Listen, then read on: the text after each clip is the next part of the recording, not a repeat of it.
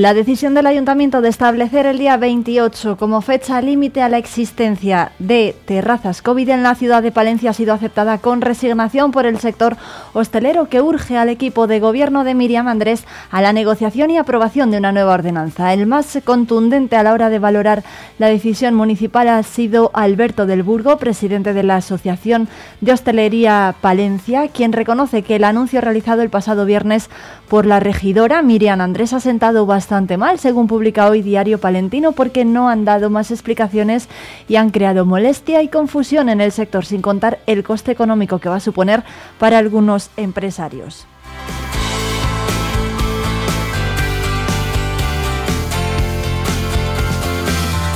Reconoce Alberto del Burgo que hay terrazas que no se tenían que haber dejado colocar de la manera en que se ha hecho porque afeaba la ciudad, pero hay otras que no molestaban, que no quitaban aparcamientos en las que se ha hecho una gran inversión y que están bien acondicionadas. Sin embargo, también las van a tener que retirar y califican la situación como grave, según ha argumentado el propio presidente de la Asociación Hostelería Palencia del Burgo. Asegura que les hubiera gustado tener un borrador de la nueva ordenanza de terrazas y antes de que y que antes de ordenar que se desmonten, el ayuntamiento habría tenido que negociar y alcanzar un acuerdo con ellos.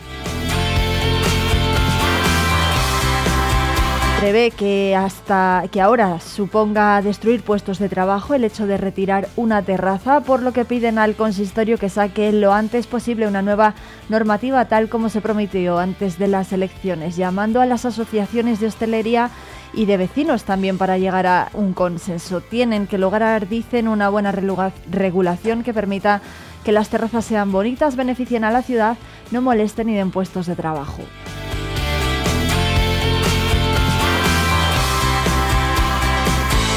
Por su parte, Jaime Antolín, presidente de la Asociación General de Hostelería, que también se manifestó aquí en Vive Radio, opina que la decisión de levantar todas las terrazas supone un agravio para aquellos hosteleros que invirtieron dinero en mejorarlas pero que era algo que ya se esperaba dentro del sector. Y vamos, Palencia eh, también se ha manifestado en contra. La crítica del sector hostelero no ha sido la única que se ha escuchado ayer. También llegó esta desde el equipo de, desde el grupo municipal del ayuntamiento hacia el equipo de gobierno de Miriam Andrés. El grupo municipal liderado por Domiciano Curiel manifestó su descontento con la manera en que se está afrontando la situación de las terrazas COVID y el reproche viene porque Vamos Palencia considera que un buen proceso participativo debe partir del diálogo desde el inicio y eso no está sucediendo, dice Domi Curiel con la confección del borrador de la nueva ordenanza.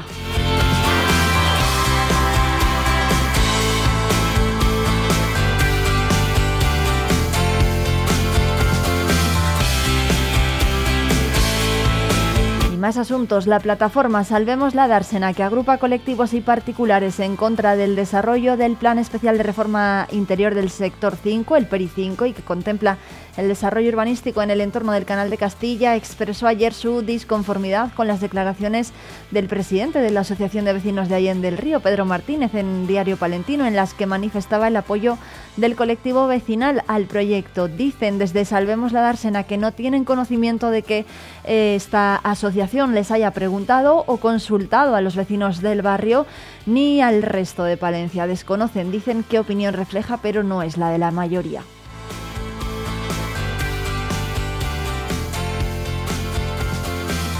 La plataforma dice además que cuando se supo del proyecto de urbanización de la zona se solicitó una reunión con la Junta Directiva de la Asociación de Vecinos de Allende del Río y fue rechazada.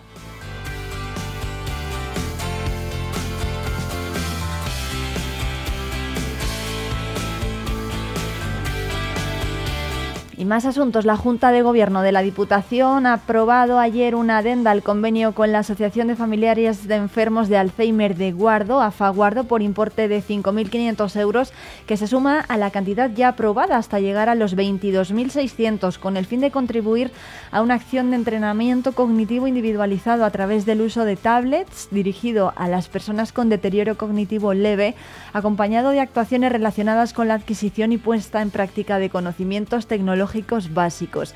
Recordamos que AFA Guardo realiza atención terapéutica y psicosocial a enfermos de Alzheimer y familiares, sensibilizándolos de la problemática que genera la enfermedad y dotándoles de apoyo para mejorar las condiciones de vida tanto de los enfermos como de sus familiares y cuidadores. En el área de desarrollo socioeconómico, deportes y turismo se dio el visto bueno al convenio con la Fundación Centro Tecnológico de Cereales de Castilla y León, el CTC, para la realización de proyectos de innovación y asesoramiento en el sector agroalimentario por importe de 40.000 euros y de acuerdo con las demandas que realizan las pequeñas empresas. Se establece una doble vertiente en la colaboración. Por un lado, las actuaciones tienen que ver con nuevos usos de leguminosas, desarrollo de postres lácteos a partir de eh, productos como leche de oveja, también el desarrollo de productos cárnicos y, otras eh, cuestiones. Y en cuanto al asesoramiento, se incide en la orientación para la mejora de procesos productivos revisiones para el correcto etiquetado de los productos y estudio de la vida útil de los mismos.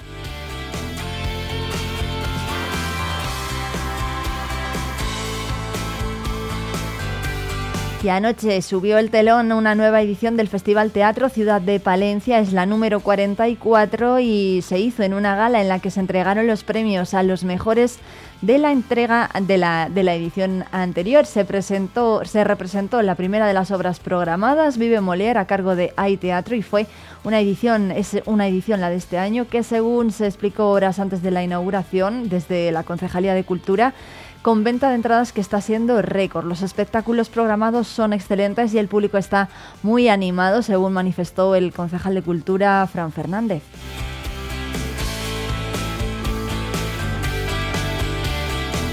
Subieron al escenario a recoger sus distinciones Tamara Canosa en calidad de mejor actriz por su interpretación en Cigarreras, Miguel Ángel Muñoz, mejor actor por su papel en El síndrome del copiloto y montaje doblemente galardonado ya que consiguió el de mejor escenografía firmada por Kurt Allen Wilmer y Leticia Gañán y Elena Pimenta que se alzó con la mejor dirección por Los Pazos de Ulloa. Todos a excepción de Miguel Ángel Muñoz, que no llegó a tiempo al acto organizado ayer por la mañana, colocaron las placas con sus nombres en las butacas del teatro principal.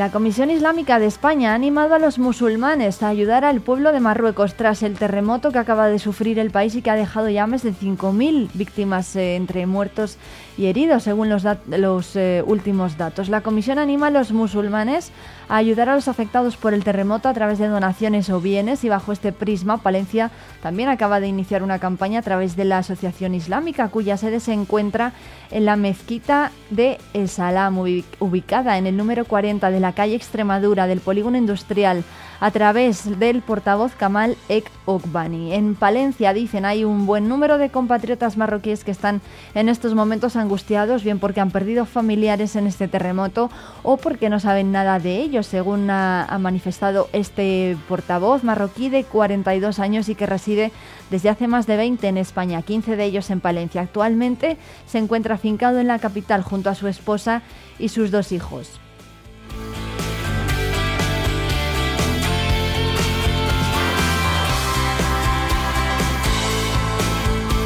Mantiene que actualmente se están organizando para lograr captar el mayor número de recursos económicos y materiales para poder enviarlos a Marruecos. Vamos a hablar, eh, dicen, con las instituciones públicas para contar con su apoyo, pero desde aquí también quieren lanzar un llamamiento a la sociedad palentina para que ayude en lo que pueda, un asunto que también trataremos eh, de dar... Eh, de dar voz al que también trataremos de dar voz a quien vive Palencia a lo largo de esta mañana.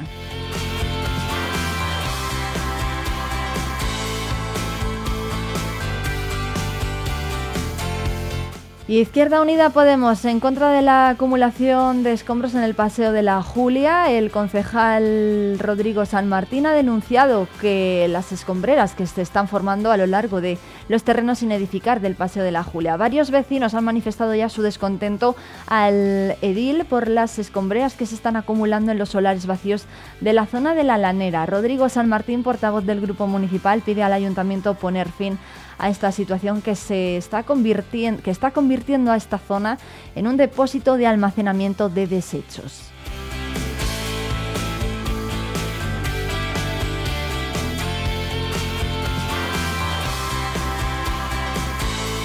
Y regresa el Ultra Trail de Montaña Palentina. Los organizadores recuperan la carrera de 65 kilómetros y de, y de 4.500 metros de desnivel positivo. Además, se va a mantener el maratón, el Trail Fuentes Carrionas, el Young Trail y la carrera vertical. Hasta siete ediciones cumple esta prueba de montaña que en 2015 nació de la mano del Club de Atletismo Puentecillas Palencia y de la Diputación, un evento que es diferente y permite disfrutar de la montaña y del deporte de formas distintas, en concreto de cinco, y es que la organización recupera esa prueba, la del Ultra Trail Montaña Palentina, la carrera más larga y dura de 65 kilómetros y 4.500 metros de desnivel positivo y además se mantienen las otras cuatro pruebas, el maratón de 44 kilómetros y 3.600 metros de desnivel positivo, el Trail Fuentes Carrionas de 21 kilómetros y 1.100 metros de desnivel, el Jan Trail 6 kilómetros y 300 metros de desnivel y la carrera vertical de 2 kilómetros y 600 metros de desnivel. Todas las carreras se van a disputar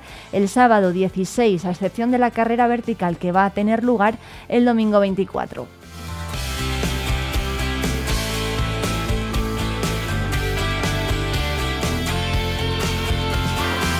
Saludos de quien les habla, Irene Rodríguez, que hasta las 12 les va a acompañar en Vive Palencia, en la 90.1 de la FM Palentina, en un día en el que, ojo, se esperan tormentas hasta primera hora de la tarde en Palencia Capital, donde los termómetros van a oscilar entre los 12 y los 24 grados y más al norte, en puntos como Cervera también se esperan lluvias, aunque serán más suaves y allí el mercurio se va a mover entre los 9 y los 20 grados de máxima.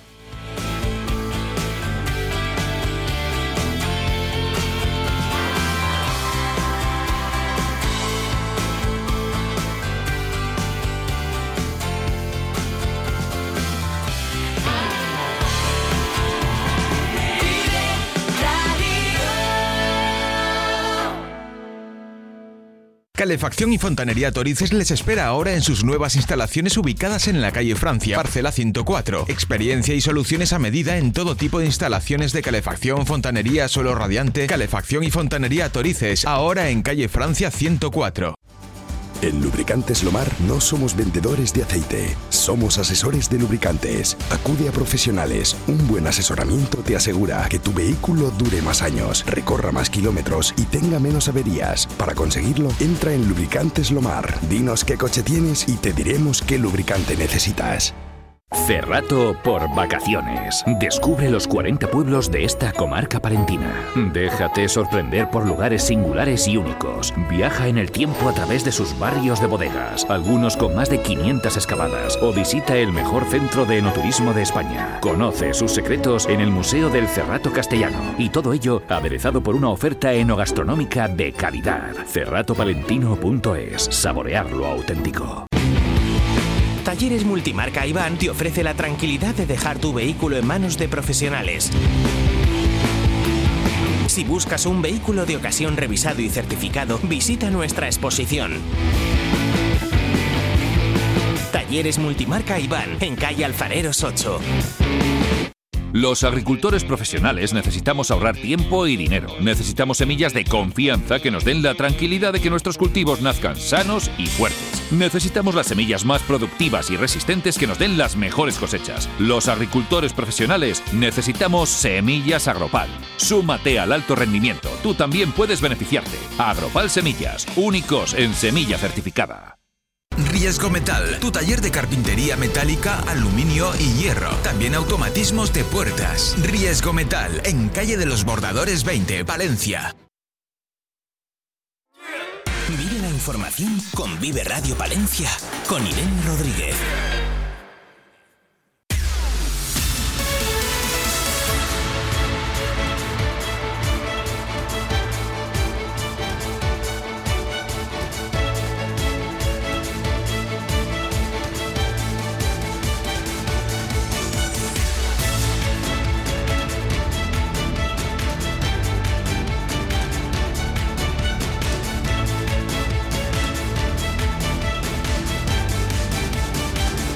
El día 28 de septiembre todas las terrazas COVID deberán quedar desmanteladas en Palencia, un asunto frente al que se ha manifestado en las últimas horas de Domi Curiel, portavoz del grupo Vamos Palencia en el Ayuntamiento de la capital, que ha lamentado que desde el equipo de gobierno del Ayuntamiento no se hayan puesto en contacto con ellos para negociar esta cuestión. Y mientras eh, el Ayuntamiento pues eh, debería trabajar ya en una nueva ordenanza dicen, eh, y contar también con la opinión y la consideración de los hosteleros. Escuchamos a Domi Curiel, que ha charlado con nuestros compañeros de la 8 Palencia.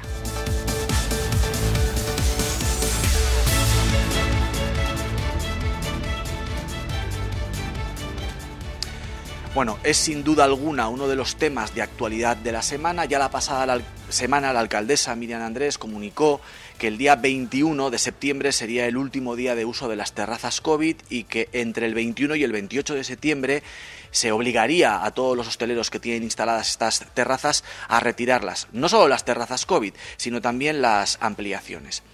Este anuncio parece que no ha sentado excesivamente bien en sus socios de investidura y hablamos con Domiciano Curiel, que es el portavoz de, Vamos Palencia, con los que no gobiernan, pero a los que necesitan para, para, aprobar y sacar proyectos adelante.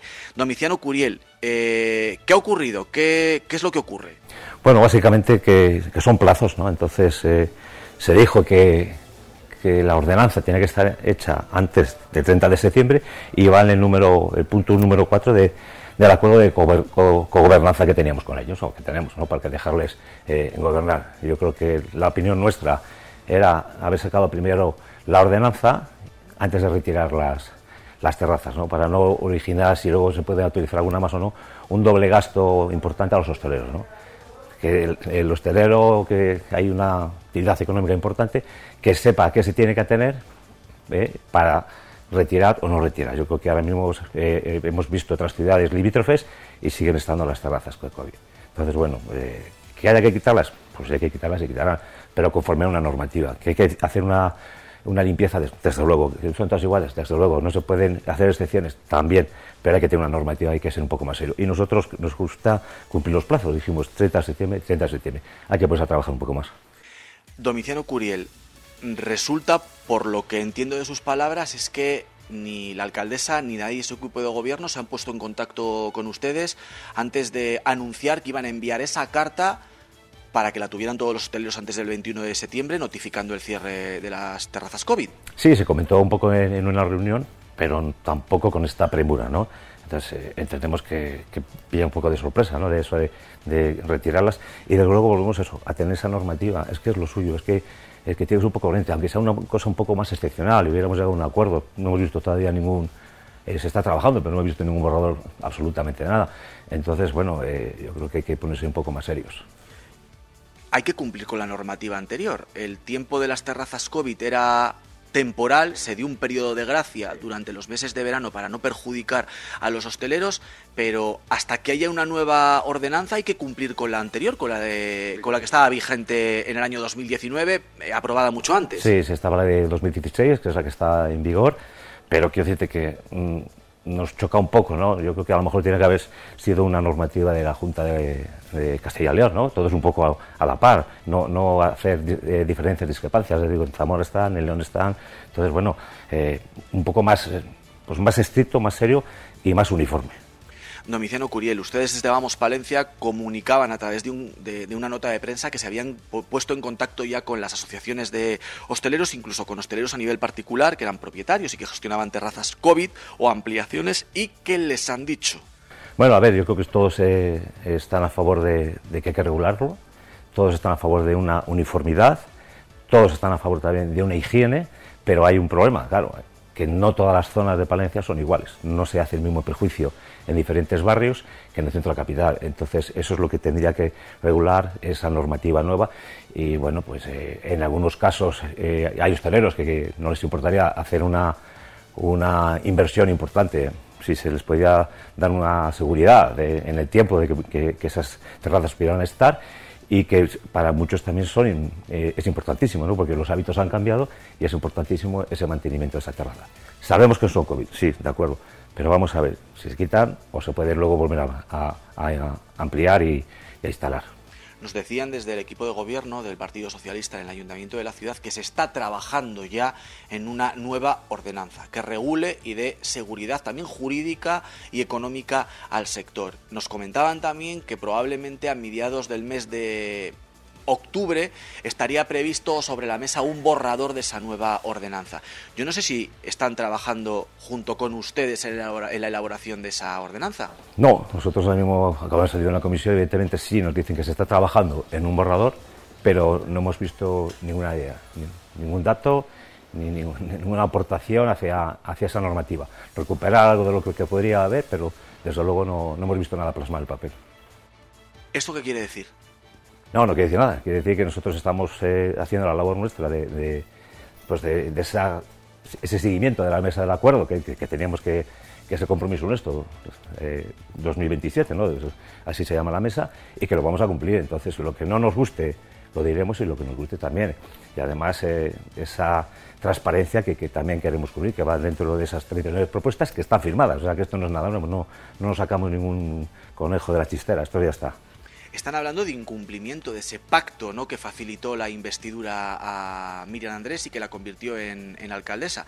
Esos tres votos que ustedes facilitaron al Partido Socialista para que fuera Miriam la primera edil. Eh, ustedes en un comunicado están hablando incluso de incumplimiento de ese, de ese pacto. ¿Por qué? Pues porque ese plazo del 30 de septiembre, que vale el número 4 de ese esa cogobernanza que dijimos, ¿no? que, se, que, se firmó, pues no se ha cumplido. Entonces, bueno, pues yo creo que hay que dar ese toque de atención, no nos vamos a regalar vestiduras, pero evidentemente es un toque de atención. Un toque de atención para decir al equipo de gobierno que, es necesario que, todo prácticamente pase por Vamos Palencia. A ver, nosotros dijimos que, que dejábamos gobernar la lista más votada, pero que no entramos en el equipo de gobierno y es lo que estamos haciendo, esa fiscalización un poco de que se cumplan esas propuestas que tanto el, Partido Popular como el Partido Socialista les parecían maravillosas, pues, bueno, pues ya está, hay que cumplirlas. ¿Ha hablado ya con la alcaldesa, con Miguel Andrés, sobre este asunto? No, no, no la he visto hoy, no, no he podido hablar. Me imagino que luego tengamos alguna llamada. ¿Y qué, ¿Y qué la va a decir? Lo que estoy diciendo ahora mismo aquí. Cumplimiento cumplimiento. Ahí está, no, hemos cambiado absolutamente nada del documento escrito y ya está. igual lo tiene que revisar un poco. ¿Es la primera fricción que se ha encontrado, vamos, Palencia con el, con el equipo de gobierno del Partido Socialista, Domiciano Curiel? No, yo creo que tampoco es una fricción, pero creo que es un toque de atención. Pendientes entonces de lo que ocurra los próximos días. Sí. Ningún acuerdo en, en, peligro, ¿no? De momento. No, de momento yo creo que no. O sea, esto es una, una, anécdota, pero bueno, pero que hay que hacer las cosas bien. Domiciano Curiel, portavoz de Vamos Palencia del Consistorio, muchas gracias por atendernos. Gracias a vosotros.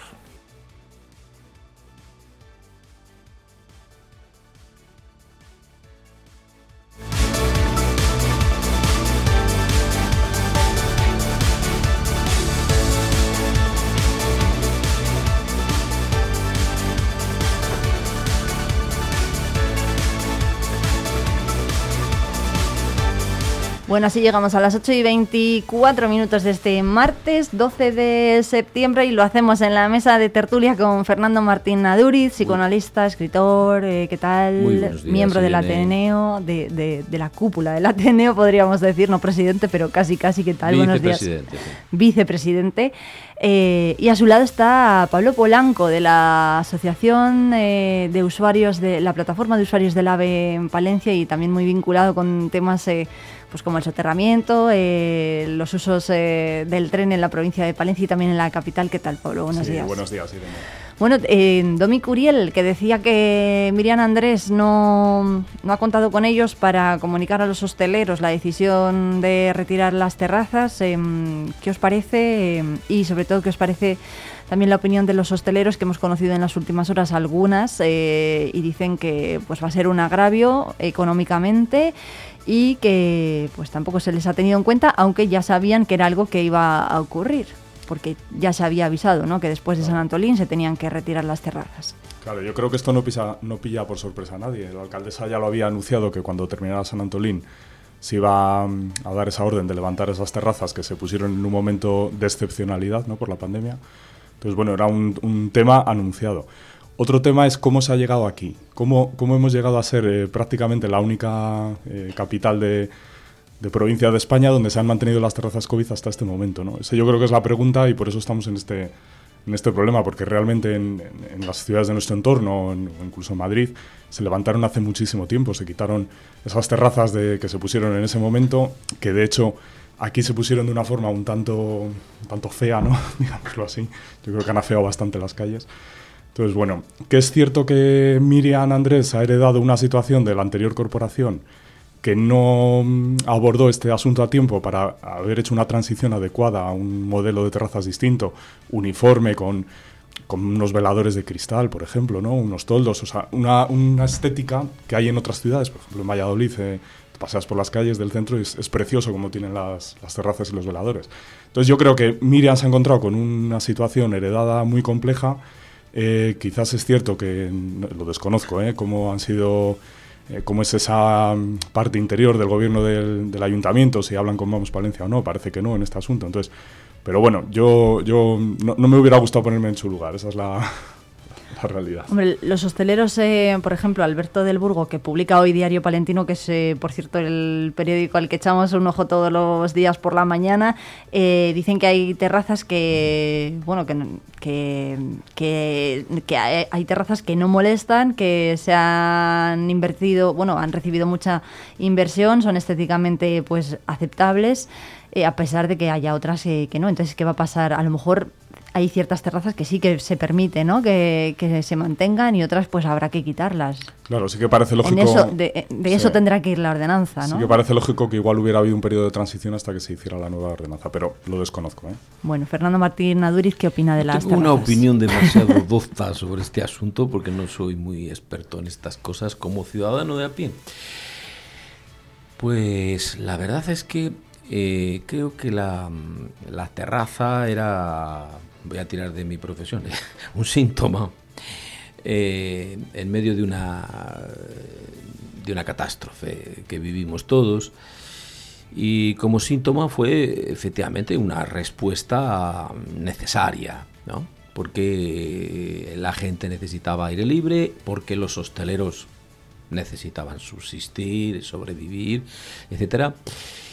Y, fin, en fin, eh, sí, eh, es verdad que sobre la estética podríamos hablar mucho y, largo y tendido. La estética no es una cuestión tan fácil como aparentemente parece, ¿no? De hecho, forma parte del corpus eh, de estudio de la carrera de filosofía y los expertos en estética no se ponen de acuerdo nunca. Estos son como las teorías eh, relativistas o absolutistas respecto al arte. Nunca nos ponemos de acuerdo si un cuadro me refleja mejor o peor la belleza. ¿no? Eso es verdad. Eh, pero bueno, yo estoy de acuerdo, por ejemplo, con el feísmo gallego. Cuando va por una ciudad gallega y dice, mire, eso es... Lo dicen ellos, los gallegos, ¿eh? Esto es representante del feísmo gallego. Y dices, es verdad, esto es, un golpe. Y tengo un amigo que dice que había que poner una policía a cada esquina de la calle Mayor, lo dicen bromas, ¿eh? por supuesto. Eh, con un policía de la estética. Y dice, ¿usted dónde va? Ahí no puede ir, no me que va mal conjuntado. Nos reímos mucho, es una bobada, ¿no? En fin, que sobre la estética, eh, etcétera. Entonces yo sí creo que hay un... Ahora mismo mm, hay que cambiar las cosas. Eso sí que estoy de acuerdo. Hemos pasado un momento, momento uno, ahora estamos en el momento dos. Eh, ¿Por qué Palencia siempre al momento dos llega más tarde que el resto de las provincias? Buena, buena pregunta. Siempre los últimos en todo. Os la lanza vosotros. Eh, buena, buena, pregunta. Yo, yo vamos, sí que me gustaría lanzar a, la alcaldesa que cuando, o al equipo de gobierno, al pleno en general, que cuando hagan la nueva ordenanza tienen que tener en cuenta todas las sensibilidades. Es decir, ahora la crítica que está en los medios es la de los hosteleros, con toda la lógica y todo el respeto, pero también hay que pensar en los vecinos. O sea, esos vecinos eh, que en su día, imaginaros, lo sé por propia experiencia, eh, no te compras una determinada vivienda porque debajo tienes una terraza y luego de repente te la ponen. O sea, es decir, eso influye mucho, molesta mucho, hay, hay que ser muy cuidadoso con ese, ese tema. ¿eh? Bueno, la, la, presidenta de la Federación de Asociaciones de Vecinos de Palencia, María Teresa Rodríguez, ya ha dicho que la ordenanza pues tendrá que mantener un equilibrio, ¿no? Que es, eh, es. cierto que hay terrazas que, pues, eh, dice literalmente, terrazas asquerosas e indecentes, mientras otros hosteleros han realizado una inversión y están llenas de gente. entonces, pues bueno, pues Habrá inversiones que se tengan que mantener, ¿no? Eh, bueno, eh, también se habla de la precipitación para acabar con las terrazas COVID y desde el sector y pues eso, que urgen una nueva ordenanza. ¿Precipitación ha habido en este, en este asunto? a ver, anunciado estaba con antelación, yo creo que todos lo sabíamos. Quizás precipitación porque no se haya encadenado con la nueva ordenanza, pues podría ser.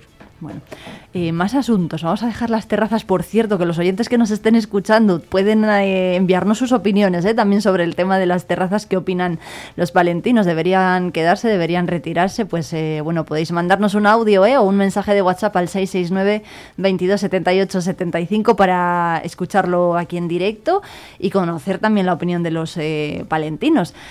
Más asuntos, porque Miriam Andrés se reúne esta semana con un montón de instituciones. Hoy se reúne con el presidente de la Junta de Castilla y León, Alfonso Fernández Mañueco, y está previsto que se traten eh, durante esta semana diferentes temas, eh, como por ejemplo el del soterramiento, eh, Pablo, ayer, la semana pasada además, desde las plataformas de usuarios del AVE y las plataformas de la plataforma en defensa del soterramiento, también os reunisteis con la alcaldesa Em, que sacasteis en claro de esa reunión. Sí, efectivamente. A ver, la semana pasada eh, hubo un, hito más en las obras que está haciendo Adif en los tres pasos.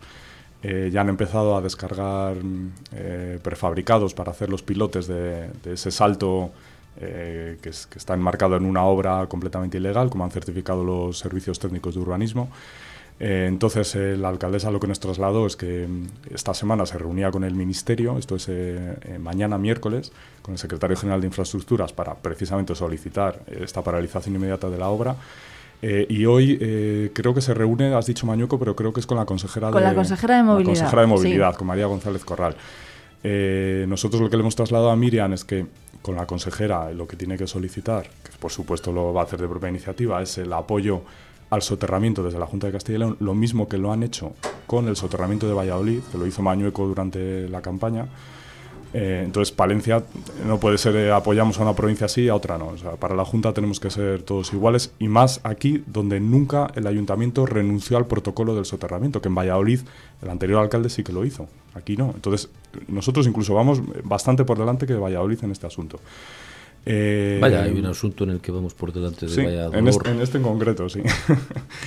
y luego eh, también lo que le hemos pedido es que pida explicaciones a la, Junta de Castilla y León por qué tampoco hicieron ninguna alegación cuando Adif envió el proyecto básico. Lo mismo que hizo el ayuntamiento con la anterior corporación. Aquí nadie contestó. Se reciben las cosas, no se sabe dónde se quedan, nadie las revisa. es un poco es un poco alucinante, ¿no? Eso en una empresa privada, pues estarían en la calle, ¿no? Los, responsables de, no haber hecho su trabajo. Eh, luego, con el ministerio que se reúne el miércoles, con el secretario, pues lo que decía, la, paralización inmediata de la obra. O sea, es una obra ilegal, enmarcada, no está cumpliendo la declaración de impacto ambiental, no cumple el estudio informativo. Eh, esto, para gente que nos preguntaba un poco, para que la gente lo entienda, es como si un constructor se pone a hacer un, imagínate, un chalet o un edificio dentro de, Palencia, eh, y se salta algunas de las normas del Plan General de Ordenación Urbana, por ejemplo. Pues ¿qué hace, hace el ayuntamiento? ¿Qué hace urbanismo? Manda a la policía local y le presenta la obra, sin miramientos. Pues esto es lo mismo. ADIF está haciendo una obra que no cumple el estudio informativo, que sería el análogo a ese Plan General de Ordenación Urbana. No cumple, pues ya está, se paraliza isofacto. Da igual que sea el Estado, da igual que sea quien sea. Eso es lo que tiene que hacer, lo que tiene que conseguir. Esperamos que, que, venga con eso. O sea, ¿el Ayuntamiento de Palencia puede hacer una pelea contra el Estado español y ganarla? Sí, Qué buena idea. Sí. Puede, puede, puede y debe. Puede y debe, sí, señor. ¿Qué, mm, ¿Qué, pasos habría que dar? Pasos legales ya, porque si en el momento en el que se pide la mm, paralización de una obra como esta. Pasos legales. Nosotros desde la plataforma de, en defensa del soterramiento eh, interpusimos una denuncia administrativa ante los ministerios de Transportes y de Transición Ecológica. El de Transición Ecológica nos contestó diciendo que daba traslado al Ministerio de Transportes, que es el órgano encargado legalmente de supervisar eh, que lo que hace ADIF está de acuerdo al estudio informativo que aprobó ese mismo ministerio. Eso no hemos tenido contestación, ya han pasado casi, bueno, han pasado tres meses. Eh, esa es la vía administrativa. El ayuntamiento tendría que hacer lo mismo. Lo va a hacer eh, ahora en una reunión de palabra, pero lo siguiente sería meter un escrito, si esa reunión no es fructífera, que esperemos que, no sea así. Eh, meter un escrito solicitando esa paralización. Si la vía administrativa no acabara bien, que ya digo, ¿eh? confiamos en que acabe bien, o sea, que no haya que ir a más, pues habría que ir al Tribunal Contencioso Administrativo Central. El ayuntamiento tendría que llevar al, al ministerio a, la justicia. Es un proceso muy largo, ¿no? Porque luego mm, pues tendría que iniciarse la obra, bueno, hasta que, el soterramiento comience, habrá que finalizar con esto. Son procesos largos que pues, pues hay que solicitar una paralización cautelar, a veces te la conceden, a veces no. Si no te la conceden, Adif sigue la obra porque la constructora eh, está adjudicada, ha empezado y tiene sus plazos y sus hitos y sus pagos. Y al final pues nos encontramos, espero que no, ¿eh? pero, pero tipo pues, el hotel este que hicieron en, en, el Agarrobico, ¿no? en Almería, que ahí sigue construido, la isla de Valdecañas en Extremadura que sigue construida. O sea, ese tipo de cosas que empiezan de forma ilegal, se estancan en los tribunales y, ahí se quedan. Eh, esperemos que no sea así. Aquí hay que aprovechar eh, no, porque además la justicia en España es muy rápida. Sí, claro. No, por eso digo que la, que la vía política tiene que ser la primera. Eh, yo creo que la alcaldesa tiene que hacer valer eh, que somos una capital, en este caso gobernada por el PSOE, coincide con el, con el gobierno central. No hay tantas ahora mismo en España. Además, no tiene mayoría absoluta.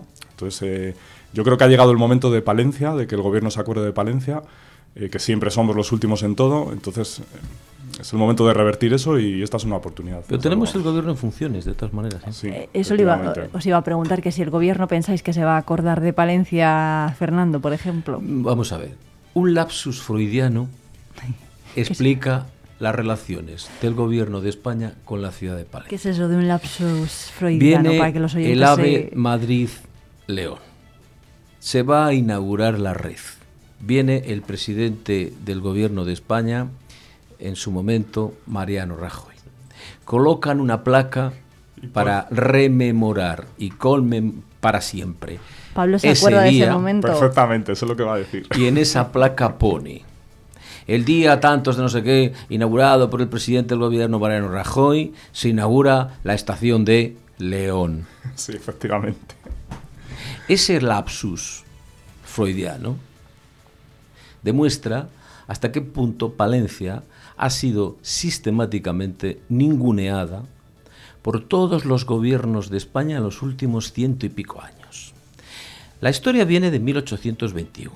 Como sabemos, en aquel momento los eh, concejales del glorioso Ayuntamiento de Valladolid, más los concejales del glorioso Ayuntamiento de Burgos, se confabulan para, en la nueva y definitiva organización provincial que existe en España, la actual, no existiera la provincia de Palencia.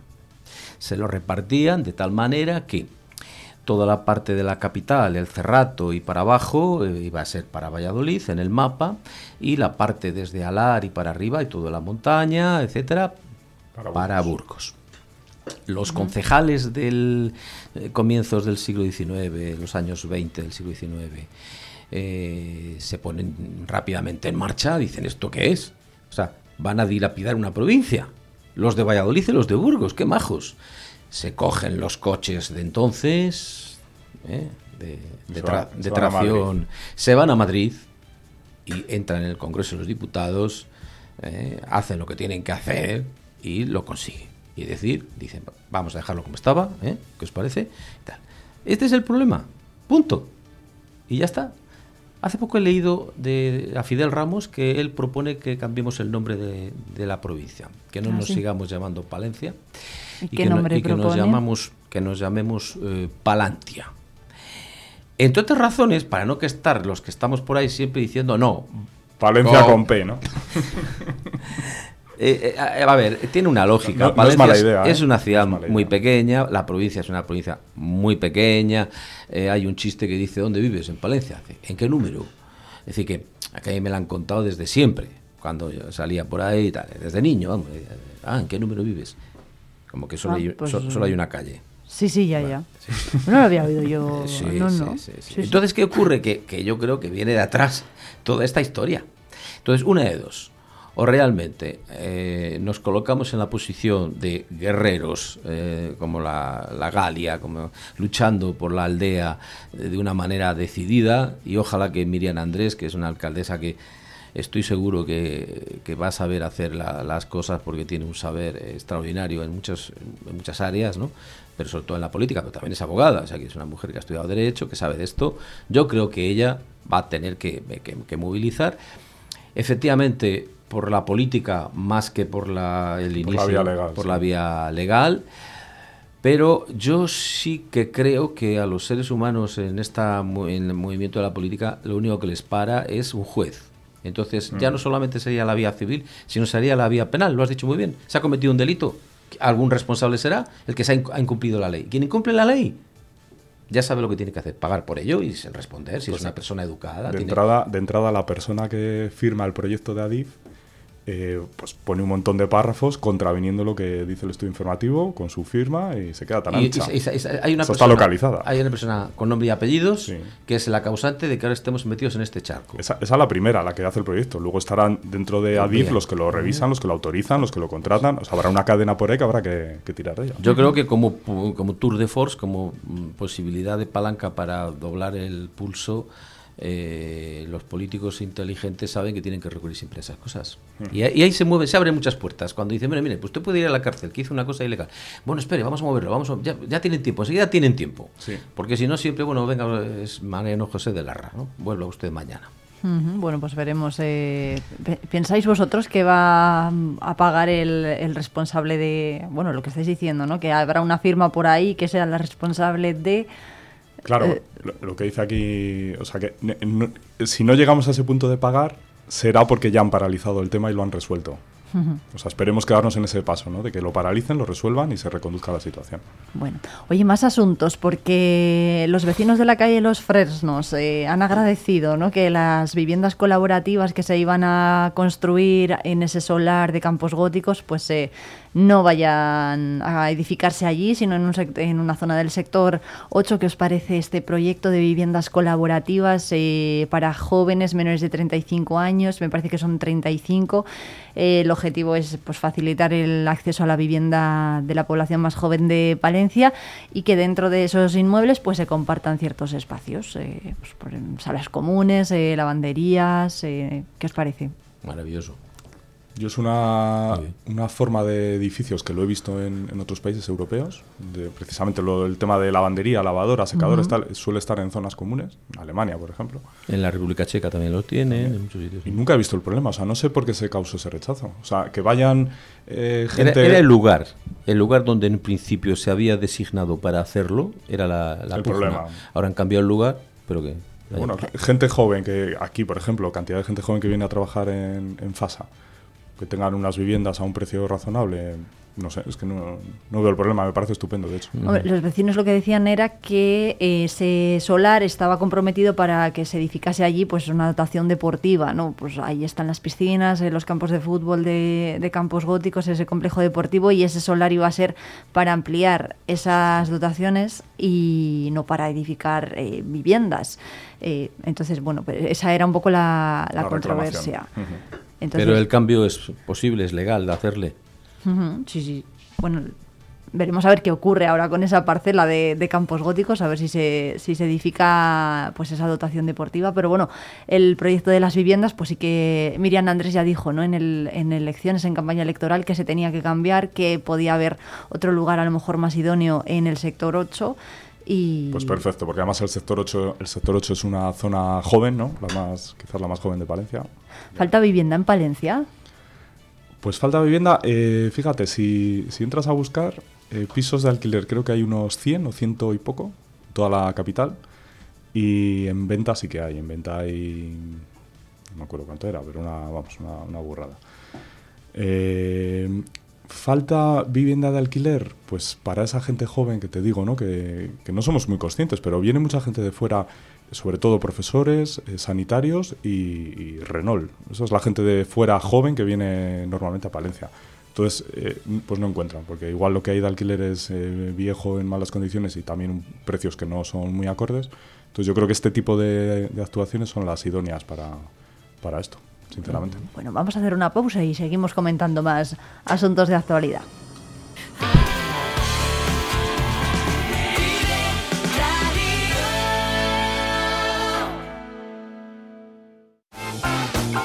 Cercapal, empresa especializada en cerramientos desde hace 30 años, en entornos agrícolas, ganaderos, urbanos y deportivos. Todo tipo de vallas, postes de madera, pastores eléctricos, mallas de ocultación, redes de nylon, mobiliario urbano, parques infantiles. Cercapal, calle Tejedores 9, Palencia.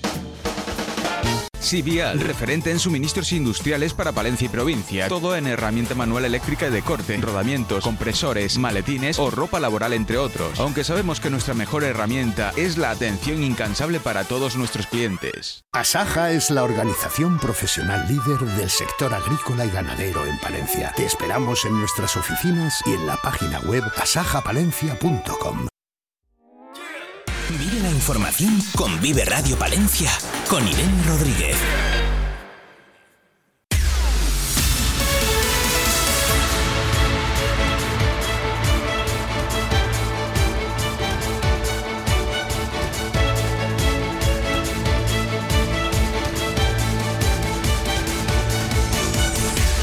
8 y 46 eh, minutos y seguimos en directo en la 90.1 de la FM. Esto es Vive Palencia y estábamos eh, preguntando a nuestros tertulianos de esta mañana, Pablo Polanco y Fernando Martín Aduriz, si hay vivienda o no en Palencia, vivienda nueva. Por ejemplo, que nos decía Pablo que, poca. Vivienda nueva, muy poco. A ver, eh, estábamos hablando que de viviendas de segunda mano había unas 1.600 y acaba de bajar un poquito de, de esa cifra disponibles. Eh, pero dentro de eso, vivienda nueva, vamos, irrisorio prácticamente nada, porque todo lo que se construye eh, se vende o se vende en la, gran mayor parte. Entonces, lo que hay es una demanda de vivienda nueva de gente que no le satisface esos pisos de segunda mano, pues porque mm, hay muchos problemas. Muchos no tienen garaje, eh, algunos no tienen ascensor, los que lo tienen, tienen ascensor y quizás es demasiado pequeño o no tienen trastero, o, el precio que piden es demasiado desorbitado para luego la reforma que suele haber que hacer en este tipo de, viviendas. Entonces digamos que hay una eh, demanda enfocada a vivienda nueva que no se satisface. Eso, eso sí que es cierto, vamos, es un dato. Dices en la capital. En la capital, ¿Tienes el dato de la provincia? No, no lo he No hay vivienda nueva en la provincia. ¿no? lo he buscado, pero no creo que haya mucho. no hay mucho. Bueno, a nivel regional sí que hay datos, eh, por ejemplo, del 10 de julio de este año que dicen que eh, unas 30.000 viviendas nuevas no encuentran comprador. El mercado inmobiliario de Castilla y León logró rebajar en un 2 42% el número de casas que no tenían quien las estrenase durante 2022, un porcentaje bastante superior a la media nacional. 30.000 viviendas son, bueno, en el conjunto de la comunidad, pues no parece que sean muchas, pero sí es un volumen. eso me sorprende. Habría que buscar el fondo. O sea, ¿qué se consideran esas viviendas nuevas? Porque igual hay todavía promociones eh, heredadas de la crisis. ¿eh? Ajá. Eh, Lo digo porque yo, tengo, tengo amigos, familia en Valladolid y todo lo que se construye en Valladolid también. O sea, una constructora hasta que no vende el 50% no, no empieza a construir. Y el otro 50% lo acaba sacando en un tiempo. Dice, el sector de la vivienda acumula, el sector de la vivienda acumulaba a 31 de diciembre de 2022 una bolsa de 30.100 casas nuevas sin vender, una situación que afectaba al 1,71% del total del parque de la comunidad, según eh, datos del Ministerio de Transporte, Movilidad y Agenda Urbana. Con ese stock afronta un 2023 en el que el Euribor ha frenado ya la compraventa y ha obligado a las administraciones a mover ficha. Bueno, no sé cómo veis vosotros estos datos, eh, si van un poco por la línea de lo que tú decías, Pablo. yo te digo, habría que buscarlo, porque la experiencia que aquí mismo en Palencia, las construcciones, o sea, las promociones nuevas, que se empiezan a construir, es lo que digo, o sea, promueve, o el resto de constructoras que hay ahora más activas, hasta que no venden la mitad no empiezan a construir. Y la otra mitad, aunque tarden en venderla, a ver, siempre quedan los primeros, los no sé, bueno, eso es un, son inmuebles de más difícil salida, pero bueno, veremos a ver qué pasa con las viviendas de colaborativas. Eh, más asuntos. Marruecos está bueno pidiendo a gritos ayuda humanitaria. Hay más de 5.000 víctimas entre fallecidos y, heridos y eh, la comunidad islámica aquí en Palencia se va a movilizar para pedir ayuda a los palentinos y poder atender a familiares eh, pues que los marroquíes afincados aquí en Palencia eh, tienen allí. Em, ¿Cómo veis la, la, situación del país? Eh, el rey ¿no? de Marruecos está, bueno, ha estado prácticamente desaparecido hasta última hasta última hora y hay zonas de muy difícil acceso, eh, pues las edificaciones son de materiales arcillosos y bueno, eso pues eh, hace que sea una situación bastante complicada, ¿no? Un drama de proporciones. Yo lo, peor creo que todavía no ha llegado. Eh, el dato es alarmante, la cantidad de muertos que hay. A medida que van viniéndonos noticias, efectivamente la parece ser que el tema es las construcciones en las aldeas, etcétera. Eh, lo, alarmante que es un pueblo que sostiene un monarca que es, un poco rarito es un poco rarito, porque ha estado 18 horas desaparecido.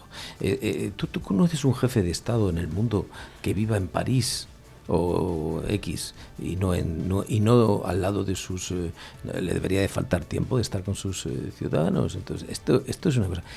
Pasa que de esto no se puede hablar, nunca, nunca se puede hablar de este monarca. Si, no se enfada el amigo marroquí y nos manda nos manda una oleada de inmigrantes y la liamos. Eh, exactamente, o hacen algo siempre en Ceuta y Melilla, hay, hay, hay aquí una cosa. Pero ahora yo jamás entenderé, y creo que nadie entiende aún, el giro copernicano de la política española respecto a Argelia y Marruecos, que se decide en un momento determinado por parte del presidente del gobierno. En fin, eh, algún día se sabrá, porque la historia siempre está eh, por decirnos. Y creo que efectivamente, eh, si el que ha viajado a Marruecos, el que conoce Marruecos, yo, yo conozco Essaouira, conozco Agadir, conozco Marrakech, he, ido en coche por todos esos sitios y realmente atraso es espectacular. al eh, final estamos hablando, por mucho que no se pueda hablar de Marruecos o se maquillen las cosas, es un país subdesarrollado y a nivel de construcción, a nivel de construcción es donde se ve. Se construye sin columnas, poniendo o, adobe, ¿no? Antiguamente, ahora bloques de estos prefabricados, cada uno hace lo que quiere, las plantas que le da la gana. Eso además, no solo Marruecos, todos los países árabes. Yo creo que cualquiera que haya ido por cualquier... Por Egipto también, Túnez, es lo mismo, exactamente igual.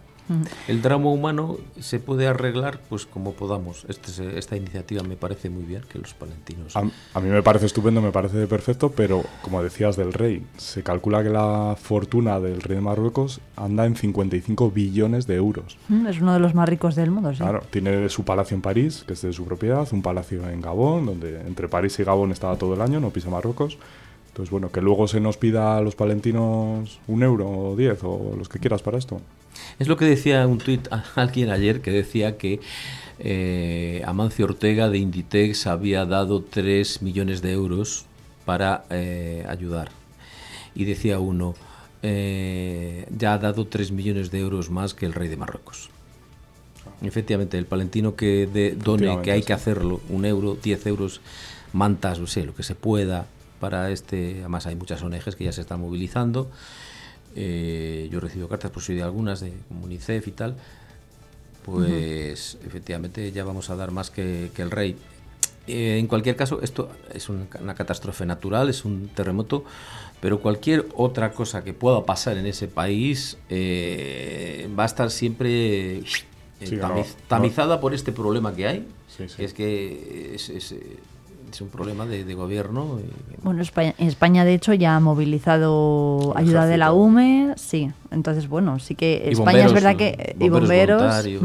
Es uno de los pocos países que, de los que ha aceptado ayuda que de Francia no ha aceptado ayuda, Marruecos, no sé si lo habéis visto, salió ayer. Sí, efectivamente, ha aceptado ayuda de tres o cuatro países, Qatar, eh, Emiratos, me parece. y los Emiratos que yo soy yo no lo entiendo. O sea es una catástrofe humanitaria. Está la gente y me pongo quisquilloso con quién me ayuda y quién no. Es, increíble vamos. Es increíble. Bueno es verdad que España ahí sí que tenemos que decir que siempre actúa rápido no es uno de los países que más eh, ayuda humanitaria envía no importa dónde esté el desastre eh, pues eh, no sé, Haití, por ejemplo, que por cierto Haití ya también ha estado hace muy poquitos meses, ha sufrido también temblores y España sí que es destacable, ¿no? La ayuda humanitaria que siempre moviliza y, envía a los países que lo necesitan, así que bueno, estaremos por supuesto muy pendientes y eh, aquí Kamal Okbani nos va a contar en directo en Vive Palencia cómo se van a movilizar ellos y cómo pueden colaborar también los palentinos para pues enviar material o bueno, buscar eh, víctimas o bueno, eh, servir,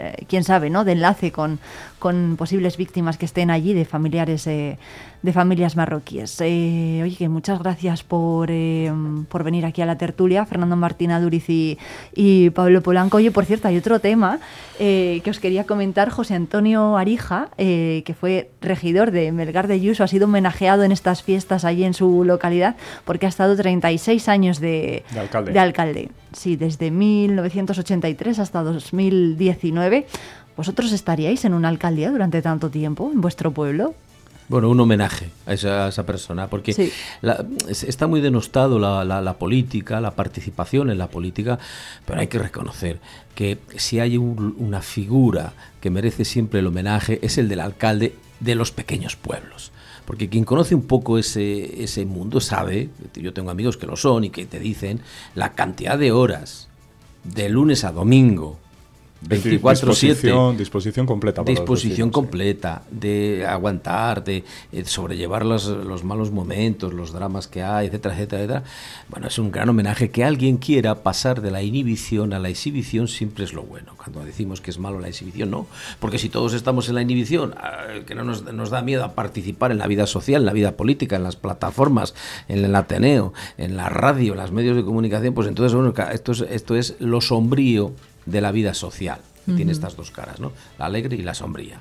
La sombría es no participar en la vida política. No participar y criticar, que son los, los que se quedan en la Sí, parte sombría. Como en las redes sociales. Me hace mucha gracia que la gente, que las redes sociales, que es un gran invento para mí, pero grandísimo, que nos permite tal. Como la gente se apunta a las redes sociales, tiene su perfil, pero nunca, nunca escriben dice nada. nada, nunca dice Entonces nada. son el, el colectivo de mirones eh, que están esperando algo, no sé, eh, Para el fisgar, espectáculo. ¿no? Bueno, la gente lo utiliza para fisgar y ya Sí, está. para lo que fisgar, es en el sentido de la mira, se está ahí en la mirada fisgona, pero eh, realmente no hay que denostar la part- y este alcalde, eh, Arija, de Ujú. Melgar de Yuso, vamos, mi aplauso y mi, mi homenaje, que haya es- la medalla al mérito en el valor aguantar. Aguantar tantos años, ¿no? Mucha, eso sí iba a decir, mucha paciencia, no hace falta para... Sí, porque lo que decía un alcalde de pueblo eh, no es solo por las fiestas, ¿no? que es un poco lo que vemos más los que vamos de fuera, o las reuniones políticas cuando van a la diputación a pedir lo que sea. Es estar el día a día de, de hay una fuga de agua, de hay un problema con no sé qué. O sea, al final se convierte en el albañil y el fontanero del pueblo. Mm. Es la realidad. Sí, el, el chico de los recados de, de Sí. todo el pueblo, ¿no? Sí, sí, sí. Bueno, pues eh, reconocimiento que, que le hicieron, me parece que fue ayer, eh, durante las fiestas de, de Melgar de Yuso, también estuvo allí la presidenta de la Diputación y hasta Juan Vicente Herrera le envió una carta de agradecimiento, claro, otro veterano, ¿no?, de la política. de la política de la comunidad pues que coincidirían en sus años en sus años Tre- jóvenes 36 años ha coincidido con todo. Sería interesante eh, saber, eh, escucharle a él. Eh, A Juan Vicente, ya. No, no, no, no. no. Ah, A- al alcalde. Juan Vicente no. Ya le puedes Al- invitar un día aquí. Al alcalde para que hable, porque cuando mucha gente se pasa la vida exigiendo o esperando un reconocimiento, es un problema, porque una vez que se le hacen, se constituye en alguien objeto, no sujeto. Es decir, se petrifica, le dicen, bueno, venga, ya usted pide reconocimiento, se jubila, súbase ahí, hable, le dan un ramo de flores, le aplauden, pero en ese momento no puede hablar, llora. Se le sale- Entonces dice, no tengo palabras. ¿Por qué? ¿Por qué? ¿Por qué? Porque la mirada del otro, cuando alguien está en la posición del reconocimiento, petrifica y te quedas como una piedra. Entonces, por eso cuando estas personas, aunque les reconozcamos, les demos premios, vaya la presidenta, que es maravilloso todo eso, sería bueno que él hablara, que él dijera qué piensa después de treinta y tantos años de alcalde de un pequeño pueblo de la provincia de Palencia. Bueno, pues eh, le buscaremos, ¿eh? Te recojo el guante, Fernando. y Buscaremos a, a José Antonio Arija, ese alcalde de Melgar de, Melgar de Yuso durante 36 años. Eh, bueno, yo no sé si será uno de los veteranos o desde luego Yo creo lo que habrá había- sido, ¿no? Ha salido alguno alguna alguno vez que llevaba desde incluso desde la desde época antes. de la dictadura, sí. Bueno, pues le buscaremos y le invitaremos aquí a los micros de Vive Radio Palencia a ver si se presta a hablar con nosotros y, y le trasladaremos también vuestras preguntas si las tenéis y también las de los oyentes que recordamos que tenemos las líneas abiertas hasta las 12 en el 669 22 78 75 así que vecinos de Melgar de Yuso si nos estáis escuchando enviadnos eh, vuestros mensajes ¿no? de agradecimiento y de saludo a, a vuestro antiguo alcalde José José Antonio Arija, que muchas gracias eh, Pablo Polanco y Fernando Martín Aduriz, son las 9, nos vemos eh, muy pronto aquí en la tertulia o qué? Por supuesto. Muy bien, yo- hasta la próxima. Venga, perfecto. Yo pues. encantado, ¿eh? Tengo que reconocer que es un, un placer ahora levantarte por las mañanas, poner la radio para ver quién habla hoy, de qué hablan hoy. ¿Sí? Sí, sí, sí. Bueno, pues mañana. Estoy enganchado, ¿eh? A la mañana- tertulia. mañana póntela, a ver. Faltaría el podcast. Estamos, estamos Vale. trabajando, estamos trabajando en ello. Sí, Cuando lo tengamos os lo difundiremos, ¿vale? Sí, sí. Bueno, que son las nueve en punto.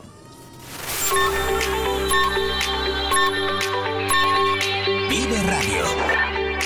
Son las 9 de la mañana. Palencia 90.1.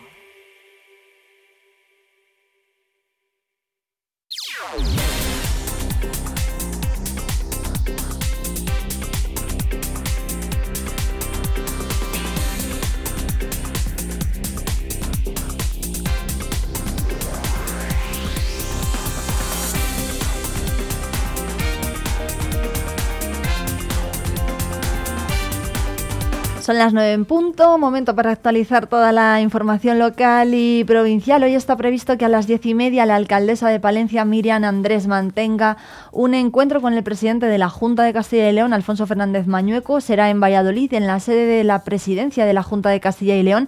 Y al terminar aproximadamente a las once y media, la consejera de Movilidad, Transformación eh, y Transformación Digital, María González Corral, y la regidora de la capital van a informar del contenido de ese encuentro. Y a las 11 en la Diputación Provincial, la presidenta Ángeles Armisen, la presidenta de la Diputación, va a acompañar al diputado de Desarrollo Socioeconómico Francisco Pérez para dar cuenta de la colaboración económica mediante convenios con nueve entidades y ayuntamientos que cuentan con ferias y eventos promocionados de productos enogastronómicos que estarán presentes. Que estarán presentes en próximas ferias de la provincia y a las once y media en ese mismo lugar, Ángeles Armisen y el diputado de Desarrollo Económico eh, van a acompañar al alcalde de Villamuriel, Roberto Martín, en la presentación de la Feria Multisectorial del Cerrato.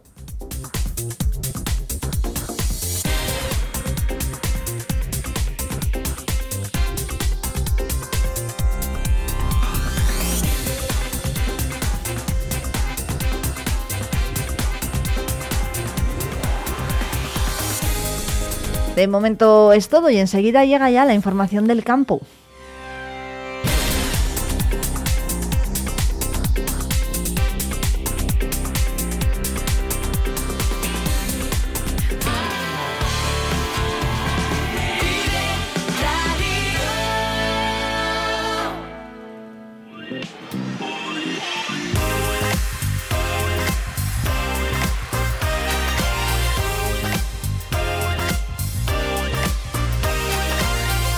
El Campo nos vamos a ir de ruta, lo vamos a hacer con Tino García, un experto en naturaleza, en flora y en fauna que habita en la montaña palentina y que cada semana nos va a llevar a uno de estos enclaves eh, que tenemos en la provincia de Palencia para conocer eh, no solamente paisajes, también particularidades eh, de los animales y de las plantas que tenemos repartidas por todo el territorio provincial.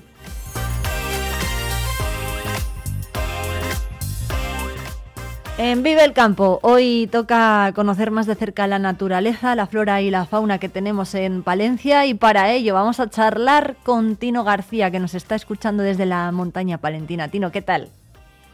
Hola, buenos días Irene. Pues nada, por aquí andamos. Bueno. Andamos eh, trabajando y disfrutando del paisaje. Bueno, Tino García es, eh, recordamos, guía experto en la provincia, bueno, iba a decir en la, en la montaña palentina, pero la verdad es que controla de todos los paisajes que tenemos en Palencia, paisajes muy variados, por cierto, y de los que vamos a ir hablando semana a semana, no solamente pues, para recomendaros que los visitéis y que hagáis rutas eh, de senderismo por cualquier paraje, sino también para que conozcáis eh, pues cuáles son los animales que podemos avistar o cuál es la fauna que podemos contemplar si vamos paseando por alguna de estas zonas. Eh, Tino, ¿qué tal? Pues muy bien, muy bien. Bueno, hoy querías hablarnos de un enclave que son los puertos de Cortes, porque durante el verano pasan allí, mm, pasan la, pasan la, bueno, realizan la transhumancia las ovejas eh, merinas para pasar allí el verano, ¿no? Así es. eh, mira, llevan ya varios años viniendo aquí un rebaño de ovejas trashumantes, ovejas merinas que vienen desde abajo, desde una finca de Extremadura. Eh, vienen remontando todas las antiguas cañadas reales que hay por la geografía española y una de ellas es la que, la que acaba en la montaña palentina. Eh, estas ovejas están en los puertos de Cortes concretamente, ¿eh? en la zona, la zona subalpina de aquí de la montaña palentina, en los puertos de San Salvador concretamente, pertenecen al, pueblo de San Salvador de Cantamuca. Qué bueno. ¿Cuánto tiempo pasan allí? ¿Desde dónde pueden venir? ¿De todo el sur de la península? Eh, sí, mira, estas ovejas vienen de Extremadura. El invierno lo pasan en Extremadura, el, principios del otoño y todo el invierno, y luego en primavera ya suben hacia acá andando. Son las ovejas que pasan por, Madrid, por la Castellana y por la Puerta del Sol, que salen todos los noticiarios de, todas las cadenas, sale, sale la imagen de esas ovejas eh, haciendo la transhumancia. Eh, llegan en torno al mes de junio y están aquí hasta, hasta finales de septiembre, septiembre, principios de octubre. Depende cómo venga la climatología. Daros cuenta que la climatología en la zona que están están a 1700 metros de altura, entonces aquí, vamos, es muy cambiante. Para que os hagáis una idea, hoy la temperatura aquí eh, tenemos que estar con forro polar y gorro. Madre, ¿qué dices? No me lo creo eso. Hombre, por la mañana sobre por la mañana a lo mejor sí, ¿no? Y por la noche. No, no, pero, ahora, ahora mismo está tirando el norte, está metido las nieblas del norte, daros cuenta que está muy cerquita del mar. Esta parte de la montaña palentina tenemos aquí un cañón de entrada del mar Cantábrico y la temperatura baja muchísimo. Yo calculo, no sé, pero no creo que haya que haya más de 12 grados aquí donde estamos ahora mismo. Qué ¿eh? barbaridad. Bueno, pues nada, abrígate. bueno, eh, temperaturas frescas, ¿no? Que es lo que necesitan esas, eh, esas ovejas transhumantes para Em, pasar el verano, un verano del que se resguardan en zonas frescas como el norte de la provincia de Palencia. Eh, ¿Cuánto hay que caminar, por ejemplo, para ir a verlas? Pues mira, hay que caminar prácticamente el día entero, porque la ruta que se realiza es una ruta eh, es sencilla, pero lo que pasa es que es larga, ¿vale? Vamos disfrutando de todo el paisaje que tenemos, salimos desde el pueblo de Lores, un pueblo de aquí del Ayuntamiento de La Pernía, y remontamos todo un antiguo camino que nos lleva hasta los puertos. Los puertos de Cortes es una, unas praderías subalpinas a los pies del, pico Lezna y del pico Bistruy, picos de, dos mil y pico metros de, altura, en los cuales, bueno, estas ovejas pasan, pasan todo, todo el verano. El paisaje que tenemos es un paisaje que no en el inicio hay grandes bosques caducifolios de robles y de hayas y conforme vamos subiendo ya nos vamos viendo las praderías subalpinas, zonas de pasto tradicional desde, bueno, desde hace muchísimos años. Ahí es donde están las ovejas medinas. Bueno, es una, un sendero sencillo, se puede hacer en familia, mm, es largo. Es largo, sí, como te comento, es, eh, es, prácticamente todo el día, madrugando un poquito, eh, hablando, pues yo que sé, a las 8 de la mañana eh, llegamos a donde están las ovejas en torno a las, a las 12 de la mañana, allí comemos el bocata y el regreso pues es eh, durante toda la tarde. Daros cuenta que es una ruta de todo el día. Es fácil, no es nada complicada porque vamos por un camino carretero de, muy fácil eh, transecto, o sea que no, no, es nada complicado, no tenemos rocas ni, ni, zonas complicadas para pasar, o sea, es un camino muy accesible, es una antigua cañada que subía desde abajo hasta los puertos de, de altura. Entonces, bueno, es fácil. Lo que pasa que vamos muy entretenidos con todo lo que tenemos a nuestro alrededor. Eso es lo que nos retrasa, entre comillas, un poquitín toda la ruta. ¿Por qué? ¿Qué tenemos alrededor? Bueno, pues como te comentaba antes, eh, en sí el pueblo de Lorella es un pueblo muy interesante, es un pueblo muy bonito, un pueblo de montaña, con sus casas muy bien conservadas, eh, tenemos un bosques alrededor del pueblo de Lores de robles, de hayas, salpicados de abedules, de cervales, de mostajos. Entonces eso, todo eso, ese bosque nos va acompañando en los, en los inicios, en los primeros kilómetros de inicio. Entonces vamos viendo aves, vamos viendo eh, distintos animales, hablo de animales, bueno, de domésticos, las, las vacas, los caballos, eh, numerosas vacas de, raza tudanca que son de la vecina Cantabria que vienen aquí a veranear, a disfrutar de estos pastos y a engordar. Entonces, bueno, los primeros inicios son entretenidos. Luego, ¿qué va pasando conforme vamos avanzando?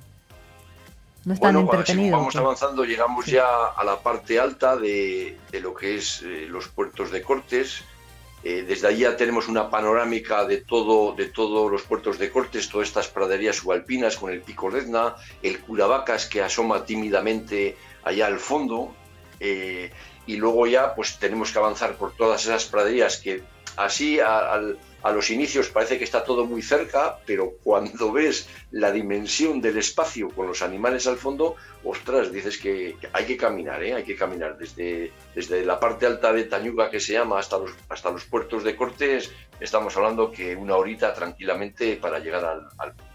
Bueno, una horita tampoco es tampoco es mucho, ¿no? una horita después de, lo, de las otras bueno, de las otras, que llevamos de las otras dos ¿eh? horas. Sí, es verdad. Bueno, bueno, en cualquier caso, bueno, ¿cuál es la mejor época del año para, para ir por allí? La mejor época del año es cualquiera. Obviamente ahora en verano es cuando mejor se puede hacer porque los días son muy largos, eh, la temperatura siempre acompaña, o sea, nunca vamos a pasar mucho calor allí. ¿eh? Afortunadamente no es una zona donde se alcancen altas temperaturas. Cualquier época del año, obviamente el invierno es la peor época porque las condiciones son, son muy extremas, daros cuenta que son zonas de, media montaña en las cuales hay mucha nieve y luego los días ya son muy cortitos. Entonces, claro, en una ruta de tantos kilómetros y de tantas horas, pues al final necesitamos también que haya luz, que haya luz solar. El invierno sería la, la, la época menos recomendable, pero la primavera, el verano, principios del otoño es muy interesante esa zona. Bueno, que, eso te iba a decir, ¿no? Que otoño también es una estación muy bonita para hacer senderismo. Em, claro, eh, ¿Qué animales o, bueno, los animales ya, sabemos que son un poco esquivos, pero ¿qué tipo de fauna hay por allí? Bueno, pues eh, estos bosques del inicio de robles y de hayas albergan una cantidad muy interesante de fauna. Eh, obviamente el, rey de toda esta fauna sería el oso pardo, ¿no? Es un lugar que utiliza habitualmente tanto para criar como para alimentarse en las distintas épocas del año. Entonces, bueno, ese sería el rey, pero luego hay otras muchas especies como, como el ciervo, como el corzo, el jabalí, eh, en las zonas así altas el rebeco, el rebeco cantábrico, luego esos bosques albergan gran cantidad de diversidad de aves como, como el picamaderos negro, el, el, carboneo palustre, o sea, pájaros y fauna que es muy interesante para, para poder observar. O simplemente a veces con el saber que están allí ya casi te quedas un poquitín como muy alegre, ¿no? De que esas especies puedan vivir allí, aunque no se puedan ver muchas de ellas. Bueno, oye, y por cierto, las ovejas no hace falta que estén para hacer la ruta. No, no, no, no, por supuesto que no, vamos, el paisaje, aunque no veas nada, simplemente el paisaje ya es un disfrute en sí, es un disfrute, porque daros cuenta que estamos en una zona que está muy poco masificada, en las cuales, bueno, pues se conserva todo muy bien, todo el ecosistema está muy bien conservado, pues eso ya es un, en sí es un disfrute. El realizar el paseo ya es un disfrute en sí. totalmente. Bueno, pues eh, oye Tino, muchas gracias por contarnos todo esto. Yo te invito a que sigas haciéndolo todos los viernes para que podamos aprovechar además los fines de semana y podamos irnos de, de ruta o de escapada. Em, para ti, ¿cuál es el enclave más... Mm, ¿Qué es lo que más te gusta de la provincia? Si tuvieras que elegir una zona, ¿con cuál te quedarías? Me lo pones muy difícil. Sí, ya lo sé, ya lo sé. Me lo pones muy difícil porque y solamente elegir uno, pues hombre, es un poquitín complicado, ¿no? Eh, la, la, provincia de Palencia tiene muchos rincones, ¿eh? muchos rincones. Eh, dependiendo de la época del año hay rincones muy interesantes. La montaña palentina quizás sea lo que más conoce la gente y lo más emblemático. Eh, el cerrato palentino, vamos, esconde unos rincones impresionantes, ¿sabes? que son muy desconocidos y una fauna muy, muy singular en el cerrato. Tierra de campos, ¿qué vamos a decir de tierra de campos? Ya lo sé que no hay bosques, grandes bosques, masas forestales, pero ese paisaje de estepa eh, siberiano en muy pocos lugares se pueden observar y alberga también una, fauna y muy, y muy variada. Entonces, bueno, Además, la montaña palentina, sí, la montaña palentina, yo, yo, vivo en ella y bueno, es interesante, pero cualquier rincón, ¿eh? hay rincones muy variados. Sí, bueno, de hecho en Tierra de Campos, si simplemente ir con el coche eh, e ir viendo los campanarios de las iglesias de los diferentes pueblos que podemos eh, ir viendo desde la distancia, entre las tierras de cultivo, o sea, esa imagen de ver los campanarios entre las tierras de cultivo sobresalir es espectacular. Pero bueno, la montaña pues también tiene su encanto, la zona del Cerrato pues eh, tiene un paisaje un poco distinto también. Entonces, bueno, sí que es complicado, ¿no? Quedarse, pero quedarse con una opción. Pero bueno, todas ellas las vamos a ir conociendo semana a semana, o sea que por aquí te esperamos, Tino.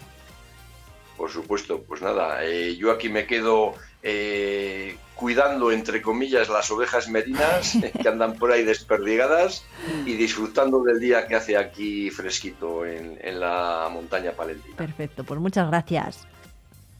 Muy bien, venga, muchas gracias. Un saludo para todos. Gracias.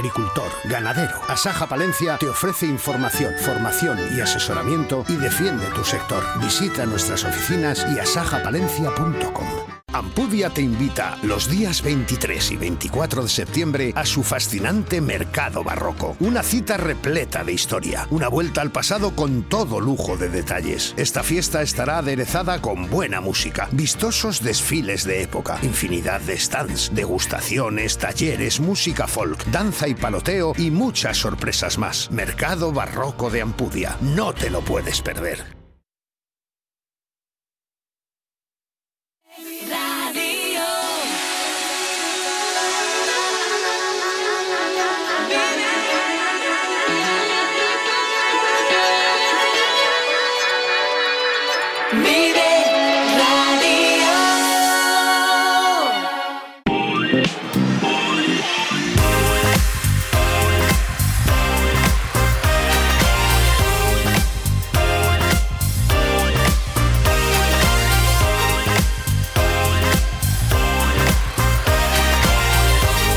Por cierto, que hoy terminamos este Vive el Campo recordándoos que el Hotel Europa Centro de Maga de Pisuerga acoge desde este jueves 14 de septiembre el décimo congreso El futuro del cereal en torno al lema El cereal como cultivo de alto valor. Va a ser un encuentro organizado por Agropal, Grupo Alimentario y la revista Tierras Agricultura y las personas interesadas en asistir a este congreso que se va a ofrecer de forma presencial pero también telemática ya pueden inscribirse en la página web www www.tierrascongresos.com.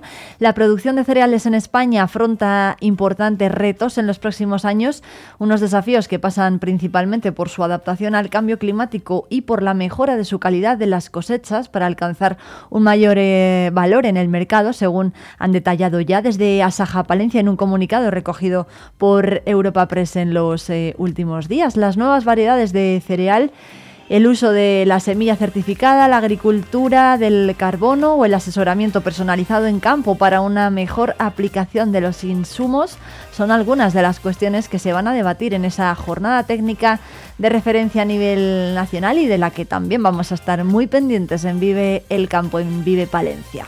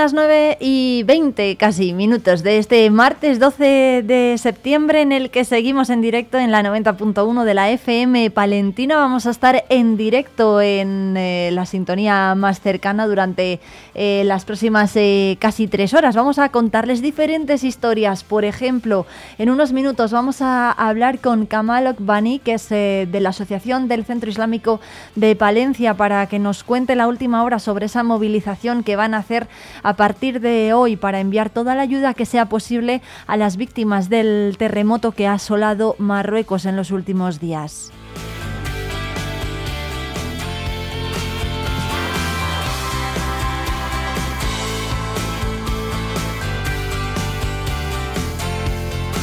Además va a estar con nosotros Fran Caballero, el presidente del Club Atletismo Puentecillas, para contarnos todos los detalles de la Ultra Trail Montaña Palentina que llega este fin de semana a la provincia, una carrera que se presentó ayer y que cada vez cuenta con más adeptos. Hay muchas pruebas eh, eh, deportivas pendientes y seguro que va a ser un revulsivo económico y deportivo para la comarca palentina.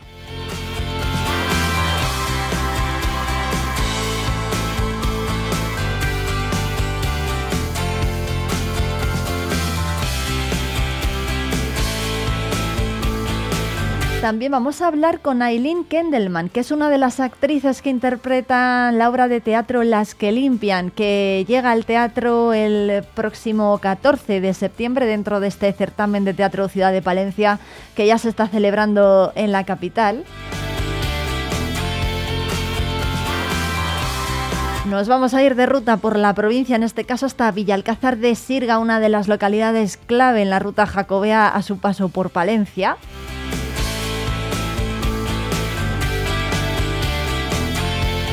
Y además de hablar de libros con Maribel Iglesias, de música con Jesús García Prieto y de jardinería con Juan Novo de Los Enebros, vamos a charlar en directo con John Sistiaga, periodista de guerra conocido por hacer frente y cubrir eh, la información nacional e internacional en muchísimos conflictos eh, repartidos por toda la geografía del planeta. Él desciende de Bertavillo y con él vamos a charlar eh, porque va a visitar esta localidad este próximo fin de semana con motivo de sus fiestas patronales.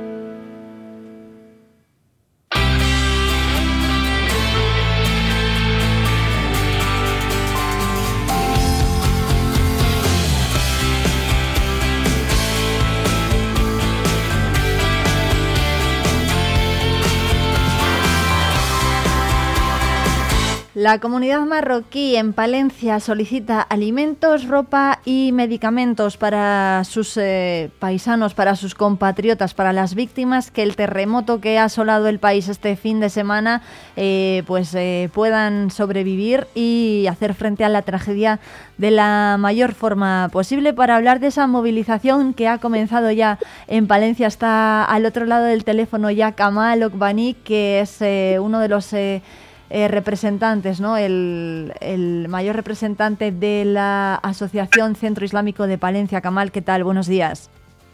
Hola, buenos días. Bueno, lo primero, ¿cómo, cómo estáis y qué noticias eh, tenéis de vuestros eh, familiares? Hay 1.981 personas empadronadas en la provincia de Palencia procedentes de Marruecos, de los que 600 están en la capital. ¿Cómo estáis? Mm, por el momento, por el momento estamos viviendo un momento muy difícil. bueno, ya tenemos aquí muchos residentes aquí también en, en, Palencia. Eh, seguramente ya tienen sus familiares que están sufriendo mucho dolor y mucha estrategia. Y tengo aquí al lado mío dos compañeros míos que tienen sus familiares ahí viviendo poquitín, no, no sé en el punto, pero es poquitín, poquitín lejos. Eh, si quieres te paso y ellos que explican mejor que yo porque el sufrimiento más doloroso que, que estoy sufriendo yo, por lo menos que hablan con ellos, uno que se llama Tarek, otro que se llama Mustafa, que están al lado mío y te paso Tarek y luego seguimos hablando. Venga, perfecto. Pues, eh, pues eh, Zarek, em, supongo que tengáis familiares que, que, estén allí en Marruecos. ¿Qué que, eh, que sabéis de ellos y, y en qué ciudades eh, vivían ellos? Y bueno, ¿qué es lo último que habéis em, podido conocer? Hola, buenos días. Primero os agradecemos el, vuestro apoyo y meternos este reportaje en la radio de Palencia. Y primero, pues el dolor que tenemos aquí en Palencia, pues hay mucha gente pues sufriendo de, de, desde el viernes, de la noche del viernes, pues están tantas llamadas, preocupaciones por toda la familia. Y bueno, yo, por ejemplo, por mi situación, pues gracias a Dios, pues ha sido solamente una cuñada mía que estaba visitando Marrakech como turista, uh -huh. pues la pillado un poquitín, pero uh, gracias a Dios pues no ha sido tanto, tanto. Pero tenemos aquí mucha gente, pero por las circunstancias y el compromiso del trabajo no han podido resistir a este directo y la verdad pues ha sido un desastre muy, muy, muy fuerte, muy fuerte, hija. Eh, lamentable, pues hay muchos, muchos niños que se han perdido la vida y, y con todas las fotos que nos vienen de ahí, pues más dolor, más todo, hija. Así que sí que nos ha afectado sin, el corazón mucho, hija. Bueno, eh, ¿qué, ¿qué, habéis podido saber de, bueno, supongo que la comunidad de, que ten, eh, la comunidad marroquí en Palencia es bastante amplia, supongo que haya eh, marroquíes aquí que tengan familiares o amigos que, eh, que, hayan sufrido daños por el terremoto, no sé si habéis podido hablar con ellos, si sabéis algo eh, o si han tenido noticias. Eh, pues sí, pues, pues, la mayoría sí que han tenido contacto con sus familias porque tienen contacto en WhatsApp o eso por, por, por, medios de comunicación. Y lo que la mayoría, la mayoría, pues aquí en Palencia ha sido pocos víctimas, gracias a Dios, pero toda la estructura de la albañilería, eso pues ha afectado muchísimo. Pues han dormido fuera, por lo que tienen familiares fuera, pues han trasladado para que se queden ahí un rato hasta que mira lo que pasa, y, pero las casas sí que han, han, bueno, el terremoto ha dañado mucho, mucho la estructura.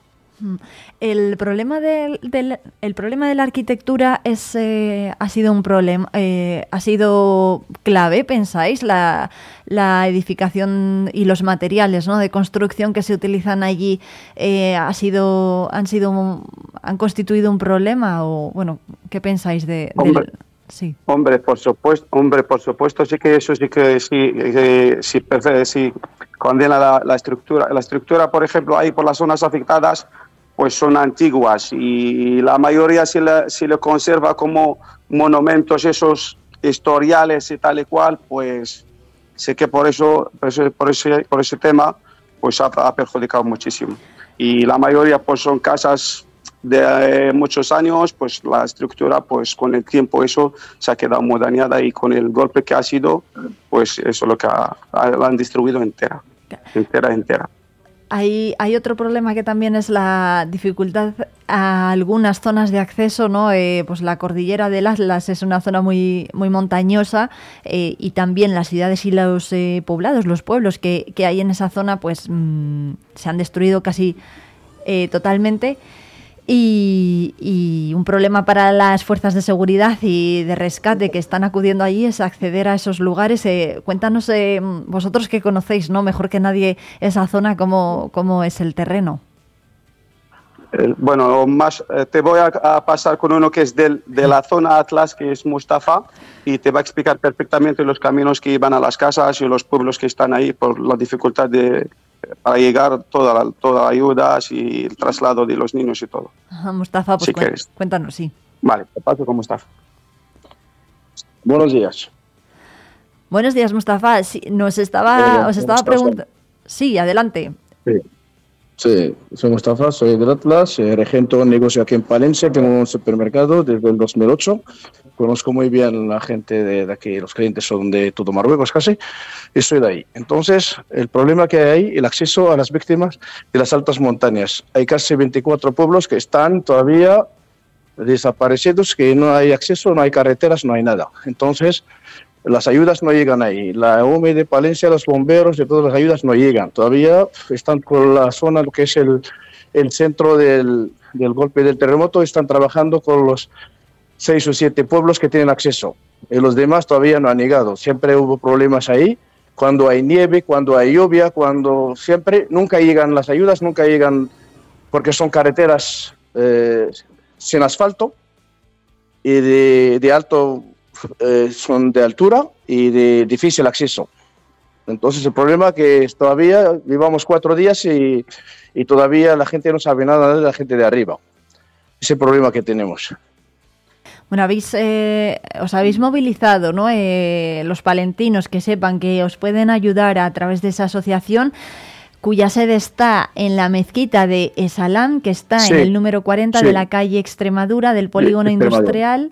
Eh, Kamal en este caso es el portavoz del colectivo, pero bueno, ¿qué, qué es lo que más eh, necesitáis que os lleven los palentinos hasta allí? Y estamos recogiendo eh, mantas, comida, eh, bebida, eh, legumbres, todo lo que... Además te voy a poner con Kamal que él tiene la lista de lo que hace falta. Bueno, pues eh, según los datos que ya han aportado, y mientras me pones eh, Mustafa con Kamal, eh, se lo voy contando a los oyentes, se necesitan eh, sobre todo carpas y hospitales de campaña, medicamentos, personal sanitario, mantas. sí, correcto. El más necesario que necesitamos más, que son bombas, eh, medicamentos, eh, carpas, eh, me- eh, Ropa, ¿no? eh, Para los niños. Ropa también es también necesario porque la gente está viviendo fuera y necesitamos más que eso, el, el- que eso el- las maltas y las carpas, esos que, que necesitamos ya y, y esos bombas para el agua porta- para el agua potable, esos que necesitamos urgente ya. Bueno, pues eh, cualquier hoy cualquier ayuda viene es bienvenida sea. ajá. Eh, hay- la gente necesita de todo ya. bueno, hay que decir también que el punto de entrega es esta sede, la vuestra mezquita en la calle Extremadura del polígono. Sí, extremadura número 40, correcto. ¿Y en qué horario Está se- al lado de los bomberos. y tenemos el horario de las 10 de la mañana a la 1 y media por la mañana y por la tarde a las 6. A las 6 hasta las 9 de la noche, de la tarde. Ujú. Y desde lunes a domingo, no. Cualquier momento se puede pasar. Ujú. Eh, eh, eh, tengo número de teléfono ya, le paso el número de teléfono, el número de cuenta y si hace falta otra cosa más, y ya estamos aquí, cualquier persona que quiera ayudar, que ponga contacto conmigo o con uno de los mis compañeros que están aquí, o pasa directamente aquí donde tenemos local, ningún problema. ¿Cómo mm, después, eh, una vez eh, vayáis consiguiendo esa ayuda humanitaria, cómo la vais a canalizar y cómo la vais a enviar hasta Marruecos? Bueno, ya lo hemos hablado con una empresa de transporte, va a ofrecernos camiones y, y- y allí, de allí ya tenemos otras asociaciones que hablan, que no hemos hablado con ellos. Desde a- nosotros no, no son- nos encargamos desde aquí, desde Palencia hasta la frontera, hasta, hasta la frontera de España. Desde la frontera se encargan otras personas para coger hasta el punto afectado. Em, ¿Cuánta gente estáis trabajando, Kamal, en, en organizar toda esta ayuda? Por el momento estamos entre 10 personas, 20 personas así, aquí en Palencia. Y bueno, estamos moviendo también en, en todos los pueblos de Palencia, por ejemplo en Biomuriel, en, en Torquemada, en, en Venta de Baños, en, en Baltanás, en, en muchos... mm, Aquí, si bueno, cualquier persona quiera ayudar, bienvenida sea. O sea que en Torquemada, Baltanás y Villamuriel también hay puntos de recogida para que los vecinos puedan... En Villamuriel tenemos pero en todavía en Torquemada, en el Baltanás y los, los otros todavía no tenemos nada, porque Ah. estamos intentando, hablamos con ayuntamientos y tal, y tenemos poco, poco contactos con ellos y tal, y todavía no, no, no estamos organizando nada. Pero si sale cualquier cosa, podemos hacer, eh, tenemos en, en todos los pueblos la gente que quiere, quiere recibir, punto. Eh, quiere, tenemos locales, tenemos tal, y cualquier persona que quiere, que quiere ayudar, estamos aquí para darle información donde quiere dejarle más cercanos que se pueda. Por el momento tenemos en, en Palencia, capital, y en Villamuriel. En, en, en estos dos ya la tenemos locales y tenemos gente que está esperando. Pero en los otros pueblos no tenemos nada.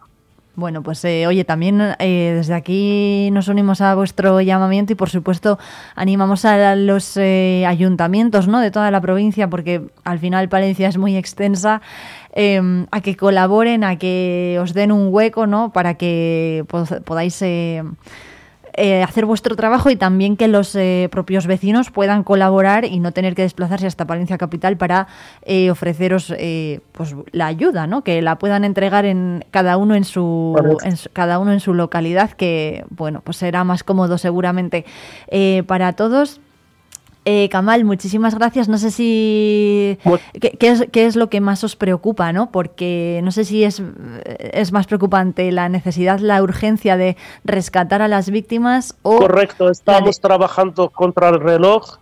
El más pronto posible será mejor para nosotros y para la- la- las familias afectadas. Nosotros estamos trabajando 24 sin descanso y ojalá que salga todo bien y, y- y- y trabajamos fuerte hasta donde llegamos. Bueno, pues eh, mucho ánimo. Supongo que, que, que- ¿Cómo están los ánimos dentro de, de vuestro colectivo? No sé si Bueno, estáis... de verdad, de verdad, aquí nuestros patriotas están todos, todos están preocupados, están trabajando con nosotros mano a mano, contra reloj, para, para ayudar como podamos. Bueno, pues estaremos eh, muy pendientes de esa eh, movilización humanitaria. Kamal, muchísimas gracias. Muchísimas gracias a vosotros para vu- vu- vuestra ayuda y colaboración con nosotros. Muchísimas gracias a todos. Venga, un saludo, Kamal. Un saludo, gracias.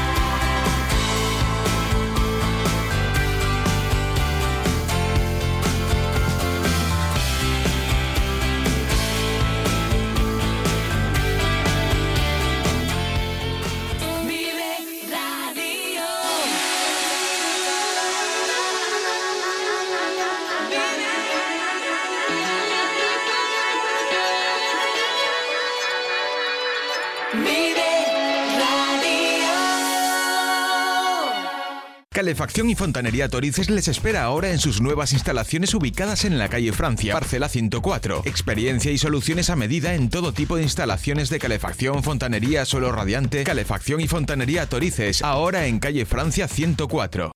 Yo me sumo al alto rendimiento. Yo me sumo al alto rendimiento. Y yo. ¿Y yo? Y yo. ¿Y yo? Y yo también. Agropal te ofrece la semilla que necesitas para la rentabilidad de tus cultivos. A nosotros sí que se nos acaba la semilla. Resérvala ya. Agropal Semillas, únicos en semilla certificada.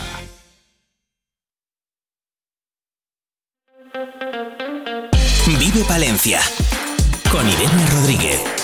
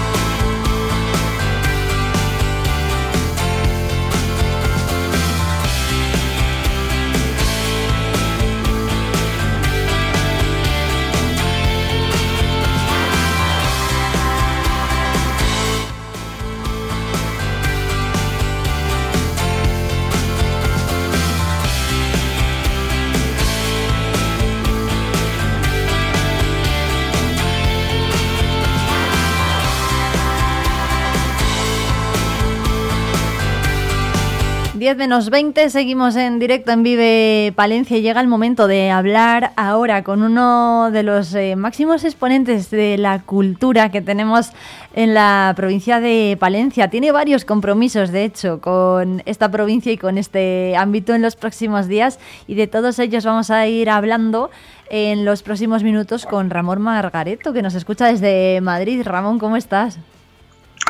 Muy buenos días, Irene. Muy bien. ¿Y tú qué tal? Bueno, pues estupendamente y más sobre todo eh, cuando nos atiende una persona como, como tú, perdóname que te tutee, eh, a los micros de Vive Palencia, eh, que vas a venir dentro de muy poquito, ¿no? Porque el día 15 inauguras aquí exposición en el Centro Cultural Provincial. Sí, efectivamente. la exposición se llama Renacimiento eh, porque la prensa y, algún, alguna persona me han calificado, como toco varios, mm, varios palos de las bellas artes, me han calificado como un hombre del renacimiento, eh, cosa que, que me parece muy agradable, la verdad. Y aparte de eso, también se llama renacimiento porque todos hemos renacido después de la pandemia. O sea que tendría esos dos subtítulos. Bueno, em, cuéntanos qué, vamos a poder ver en esa, en esa exposición. Bueno, es la más eh, extensa de mi carrera, son 50, 50 cuadros nuevos y en ella veremos retratos geométricos, ciencia ficción, fauna fantástica, juegos de todo tipo, la música y la danza, la diversidad en la espiritualidad, lugares emblemáticos cercanos y lejanos, eh, y el estamento militar. Y además eh, eh, continúo con mi serie de colas arrepentimientos.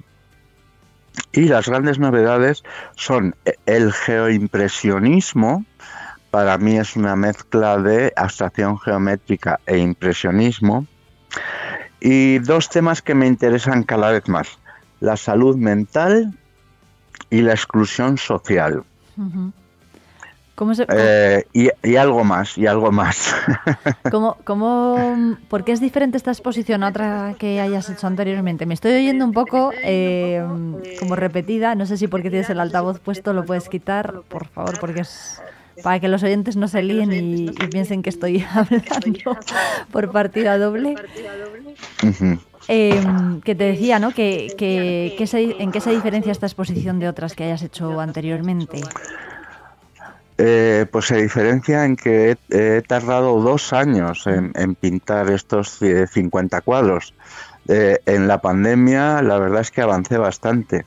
Y bueno, y además como esta exposición em, es un homenaje a los 10 años de mis colecciones pop art, eh, pues, eh, pues así va a ser. Em, bueno, hay más. Em, ¿Hasta cuándo se va a poder ver esta exposición? Porque se inaugura el día 15. va a estar en el se inaugura, se inaugura este viernes 15 a las 10 de la mañana en eh, el Centro Cultural Provincial de la Diputación. Y están invitados todos los palentinos que quieran y luego estará hasta el día 15 de octubre, es decir, un mes entero. ¿Es la primera vez que la muestras? Sí, es la primera vez. Lo único que hice una especie de aperitivo en Arte Natura, la, feria de arte contemporáneo eh, al aire libre eh, que se celebró a principios de San Antolín y allí expuse tres cuadros. Eh, Marilyn Monroe, Pablo Picasso y Groucho Marx.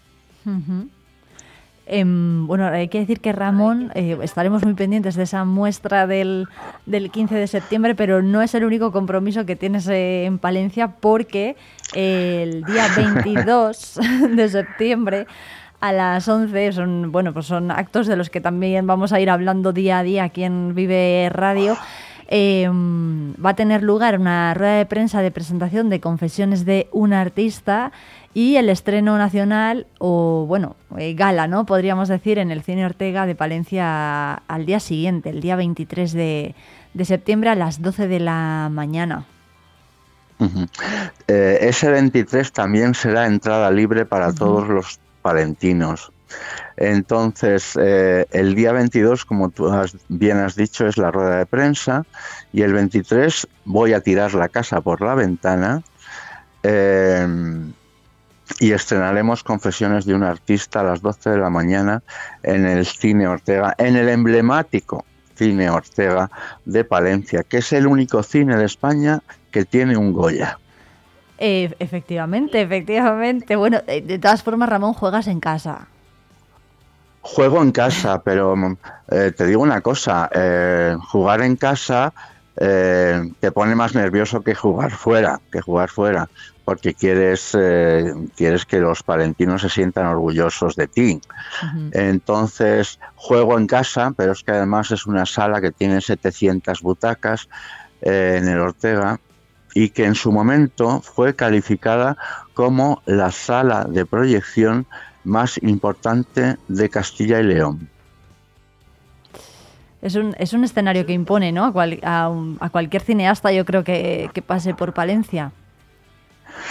Es un escenario que impone efectivamente cuando estás en el escenario, eh, pero me impuso más el teatro real en el escenario cuando me, me dieron el premio Goya.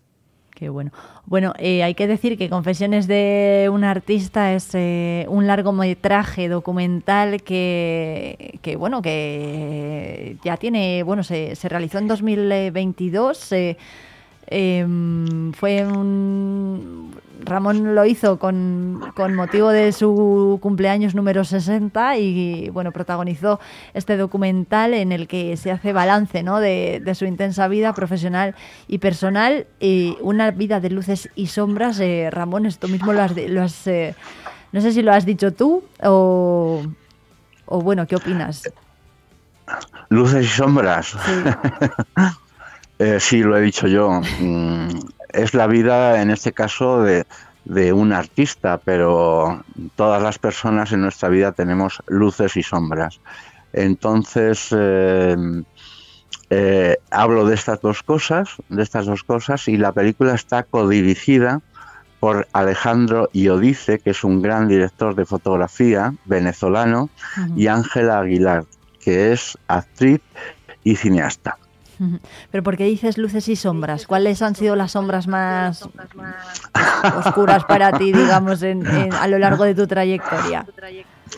Es que esto puede ser un spoiler, que es una palabra, ah, es un anglicismo que no me gusta, no me gusta nada, ¿no? Bueno, sin hacer eh, spoiler, sin hacer mucho spoiler. pero las sombras, las sombras eh, son los momentos de sufrimiento, cuando pierdes a un ser querido, y también, em, también las sombras son cuando, em, cuando no aparece la creatividad, la, inspiración. Y luego, y luego también, pues, eh, las sombras que, como te decía, que tiene todo el mundo en su vida, ¿no? Eh, y en su personalidad. Cosas que hay que conocer ah, y corregir. ¿Y las luces? ¿Las luces? Bueno, las luces, la verdad es que soy un privilegiado porque eh, eh, mi carrera artística pues eh, ha dado muchos frutos, muchos más de los que yo esperaba, reconocimientos, aplausos, etcétera, y mm, toda mi vida artística. pues cinematografía, pintura, escritura, moda, etcétera. ¿Qué, es lo que más luz te ha dado a lo largo de tu vida profesional? Digamos, si la familia o la propia actividad.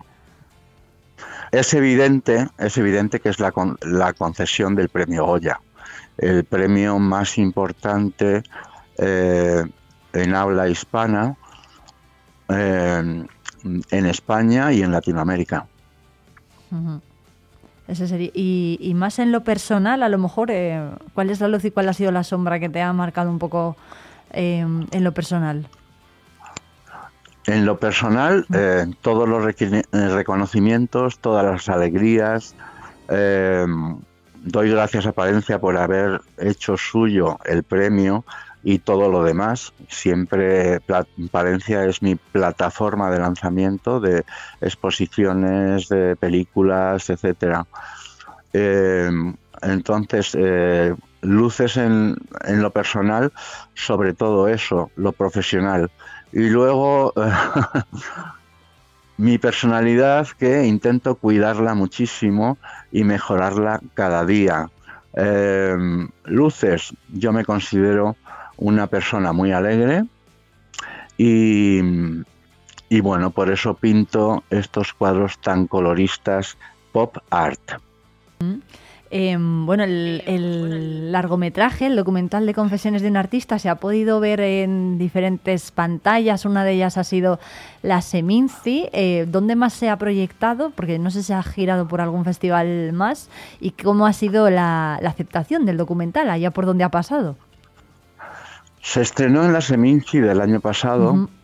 Con unas excelentes críticas, con unas excelentes críticas, cosa que doy gracias eh, doy gracias por ellas. Eh, después estuvo en el Festival de Aguilar de Campo, donde me concedieron el Águila de Oro especial. Es verdad. Eh, ha estado en, otro festival que se llama Pinceladas de Espiritualidad. Eh, también ha estado en el Festival de Cine de Alicante. Y luego novedades. Confesiones de un artista ya tiene cinco premios dos internacionales. Estos dos eh, premios internacionales, eh, ¿dónde se los han dado? Y pues, supongo que haya sido este, este año, ¿no? Efectivamente, incluso hace poco, incluso hace poco. Bueno, el año pasado me dieron el premio Tieldón a las artes visuales por este proyecto en Palencia. Eh, formo parte de parte del grupo Tieldón de, de artes plásticas que, de reciente creación. Eh, después el Águila de Oro, como te he dicho, y luego la sorpresa, la, gran alegría, ha sido eh, premiado en la página web eh, más seria e importante de cine, digamos, del mundo, porque tiene 100 millones de visitas al, al, mes. Y luego también nos han seleccionado en, que también es un trofeo, en Madrid Film Awards. Bueno, pues eh, oye, por cierto, el, el, documental en Palencia se va a proyectar ese día, el día 23 de septiembre, nos lo vamos a apuntar todos. Eh, nos lo vamos a apuntar todos en el calendario, pero yo no sé si se va a poder ver más adelante eh, o con más frecuencia, si se va a quedar en las, en las salas de Palencia. Pues sí, eh, el documental se estrena el día 22 en el Cine Avenida y estará pues eh, una semana, dos semanas o lo que quiera el espectador. Es decir, que los palentinos lo van a poder ver no solamente el 22 y 23, sino durante, bueno, como una película habitual, ¿no? Dentro de la cartelera. Efectivamente, efectivamente. Eso, eso me parece un milagro. Sí, ¿no? Eh, ¿Por qué? Porque le parece a Ramón Margareto que se pueda ver su documental, su largometraje en, un, en, en, casa, en el propio cine Ortega o en la Avenida. Sí, porque las salas de cine eh, no suelen proyectar documentales, solo muy, muy, muy concretos. Entonces, eh, que se estrenen en salas y no solo en Palencia, sino en algunos puntos más de Castilla y León en principio. Y, y nada, estoy muy contento por eso. Este documental está destinado después, cuando termine eh, su circuito de festivales, eh, está destinado a las plataformas digitales. Es decir, ¿y, se sabe ya dónde se va a poder ver o todavía, o todavía no? Todavía es pronto. Todavía no, esperemos que se vayan apuntando los cines de la comunidad o, más allá de la comunidad, porque en Madrid también se va a ver. Y, nada, eh, desde aquí hago un SOS para que nos eh, proyecten la película en salas, eh, sobre todo de Castilla y León. Eh, pues desde luego, ojalá eh, lo podamos ver en cuantas más salas mejor. Eh, volviendo al documental, ¿cuál es? porque claro, es un documental al final sobre la vida de Ramón Margareto. Supongo que se utilice archivo antiguo y personal de, la, de toda la familia. Em, ¿Cómo recuerdas la, la, infancia dentro de, bueno, cómo, cómo era la vida de tu, de tu familia que siempre ha girado en torno al cine? Bueno, yo pertenezco a una familia de exhibidores, como sabéis. Entonces, mi infancia fue muy artística, muy artística, porque éramos un grupo de amigos y primos eh, artistas, artistas. Entonces, eh, pues hacíamos, creábamos arte. Eh, mi primera exposición fue en el Ayuntamiento de Medina de Río Seco, con 12 años, esculturas en plastilina, imagínate. Qué bueno. ¿Y te acuerdas de lo que hiciste con esas esculturas? ¿Qué figuras eran? Bueno, pues mira, buscando en casa de cara a la película, me encontré una caja misteriosa, la abrí y ahí estaban eh, las figuras de plastilina. Frankenstein, los payasos de la tele, Pipi calzas largas, etcétera. Bueno, o sea, que tenías buena mano, ¿no? Eras un manitas ya. Bueno, un manitas, eh, yo creo que eso es un don que te viene regalado, que te viene regalado, ¿no? Como a otras personas, otras vocaciones, otras vocaciones. Entonces, eh, mi ilusión siempre fue dedicarme al arte eh, las, las 24 horas del día y así lo estoy haciendo, o sea que para mí es una gran suerte. En esa, bueno, dices que, es una vocación, ¿no? Que a uno le viene el don del arte y, y, sale y, listo. Pero no sé si alguien te, te, guió en ese camino, sobre todo cuando eras más, eh, bueno, cuando eras un niño, cuando eras joven. ¿Quién recuerdas que te guió, que te guió más? Mi primer maestro en la infancia fue un primo mío, Juan Amigo, eh, que era el genio del grupo Luego él no se dedicó al arte, eh, pero, eh, pero sí ese fue mi primer maestro. Lo único que yo tengo mucho de autodidacta. Entonces eh, mi estilo actual se forjó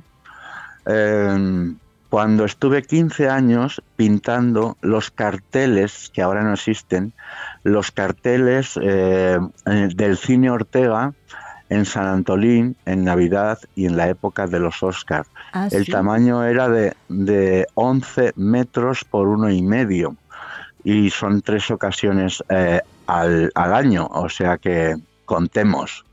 Ahí se forjó mi estilo. Em, y que te acuerdas, por ejemplo, de esas cartelas. No sé si eh, lo has llamado carteles, pero el nombre no sé si es exactamente carteles o cartelas, porque eran los, eh, bueno, las, los, los paneles, ¿no? Donde se anunciaban las películas. ¿Qué pintaste? ¿Te acuerdas? Eh, pues mira, el diluvio que viene, que fue el, el primer gran musical llegado a España donde luego durante un mes ejercí de cantante y bailarín, o sea, fue mi, debut eh, oficial como, como bailarín.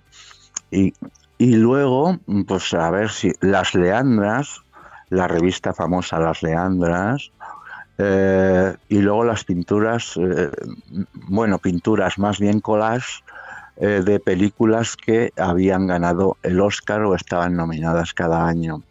Qué bueno, pues eh, Ramón Margareto, eh, muchísimas gracias, cineasta y artista que tenemos aquí en la provincia y desde luego uno de los mayores embajadores que tenemos fuera de, fuera de esta tierra. Te esperamos el viernes en ese Centro Cultural Provincial en la inauguración de, de tu exposición y el día 22 y 23 de septiembre con Confesiones de un Artista en Los Avenida y en el Ortega. Muchas gracias. Muchas gracias, Irene, por tantas y tantas flores que me has echado. Bueno, ya. Bueno, si quieres te las quito. dejémoslo ahí, dejémoslo mejor ahí. bueno, pues, Ramón Margarito, que un placer y nos vemos muy pronto, de verdad. Muchas gracias. Un abrazo a todos eh, los oyentes. Hasta luego. Vive Radio. Son las 10 de la mañana. Palencia 90.1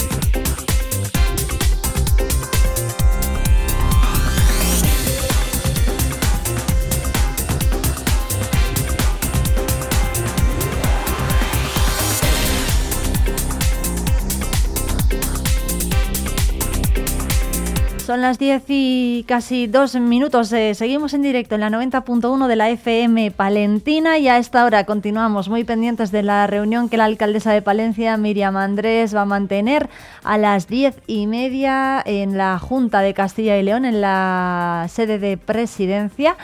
Eh, con Alfonso Fernández Mañueco y un encuentro eh, que bueno van a explicar posteriormente a las once y media tanto la regidora de la capital palentina como la consejera de movilidad y transformación digital María González Corral.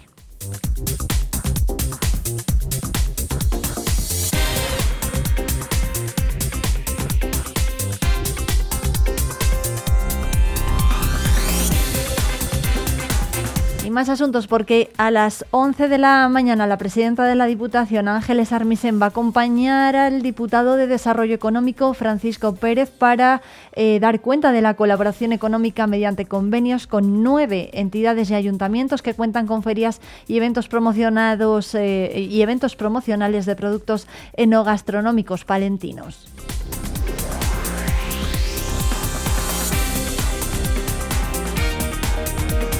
Y a las once y media van a acompañar a precisamente Roberto Martín, el alcalde de Villamuriel, en la presentación de la Feria Multisectorial del Cerrato, que va a celebrarse en los próximos días.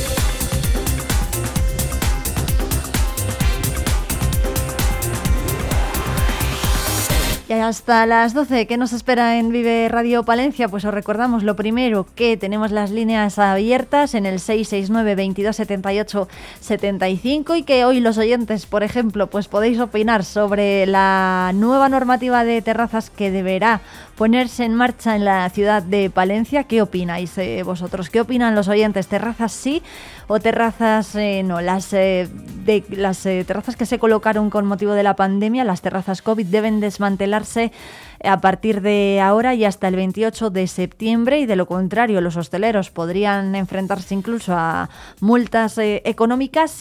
los hosteleros dicen que entienden que era una medida que se iba a poner en marcha y que era esperable, pero también que se ha llevado de forma muy precipitada. Bueno, pues eh, también queremos contar con la opinión de los oyentes, así es que hacednoslas saber en el 669 28 78 22 78 75 669 22 78 75 y lo escucharemos aquí en directo. Vamos a estar eh, vamos a estar en la 90.1 hasta las 12 del mediodía.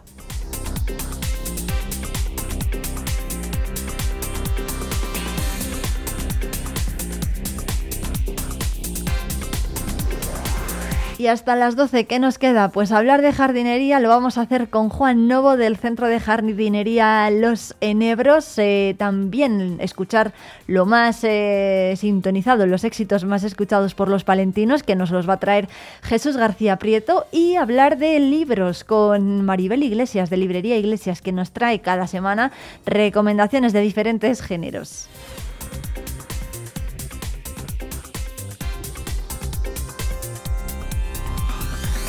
Y además, en unos eh, minutos vamos a irnos de ruta por la provincia hasta Villalcázar de Sirga y además vamos a hablar con una de las figuras de referencia en el periodismo nacional, John Sistiaga, que desciende de Bertavillo. Su madre era procedente de esta localidad del Cerrato y además él la va a visitar este fin de semana eh, con motivo de sus fiestas del Cristo del Consuelo, así que con él vamos a charlar. Va a ser el pregonero, pero bueno, vamos a hablar de diferentes temas y lo vamos a hacer en la sección de Hablando de todo y de nada a las diez y media.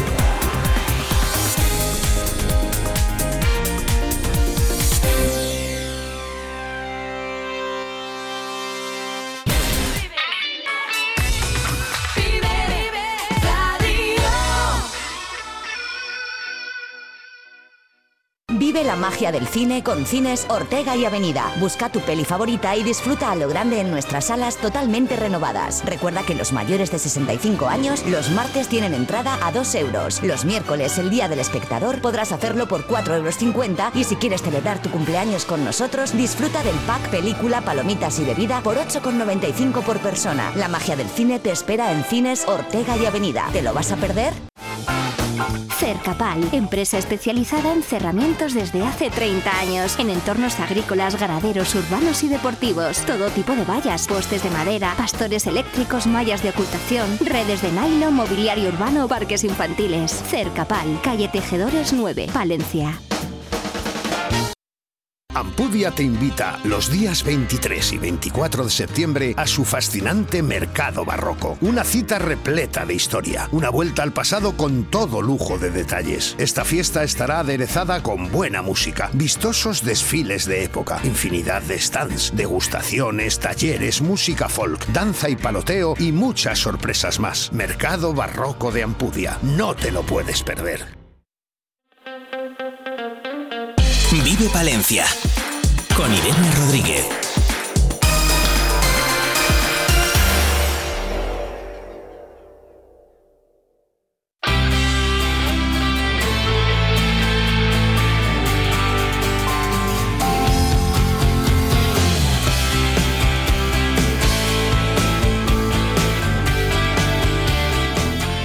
Está por aquí Maribel Iglesias de Librería Iglesias para hacernos esas recomendaciones literarias eh, que al final pues terminamos apuntando Maribel, eh, apuntamos muy rápido y yo no sé si a los oyentes les da tiempo a leer todo lo que nos dices porque son muchísimos títulos, eh, pero bueno, hoy vamos a hablar de novela juvenil y de cómics, ¿no? Sí.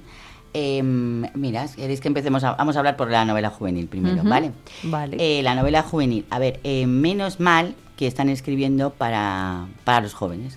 Porque había, ha habido un momento en que, mm, claro, los 13, 14, 15, 16, no, no, no, había una novela especial para ellos. Y entonces ahora se han dado cuenta en las editoriales, entonces han apostado fuerte y hay un montón de autoras, sobre todo, que escriben para, pues eso, para chicas o para chicos, pero sobre todo, no sé por qué, para chicas. Y hay un, hay un, como un sector de novela fantástica, romántica, que, que, bueno, es, es, de hecho yo vendo, iba a decirte que bastante volumen de la librería, pues son estas sagas de novela fantástica con amor y tal, tipo Los asesinos de brujas, tipo lo de Tiempo de cenizas, bueno, eh, eh, además es que ya saben dónde van, bajan abajo, que está, está la novela fantástica de amor, un poquito así.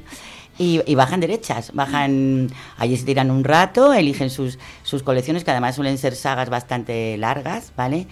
Pero vamos, que está fenomenal, porque em, había un momento, ya te digo, que jugar con 13, 14, 15 años, como que tienes muchas cosas alrededor y no, a no ser que seas una lectora empedernida, empedernida, te cuesta mucho engancharte.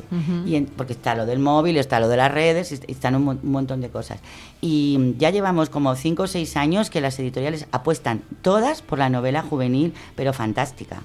que yo creo que a lo mejor también fue un poco a partir de Harry Potter, pero le han dado le han dado la vuelta. Es ¿eh? que te iba a decir, sí, sí, que yo, por ejemplo, cuando tenía 13, 14 años era lo que se leía Harry Potter, eh, Crepúsculo, la saga de Crepúsculo y, Laura Gallego, a lo mejor también se leía mucho. Bueno, es que Laura Gallego es buenísima, ¿vale? Claro. Eh, lo que pasa es que Laura Gallego, bueno, Memorias de Idun, todo el mundo lo ha leído ya, todo el mundo que le gusta leer, pero no, estos son un poquito más, mayores. Sí, sí. Ah. Em, empieza muy pronto, ¿eh? Porque eh, con 13 años o así algunas se enganchan.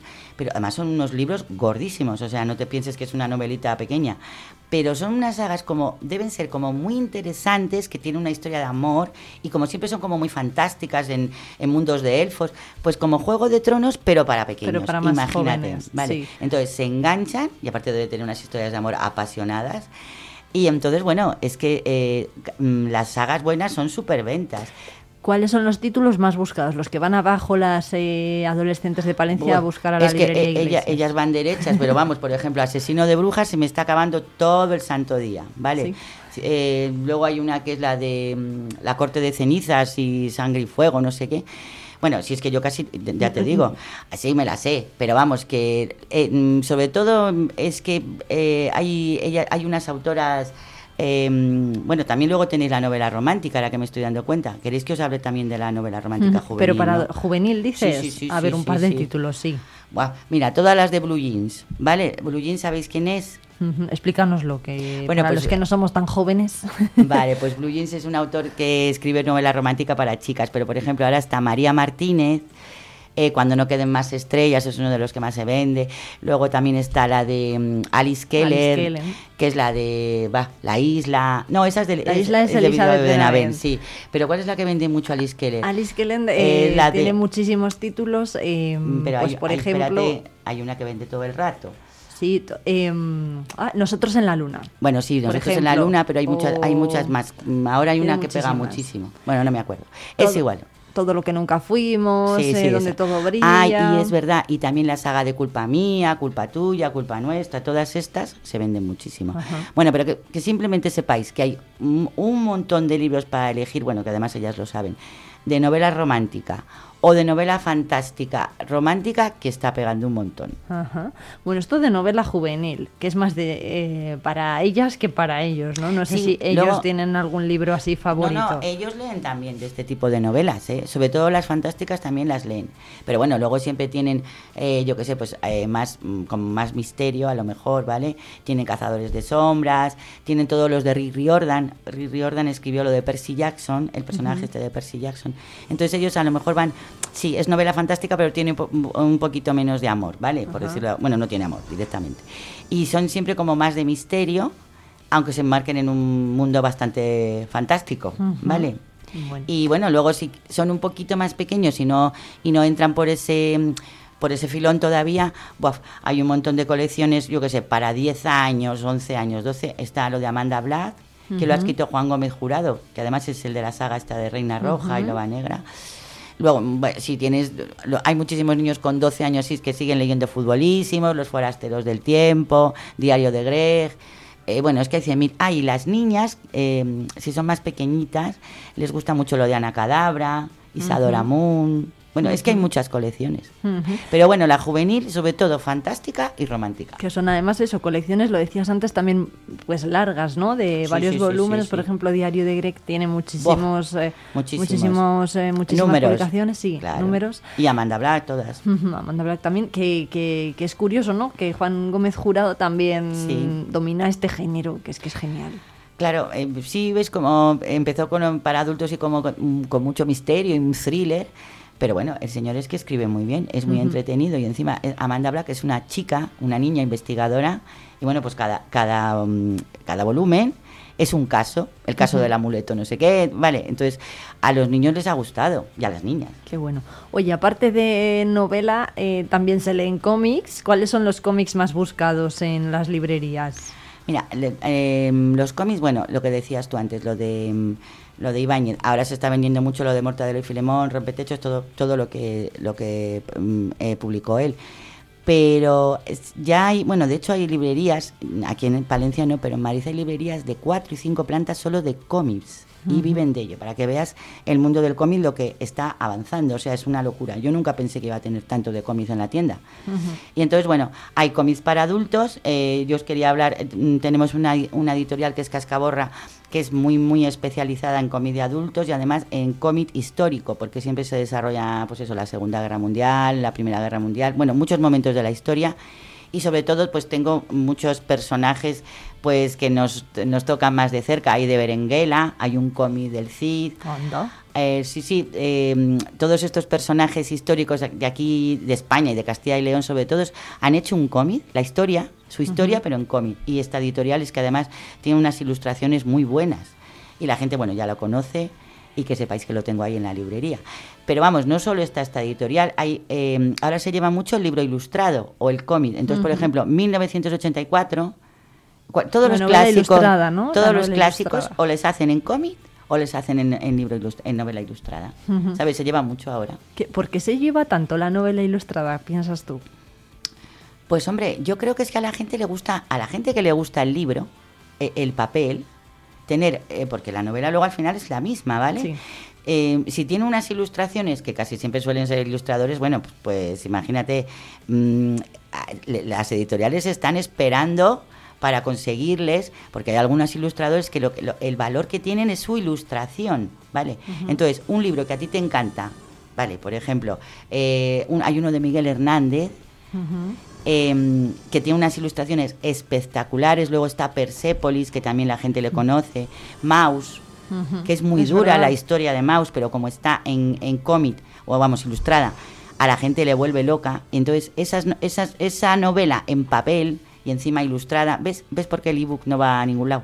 Porque al final em, la gente le gusta el papel y le gusta que esté, bueno, mejor ilustrado, pero si no, si una, una historia te atrapa en papel, no tiene nada que ver con la pantalla. Con el ebook, claro, una novela ilustrada no la puedes ver en formato electrónico, está claro. Ni ilustrada, ni, ni casi iba a decirte de la normal, porque si tú tienes que ver quién era este personaje, no haces nada más que pasar pantallas y pantallas. Sí que es verdad que dice la gente que, oye, que como puedes hacer la letra más grande, más pequeña o tal, pero hija, la sensación de leer un, un, libro, en, papel. y pasar las hojas y tal. Hombre, si tienes que ir de viaje y te quieres llevar una novela histórica, pues... Pues la compras en bolsillo. Ya, bueno, también es verdad. Y te lo metes en la mochila. Y ya está, no pasa absolutamente nada. Bueno, ¿qué, qué más cómics se, se, buscan en las librerías, por ejemplo? Mm, a ver, yo... ¿Has dicho los de Cascaborra? Sí, bueno, luego tenéis libros ilustrados y tal para adultos, pues los de Ibáñez, y, que sepáis que también para niños hay cómics, que se me había olvidado de, deciroslo.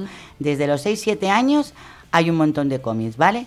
Eh, entonces, estos son libros chiquititos, simplemente son historias muy pequeñas. Además, lo hacen muy bien porque lo hacen con letra mayúscula muchos. Están los de Agus y los monstruos, que son también así con la típica galleta. Bueno, em, hay un montón de títulos de, de, cómics, desde pequeños hasta mayores, hasta adultos. Bueno, pues Maribel Iglesias, muchas gracias por todas estas eh, recomendaciones y ya sabéis que todo esto lo tenéis eh, en, en este establecimiento, ¿no? En la calle Mayor de Palencia. Muchas gracias. Muchas gracias a vosotros.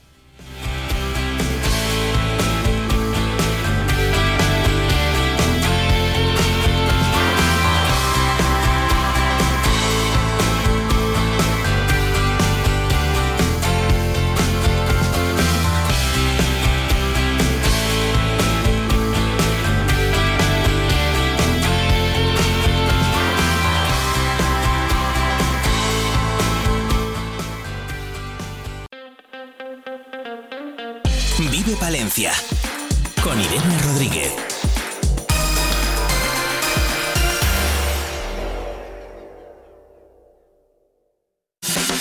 Vive Palencia, vive tu provincia, vive tu pueblo, vive radio.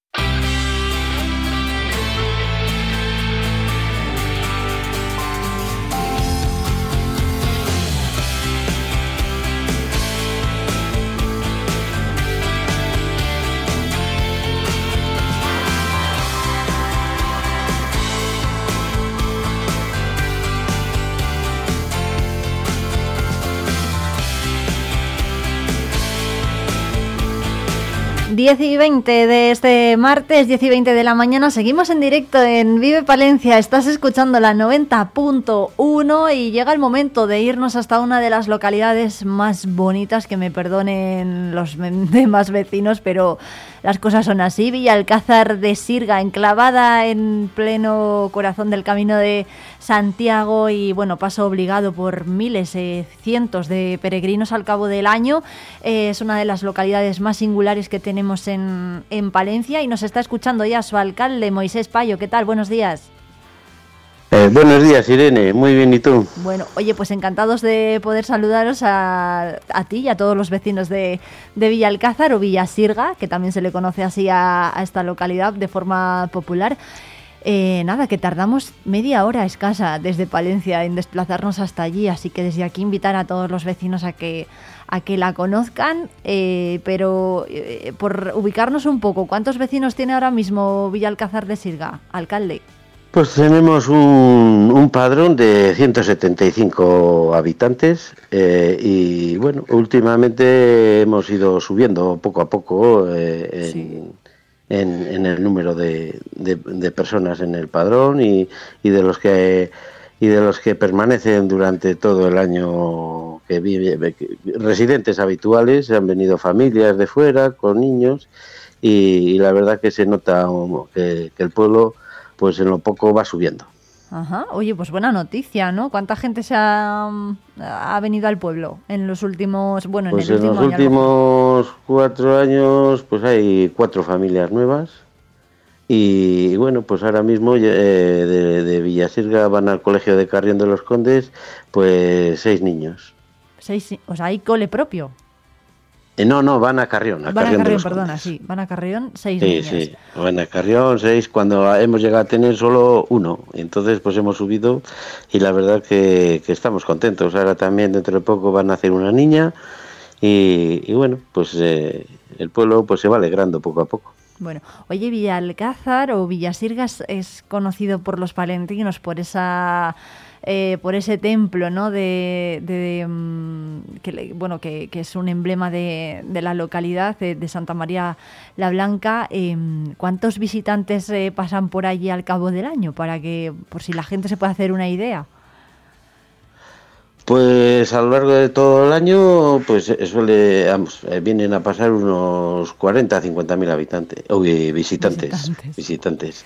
40 y más, más desde Semana Santa hasta Los Santos, pero no deja de venir gente todo, todo el resto del año. La verdad que es un es nuestro nuestro tesoro, nuestro, nuestro, atractivo. Algún amigo que tengo de otros pueblos diría, me dice si os quitamos la iglesia os quedáis en nada, pues pues posiblemente sea verdad.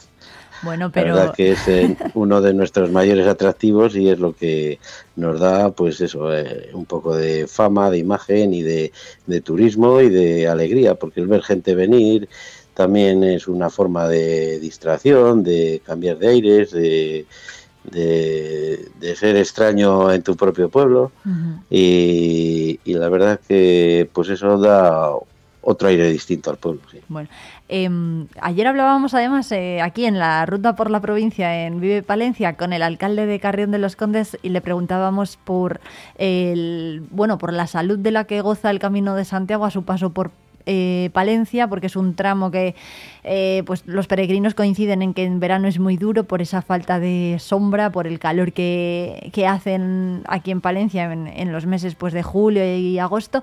En Villalcázar coincidís, hay, hay peregrinos que a lo mejor se saltan el camino de Santiago y pasan de largo, bueno, o no pasan por, por Villalcázar y se pierden este templo del que estamos hablando.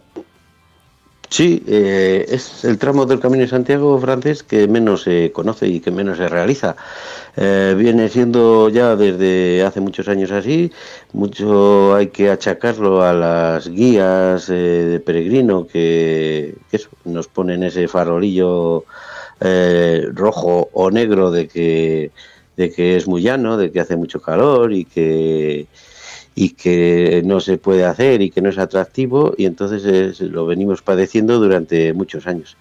Aún así, pues eso, eh, pasan muchos peregrinos, sí que antes de la pandemia hubo un poco de de bajón, iba poco a poco bajando todos los años porque eh, hacía mucho tiempo que no había año santo y no había una promoción del Camino de Santiago, pero una vez que ha pasado la pandemia, que ya eso fue ya el cierre total, pues sí que se nota que vuelve que vuelve el peregrino. Más en las fechas de primavera y ahora de otoño que en las del verano, pero bueno, durante todo el año vemos peregrinos. ¿Cuánta infraestructura tiene Villalcázar para acoger a estos peregrinos? Pues tenemos eh, dos albergues, tenemos dos hostales y después pues hay, hay alguna casa rural así pequeñita que también acoge por habitaciones pues a, a los peregrinos, es decir, estamos bastante, bastante surtidos. Tendríamos pues para acoger ahora mismo pues unas 70, 80 peregrinos a dormir en su máximo eh, número, sí. ¿Y ahora mismo, ahora mismo hay peregrinos en, en Villalcázar? Ahora que sí, ahora mismo estoy de pasar por, por, la plaza y por la calle en la que vivo y eso. Oye, Así que sí, sí. Eh, vamos, esta es una de las fechas de septiembre y octubre.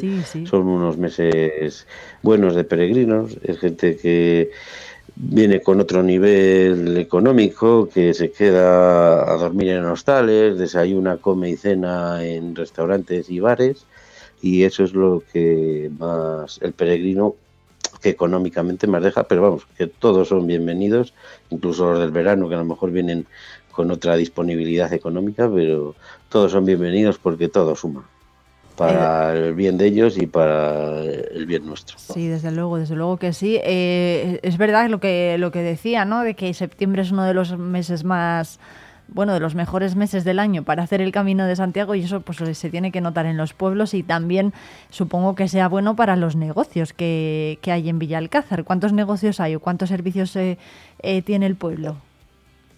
Pues aparte de lo que hemos dicho de albergues, pues tenemos dos bares, y de, bueno, después está el mesón, eh, pero bueno, de lo que usa más así el peregrino, pues tenemos dos bares y esos dos albergues, los dos hostales, y entonces pues es ahora cuando vas a la plaza y, y está en la terraza llena, vas, entras en el bar y no conoces más que al camarero, eh, y eso es lo que, vamos, y, después pues eso es lo que da alegría, te digo, al pueblo. También está la pastelería, que algunos se acercan a probar los dulces de, de, nuestra confitería, la perla alcazareña. Y, bueno, eh, ya digo que eh, lo que a lo mejor otros pueblos notan de que ahora se han ido los veraneantes, pues es verdad que aquí, también se han ido, pero la presencia en la plaza está compensada ahora por, por, por los peregrinos que, que vienen vamos, que pasan haciendo el Camino de Santiago y que, y que paran en Villa Alcázar de Sirga a almorzar, eh, pues casi antes de llegar a, Carrión, muchos de ellos, que es su etapa final, eh, a estas horas de la mañana. Los peregrinos que vienen a Villa Alcázar pues son a lo mejor de más de al mediodía, por la tarde, es un destino un poco más para peregrinos que han hecho el camino o para el que viene un poco más tranquilo y no quiere pueblos tan grandes, pues para eso está Villasirga de refugio. Bueno, totalmente, desde luego, ¿no? Que hay pueblos que son más grandes, pues eh, en Palencia están Fromista y Carrión, ¿no? Los más y numerosos. y luego hay, sí, luego hay otros más pequeñitos, pues población de campos eh, o, o Villalcázar. Ledigos, eh, que esos pues, también tienen, tenemos nuestro público.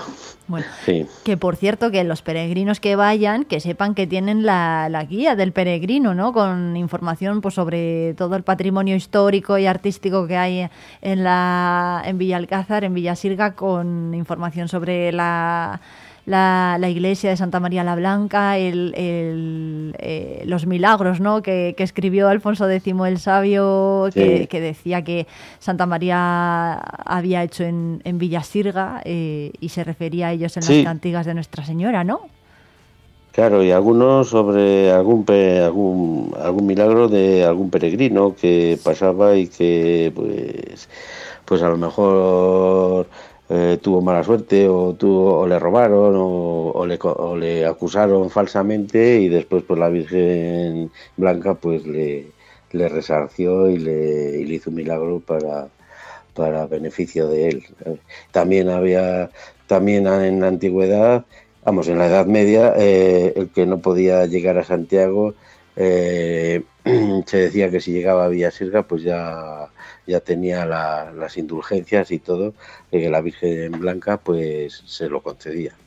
Eh, era una de las formas también de peregrinar de aquella época. Pues a lo mejor no todo el mundo llegaba, pero una vez que llegabas a Villasirga, pues ya tenías los favores de, de Santiago solo por llegar hasta aquí. Bueno, pues eh, invitados se quedan, por supuestísimo, todos los oyentes de Vive Radio Palencia a visitar Villa Sirga, Villa Alcázar de Sirga, en pleno camino de Santiago, con esa iglesia imponente. Es uno de los templos más eh, eh, sorprendentes, yo creo, ¿no? Porque espectaculares, pues sí, pero sorprendentes sobre todo, ¿no? Nadie espera que en un pueblo tan pequeño haya una iglesia tan grande. Eh, y entonces, pues la verdad que todo el mundo se queda maravillado y, más cuando entra adentro y ve pues, pues, pues, pues, la iglesia en su máximo esplendor. Entonces ve las bóvedas de ya que son de, arco apuntado, ya es, es casi un gótico eh, primitivo, pero al fin y al cabo gótico. Ves ahí los sepulcros del infante Felipe, su segunda mujer o tercera, o bueno, según sean las teorías. Eh, vemos el, el, retablo de la capilla mayor, que es pues una maravilla, o vemos el, el retablo de Santiago, que es de los pocos en los que cuenta la vida de, Santiago en su predicación y después de muerto y su traslado a, hasta Iría Flavia en Galicia. Totalmente. Bueno, pues eh, Moisés Payo, alcalde de Villasirga, Villalcázar de Sirga, eh, una de las localidades que tenemos en Palencia en el Camino de Santiago. Muchísimas gracias. Pues gracias a vosotros por acordarse, acordaros de, este, este pequeño y bello pueblo. Hoy escucharán Vive Radio, ¿no? En la 90.1. Pues sí, hombre, yo ya lo voy escuchando a las a las señoras, que son las que más escuchan la radio, que, que, sean, que muchos ya os escuchan a vosotros. Sí. Bueno, pues Además, ya lo he ido anunciando que hoy vamos a hacer una mención especial en el pueblo y todos están pendientes. Bueno, pues muchísimas gracias. Un saludo para todos los oyentes de Vive Radio allí en Villalcázar de Sirga, por supuesto, y que les animamos, les animamos eh, también a que nos cuenten ellos las bondades de su pueblo. Lo pueden hacer por WhatsApp en el 669 22 78 75 con un mensaje, con una nota de audio que lo escucharemos aquí en directo. Y también tenemos, por cierto, abierto, alcalde, el correo de Vive Radio, palencia arroba viveradio.es. Así que ahí podemos... Eh, y recibiendo todos los mensajes que nos enviéis, eh, tanto los eh, vecinos de Villalcázar como los del resto de la provincia, eh, que aquí no, no desperdiciamos nada. Moisés Payo, alcalde de Villalcázar de Sirga, muchas gracias. Pues muchas gracias a vosotros igualmente. Y buen día. Buen día para ti también. Un saludo. Un saludo.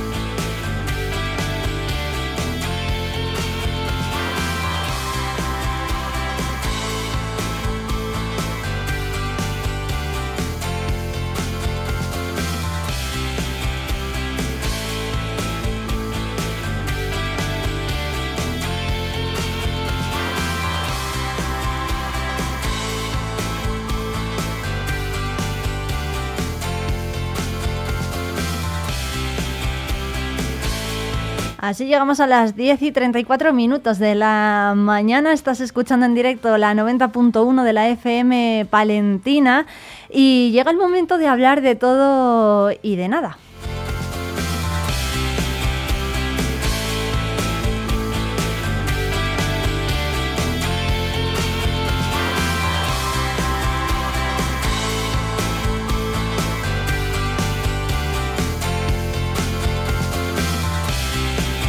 Y lo vamos a hacer eh, en primer lugar presentándoles a alguien que tenía unos abuelos que se llamaban Enrique y Águeda, que vivían en el número 11 de la calle El Trinquete de Bertavillo y vivían con su madre, Pilar, y sus hermanos. Eh, les estamos hablando de Juan Enrique Sistiaga Escudero, pero si este nombre no les dice nada, pues a lo mejor si les digo John Sistiaga, todos, eh, todos se hagan una idea, ¿no? El periodista, periodista que ha cubierto conflictos eh, de guerra por todo el mundo, él desciende de Bertavillo y allí iba todos los veranos con sus hermanos, Chomin y Nekani. John, buenos días, ¿qué tal? ¿Qué tal? Buenos días, Irene, ¿cómo estás? Bueno, oye, pues encantadísimos de tenerte aquí en la antena de Vive Radio Palencia, una emisora que, que ha nacido pues hace muy poquito y, que además, pues oye, pues puede contar que John Sistiaga va a estar aquí en Palencia. Eh, pues eh, con sus vecinos, ¿no? Con los vecinos de Bertavillo, que supongo que te acuerdes de ellos. Sí, hombre, me, a ver, me, acuerdo, me acuerdo de aquella manera, ¿eh? Voy a tener que empezar a recuperar nombres y, y, muchas caras porque algunos, Irene, no les he visto desde hace 40 años. O sea que volver al pueblo donde yo pasé toda prácticamente mi infancia eh, como pregonero de, las fiestas, eh, para mí va a ser eso, va a ser volver 40 años atrás a muchos colegas, amigos, amigas de entonces, eh, a los que algunos les voy a tener que poner cara, porque mi hermano se ha encargado de, desde el Facebook de saber quiénes son cada uno y dónde estaban y hacerse un seguimiento, pero yo que este tipo de redes no, no trabajo, pues bueno, va a, ser, va a ser todo un ejercicio, ¿no? De irnos acordando. Bueno, em, oye, ¿qué recuerdas de, de, esa infancia, de esos veranos aquí en Palencia, en Bertolillo? Sí, ah, bueno, pues, a ver, eh, yo soy de esa generación a la que los padres sol, les soltaban con sus abuelos desde, no sé, el 2 de julio hasta después de las fiestas de, de, Bertavillo, ya por el 17, que volvíamos al colegio. Entonces, em, teníamos esa suerte de vivir asalvajados y asilvestrados eh, y cuidados por los abuelos durante dos meses y pico y, en esos años que vas creciendo un poco, pues, eh, pues haces de todo, ¿no? Desde caminatas gigantes por los páramos y, los caminos de alrededor del pueblo, a salir con tu tío en el tractor a, arar la tierra, a que te pique un tábano en el ojo, eh, no sé, a tus primeros escarceos amorosos, un poco de todo, ¿no? Bueno, em, ¿qué fue, ¿cuál es el pozo que te ha dejado a ti em, eh, estar en Palencia en verano cuando eras niño?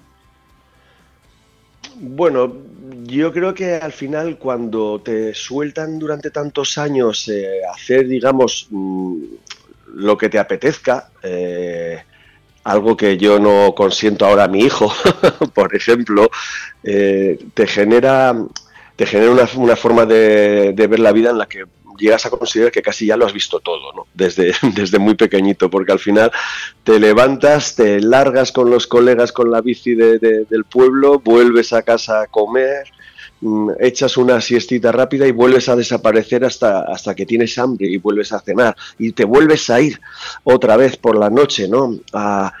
A ver estrellas, que yo creo que no he visto un cielo más estrellado desde, desde entonces, ¿no?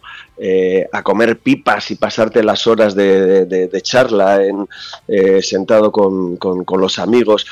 Esta es una forma de ver la vida que, que ahora que, era mucho más lenta y, pero también con mucho más pozo que la que podamos eh, tener ahora, la que puedan tener mis hijos, ¿no? acostumbrados a tener a estar mirando la pantalla de un móvil, a asustarse cuando ven una avispa y, a, no saber dónde está el norte porque no saben encontrar la estrella polar.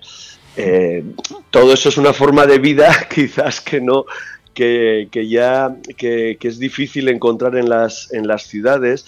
Yo soy el primero que me niego a dejar a mis, a mis hijos durante dos meses en casa de, en casa de nadie y, prefiero pues eso, tener mis vacaciones con ellos, eh, etcétera, ¿no? Pero a su vez pues también hay una sobreprotección ahora que, que, yo no la tuve y que probablemente me, formó como soy. Eh, totalmente. Bueno, esta sección es para hablar de todo y de nada con el invitado, eh, menos de su área. Yo, yo pensaba no preguntarte nada sobre periodismo, por ejemplo, y centrarnos pues eso en la, en la vida más personal ¿no? y, juvenil de, de, John Sistiaga, pero en la pregunta es obligada, has publicado Purgatorio, es el último libro que, que ha sacado a la venta. Eh, bueno, pues John Sistiaga eh, es conocido por cubrir conflictos bélicos por todo el mundo, eh, también, bueno, pues por cubrir información relacionada con ETA, ¿no? y todo eso se va narrando ahí en ese libro. ¿Qué, ha sido lo más crudo para ti que, que hayas hecho a nivel profesional? Bueno, a ver, hace unos años te hubiera dicho que, cubrir cualquier tipo de guerra, ¿no? Eh, que, que, bueno, que ninguna se parece a otra, pero, pero al final algunos elementos en común obviamente tienen, ¿no? La gente mata y la gente muere. Em, y, en el momento en que entras un, digamos, como dirían los militares, en un teatro de operaciones, es decir, que pones el pie en un país en el que está en guerra, pues te te puede pasar cualquier cosa, ¿no? Ah, por mucho cuidado que tengas o mucha experiencia, etcétera. Esto te lo hubiera dicho hace 10, 15 años, pero en todo este tiempo, desde entonces, en el que he cubierto menos guerras y que, em, y que digamos, esa, eh, esa forma de ver la vida que me ha dado el ser corresponsal en numerosos lugares de conflicto, pues me ha llevado a otros derroteros profesionales, ¿no? más relacionados con la entrevista y con las historias, grandes historias eh, o, grandes temas o grandes personajes para lo bueno y para lo malo. Entonces, no sé, creo que probablemente eh, en esta pregunta ahora te respondería, ostras, entrevistar a un asesino en masa un tipo que ha matado a 220 niños eh, por puro placer y que se dignó a, se dignó, mal elegido, y que eh, consintió en que, en que yo le entrevistara en su cerda de, máxima seguridad, pues probablemente sea uno de los momentos más impactantes de, de, mi vida profesional o de los cúlmenes, ¿no? Porque al final es, es, como hacer una entrevista a Aníbal Lecter, ¿no? Y, y, tú sentirte un poco Clarice Sterling haciendo, haciéndole preguntas, ¿no? Y, y, encima con el miedo de que se te tire al cuello y también te haga algo a ti, ¿no? Así que bueno, ya son muchos años, ya son treinta y tantos años de carrera en los que pasan, pasan un poco de todo. ¿no? Bueno, hay otra figura del periodismo que, que también te marcó muchísimo, que fue José Couso. Todos recordamos eh, ese conflicto ¿no? en, eh, y, la, el momento en el que, en el que falleció. ¿qué, ¿Qué, aprendiste tú de José Couso? Y no sé si hay algo que todavía eh, pues te enseñase a ti y sigas poniendo en práctica. Bueno, eh, al final se supone que estás preparado para este tipo de, de ocasiones. Es decir, que cuando vas a una guerra eh, y, ya tienes cierta experiencia, sabes que cualquier cosa puede pasar, como te decía antes, Irene. O sea, hasta, que, hasta que te conviertas en tú en la víctima, o, al menos eh, tu, tu, compañero, o, lo que ocurre alrededor y tú seas eh, el, el, que sobrevive. ¿no?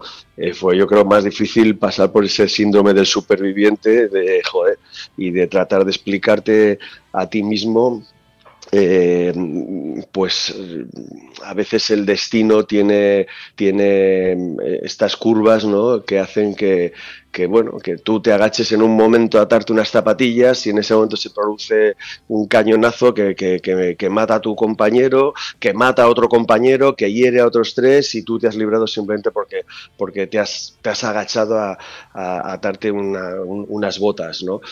Eh, fue más, más difícil superar el después que, el, momento, porque el momento estás como casi entrenado. Fui como un, eh, como, como un robot eh, funcionando para tratar de eso, salvar la vida a mi amigo, hacerle un torniquete, sacarlo de ahí, llevarlo rápidamente al hospital, mantenerlo en caliente, limpiarle las heridas, buscar si tenía otra cosa pero eso ya es casi un automatismo, ¿no? Lo peor es probablemente vino después.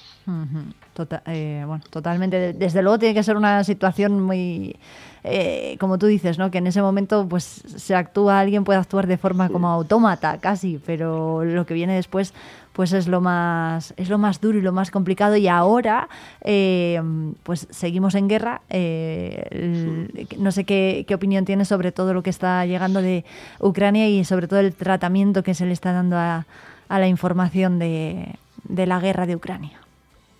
Bueno es absolutamente diferente, ¿no? También te digo que no he estado en Ucrania, ¿eh? O sea, no me ha tocado, estaba en otras cosas y no, no siento ninguna pulsión eh, por ir corriendo a, Ucrania, a estar ahí en, cerca, de, cerca de, un frente. Nunca la he sentido, ¿eh? Tampoco, ¿eh? pero bueno, considera que para hacer mi trabajo, eh, cuando me enviaban a un conflicto, pues tenía que estar cerca de, donde ocurría de, donde, de, donde ocurrían los hechos, ¿no? que normalmente era al frente o, o en algunos casos algunas retaguardias. ¿no?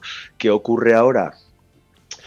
Pues que ahora todo ha cambiado. Eh, ahora todo, cada soldado lleva un móvil, eh, cada soldado lleva una GoPro en el casco o, en el pecho.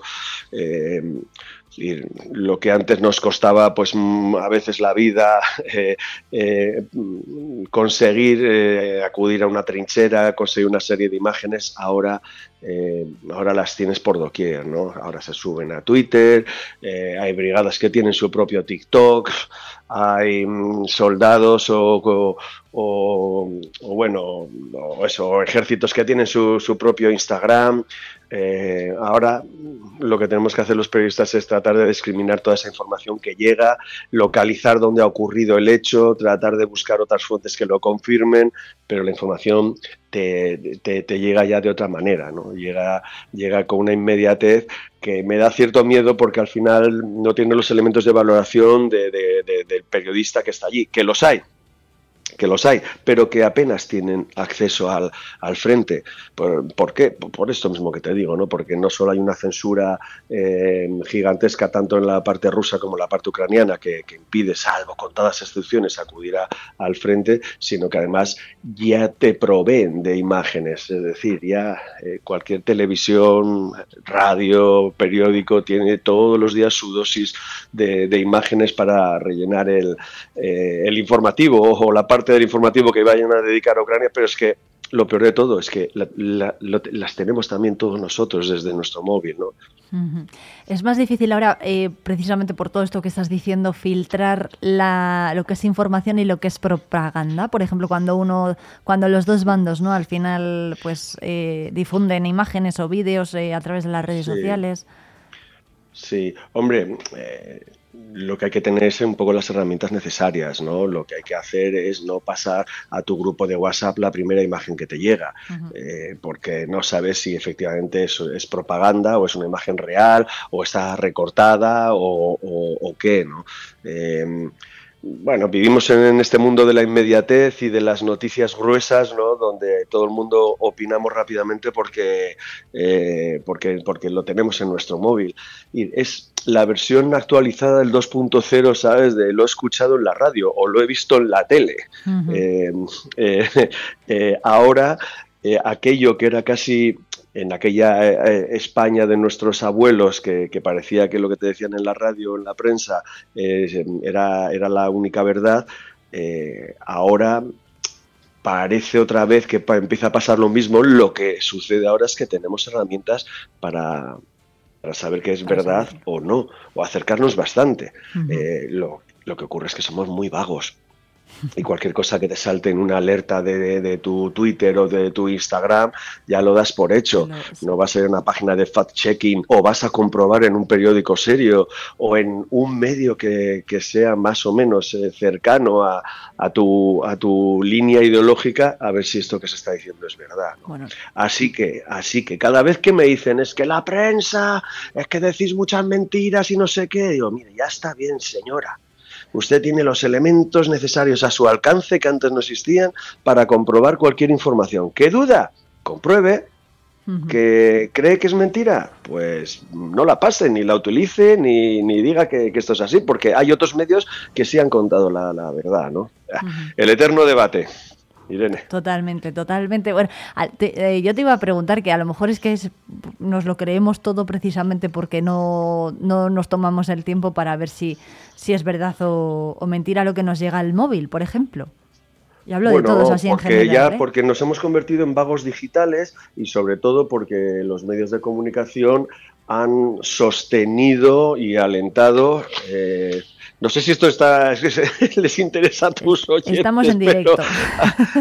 ya lo sé, lo sé, eh, pero no, a- eh, los medios han alentado también una versión polarizadora de la vida. Es decir, ya, eh, ¿quién se compra cuatro periódicos? Siquiera los domingos. ¿Sabes? ¿A quién ves el domingo por las calles de Palencia con, no sé, con El País, El Mundo, el ABC, el Diario Palentino, no sé? ¿Quién escucha la SER, la COPE? O sea, ¿quién? Todo a la vez, ¿no? Nadie. Nadie, ahora todo el mundo escucha su, el medio que cree más afín a su carácter, ideología, forma de pensar. Eso se llama polarización. Eh, y esto no contribuye al debate, al debate democrático y sano, ¿no? De, de contrastar ideas y decir, esto no es así, o estás exagerando, o bueno, es una forma de verlo, pero también hay otra, ¿no? Que es lo, que es lo normal.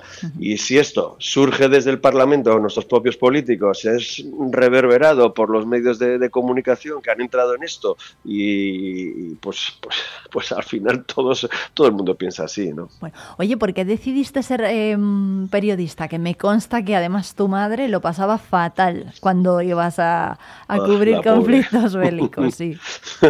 Siempre me decían lo mismo, además, pero no hay otro para ir.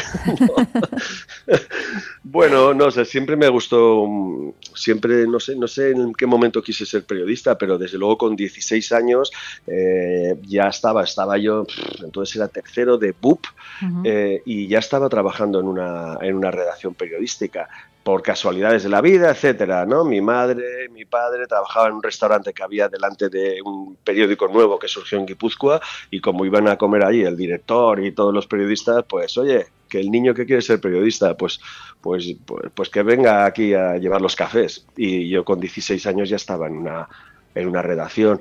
A partir de ahí, bueno, siempre me tiró un poco, un poco el tema internacional, siempre leí mucho, siempre eh, traté de formarme, de chapurrear un poco inglés, etcétera. Así que nada, en cuanto tuve una primera oportunidad, pues bueno, no sé, podría decir que la aproveché o consideraron en, mis, mis jefes de entonces que no lo había hecho mal y que, y que, y que este chico vale para esto y, ya está, ya, ya me enganché en esa, en esa rueda, pero que te digo que tampoco eh, nunca me he sentido parte de ninguna tribu, como se llamaban a sí. mismos, el grupillo de, de reporteros así casi elegidos eh, que, que trabajaban en ese momento en, en conflictos internacionales cuando yo llegué, porque, porque no, no, no, no, no pasaba el tiempo luego a la vuelta en Madrid esperando a ver cuándo estallaba la próxima guerra.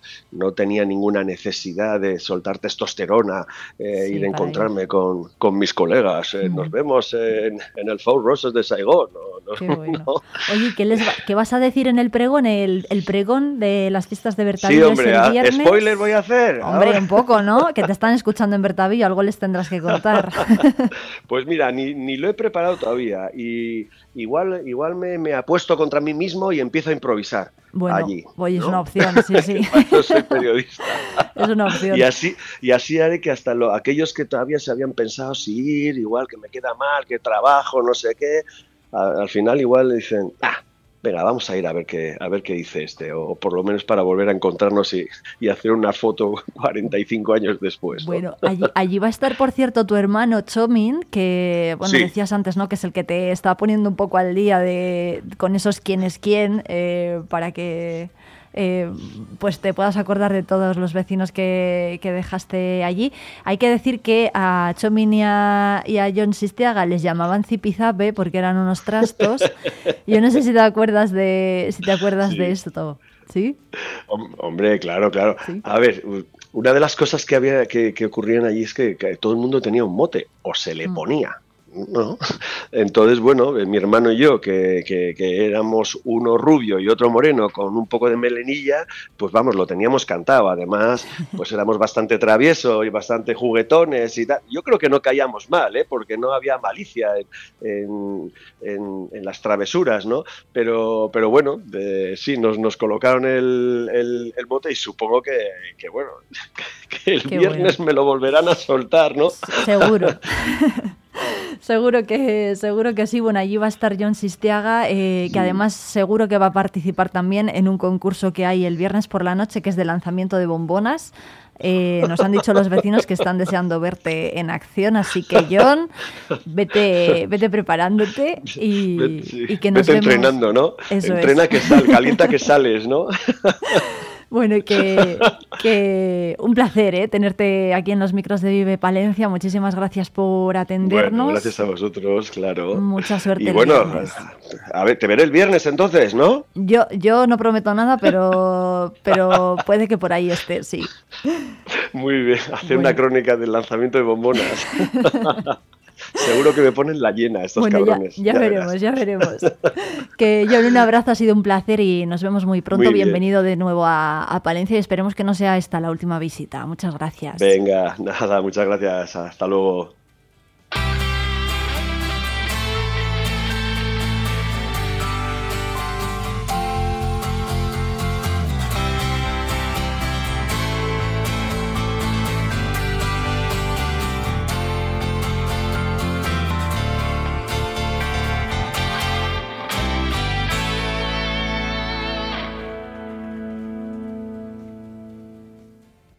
Referente en suministros industriales para Palencia y provincia. Todo en herramienta manual eléctrica de corte, rodamientos, compresores, maletines o ropa laboral, entre otros. Aunque sabemos que nuestra mejor herramienta es la atención incansable para todos nuestros clientes. Cerrato por vacaciones. Descubre los 40 pueblos de esta comarca palentina. Explora nuestra naturaleza a través de las 5 rutas ornitológicas donde observar aves silvestres en su hábitat natural. Déjate llevar por un paisaje salpicado por casas cueva, chozos de pastor, palomares y yeseras, iglesias monumentales, rollos de justicia medievales o la iglesia visigoda más antigua de España. Cerratopalentino.es. Saborear lo auténtico.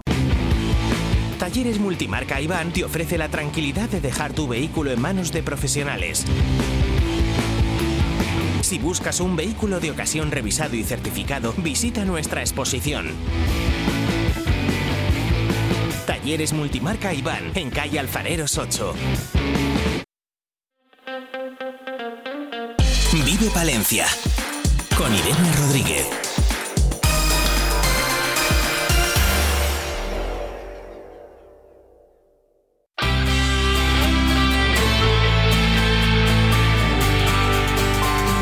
Llega ya Jesús García Prieto con algunos de los éxitos más escuchados por los palentinos. Hola Irene, ¿qué tal? Un saludo muy grande a ti y a todos los oyentes del 90.1 de Vive Radio Palencia que hoy van a disfrutar de música única y exclusivamente de nuestro país.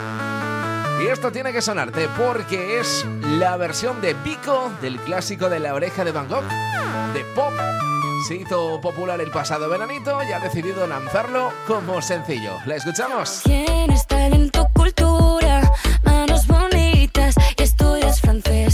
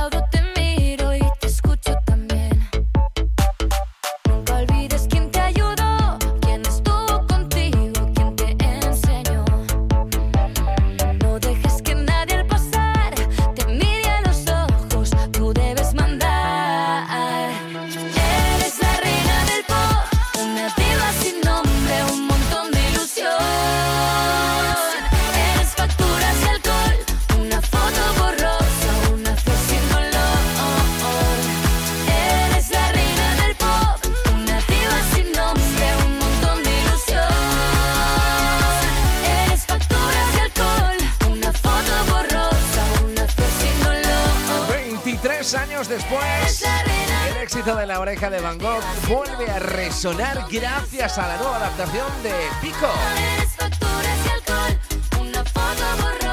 Decía yo al principio que hoy solo vamos a pinchar temas en castellano. Por aquí se pasan unos chicos que estuvieron hace bien poquito en la capital valentina ofreciendo su directo con una legión de fans detrás. Hablamos de los chicos de la maravillosa Orquesta del Alcohol. La Moda. que presentan nuevo single. Es esto que escuchamos. Hablar sin leísmos.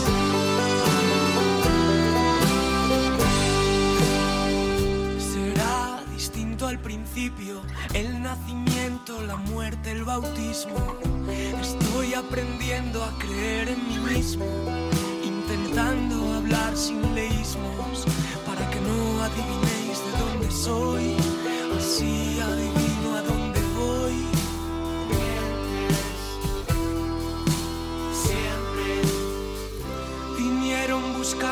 rabia y tú les diste una herida. Aprendimos a seguir, a curar la cicatriz. Vamos desapareciendo en el tiempo, en el tiempo.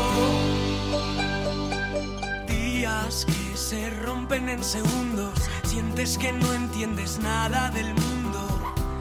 La inseguridad, el riesgo desde el precipicio.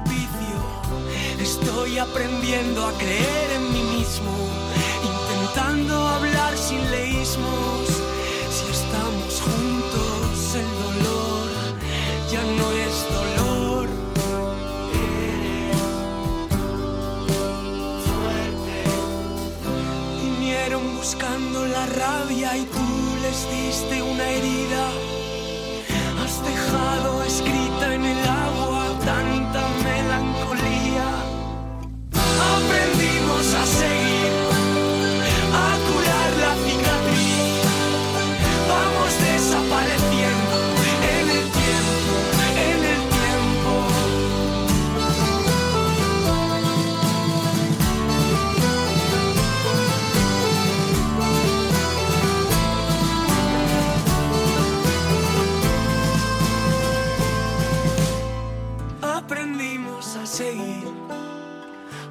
curar la cicatriz.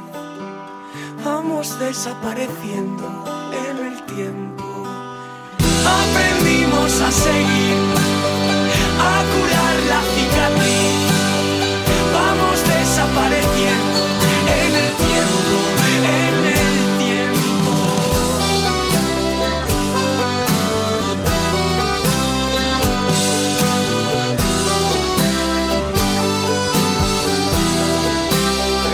sencillo que es la última canción del grupo que de la luz antes de alejarse por una temporada de los escenarios. El tiempo necesario para descansar y coger fuerza. Hablar sin leísmos, lo último de la moda, sonando para ti aquí en Vive Radio Palencia en el 90.1. Mañana nos volvemos a encontrar.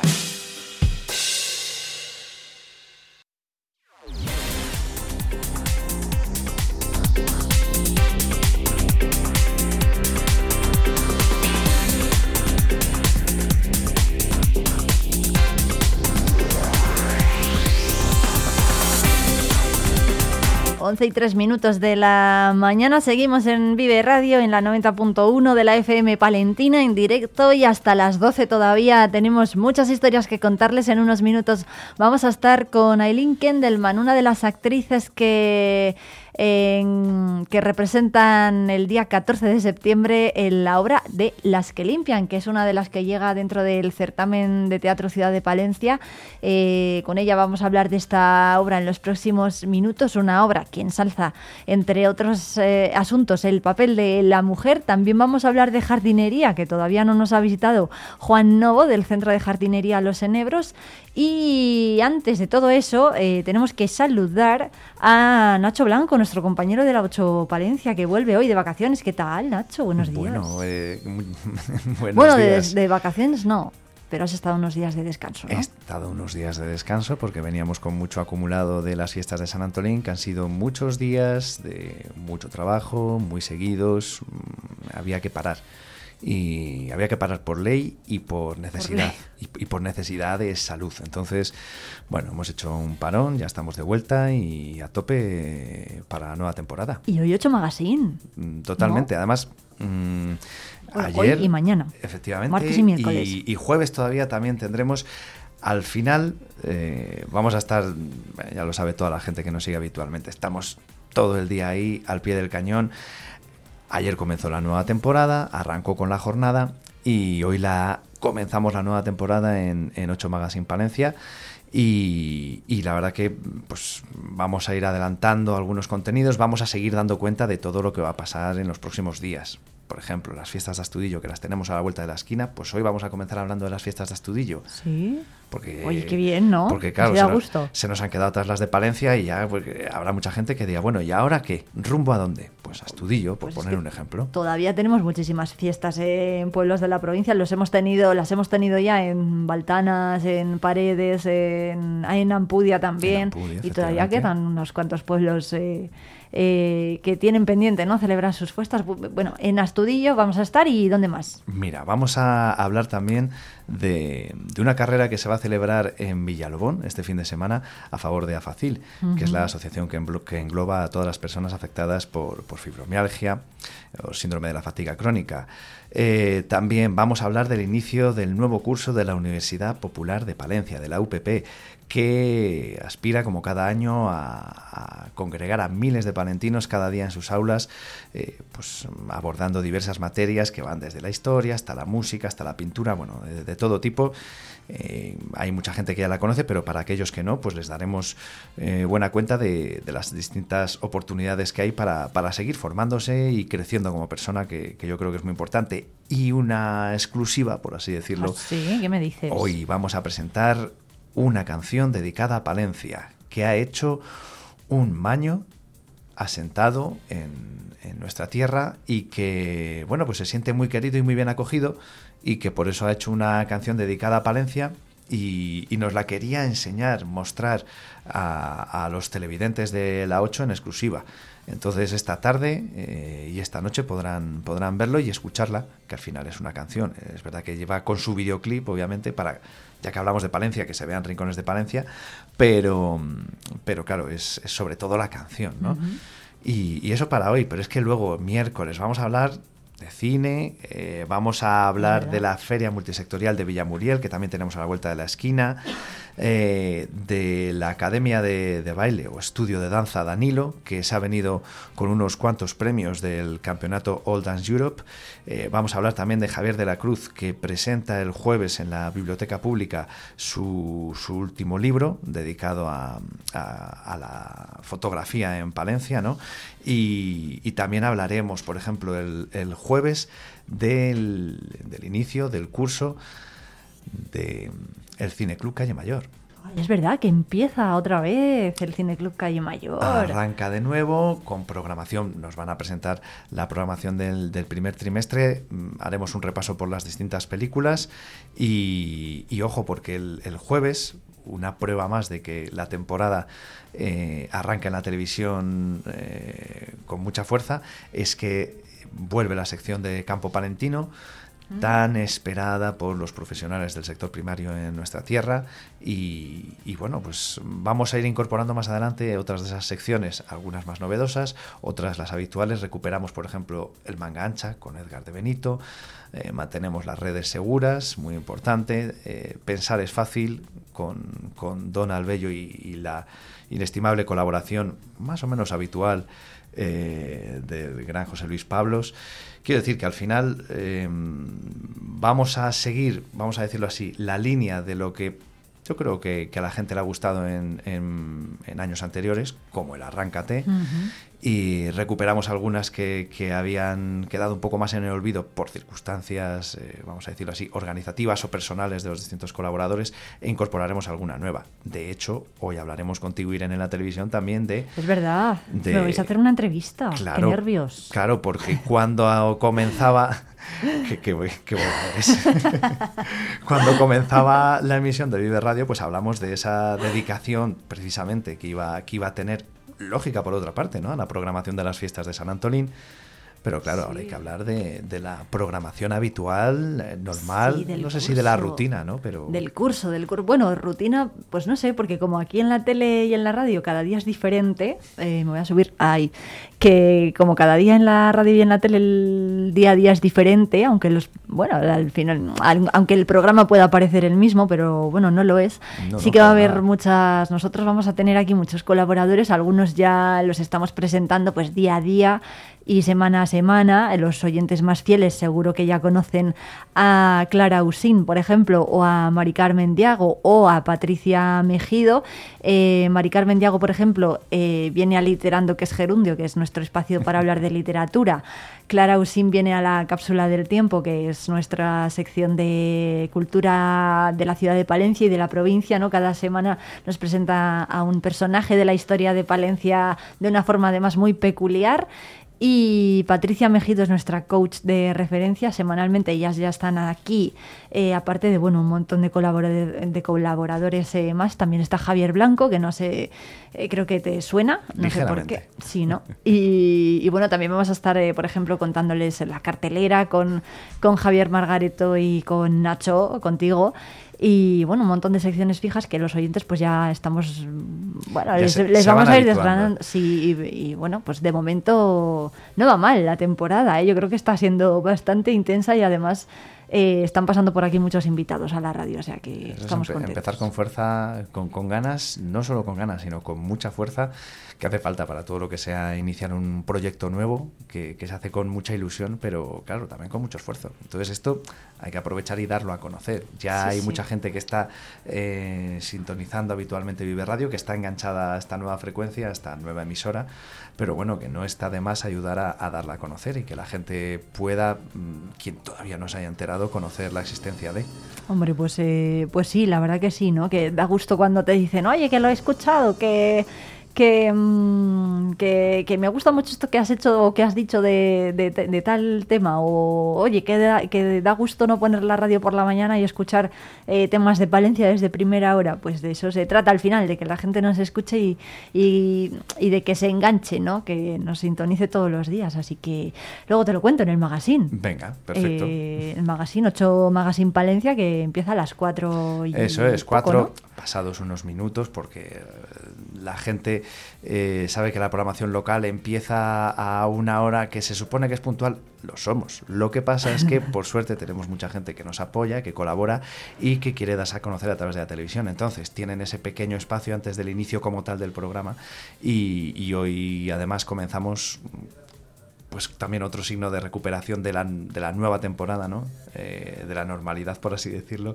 con el Puertas Abiertas de la Diputación, de la mano de, de la presidenta de la Diputación, de Ángeles Armisen, que además a mi compañero Álvaro yo creo que le ha dejado caer alguna pequeña sorpresa, alguna, alguna sí, algún detalle que tiene que ver con la gestión de la Diputación y sobre todo de sus dineros, eso que tanto preocupa porque así debe ser además a los ciudadanos y en este caso especialmente a los de la provincia. Bueno, pues estaremos muy pendientes, claro que sí, de lo que ha dicho Ángeles Armisen, la presidenta de la Diputación.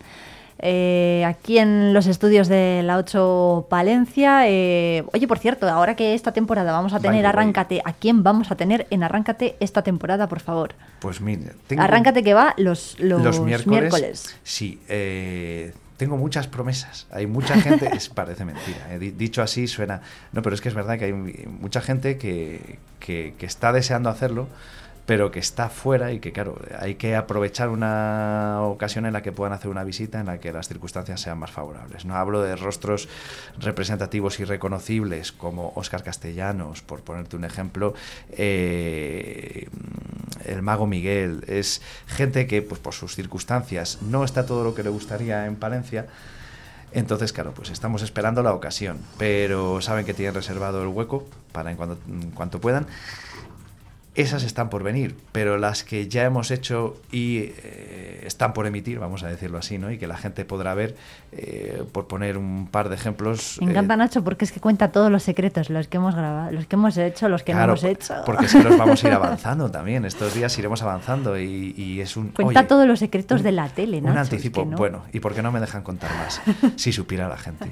No, pero eh, al final lo, lo vamos a ir anticipando para que la gente se vaya probablemente quedando con las ganas de ver a alguien como Juan Cruz, responsable de- del Bar Universo Sonoro, del Festival de Música Palencia Sonora y otros ciclos musicales que se desarrollan en Palencia, pues se dio una vuelta con nosotros y nos estuvo contando bueno, pues su, su infancia y juventud en Palencia, eh, los eh, avatares eh, y complicaciones de la organización de un festival o de varios.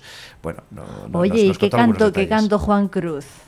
Pues no, ¿Eh? no se atrevía a cantar. No, No se atrevía pero ¿qué me dices? Venga, Eh, hombre. Es, es, eh, creo que solo ha habido dos personas que no han cantado y él ha sido uno de ellos por pura timidez. Por pura timidez o, o, mm, quizá también más en su caso me decía por prudencia. Porque no, no confiaba mucho en su capacidad. Digo, bueno, pero es que eso también le gusta a la gente, ¿no? Y, y- y ver que, que, decir que somos de carne y hueso, obviamente, ¿no? Pero mm, que, que- que también podemos bajar un poco la guardia, ¿no? Y, y al final no se arrancó, pero sí que hizo una muy buena selección musical y yo creo que es una de esas entrevistas que merecerá la pena escuchar, como pueda ser también, por ejemplo, al humorista El Chapu, de orígenes palentinos, de la factoría vaquero, como, dicen algunos, ¿no? Y que estuvo muy graciosa. Eh, Erika González, que ha sido presentadora de eh, las fiestas de Palencia, de la cabalgata, ha sido speaker del Deportivo de La Coruña, en finales de, de fútbol femenino, por ejemplo, de la Copa de la Reina, o, o que ha participado, por poner ejemplos, en, en la serie Fariña, en, alguna, en algún otro espacio televisivo. Y que ha escrito un libro sobre la catedral, bueno, en fin, que una persona muy activa y que probablemente sea de- una de esas grandes embajadoras que tenemos de, de Palencia y, y que también pues eh, no- nos contará algunos detalles. Bueno, tampoco vamos a avanzarlo todo, ¿no? Pero, pero bueno, pues Qué en, bueno. en esa línea iremos. Sí, sí, bueno, Erika de verdad que ha tenido mucho peso ¿no? en la vida cultural de, de la capital, de la capital y también de la provincia, porque Sí. ha hecho una labor de difusión del patrimonio cultural de Palencia muy importante. Así que, bueno, que arranca la temporada en la 8 Palencia, eh, ayer con la jornada y hoy, por ejemplo, pues ya los servicios informativos, los informativos ya los conocemos, pero hoy arranca 8 Magazine Palencia desde las 4, vamos a decir a las 4 para que la gente esté Sí. ahí pegada al televisor en Que la si no llega sobremesa. tarde y se lo pierde. Eso es. Y bueno, que Nacho Blanco estará con nosotros, esperemos muy pronto también para avanzarnos poco a poco los contenidos que en el magazine se vayan incluyendo. O sea que Por invitado descontado. estás. Venga, pues. Y encantado. Pues muchísimas gracias, Nacho. Es, ya sabes, un un, placer. placer. que estés aquí por la radio. Eh, nosotros seguimos, son las 11 y 16 minutos.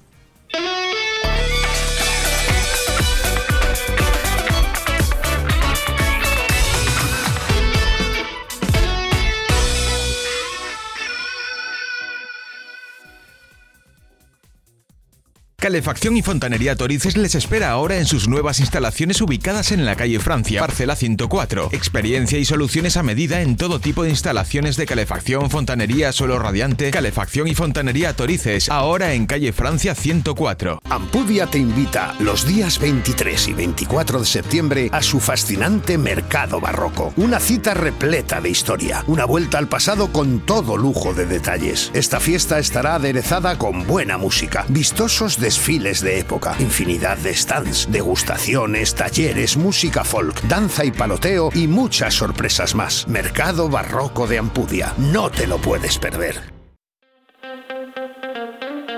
Vive Palencia con Irene Rodríguez.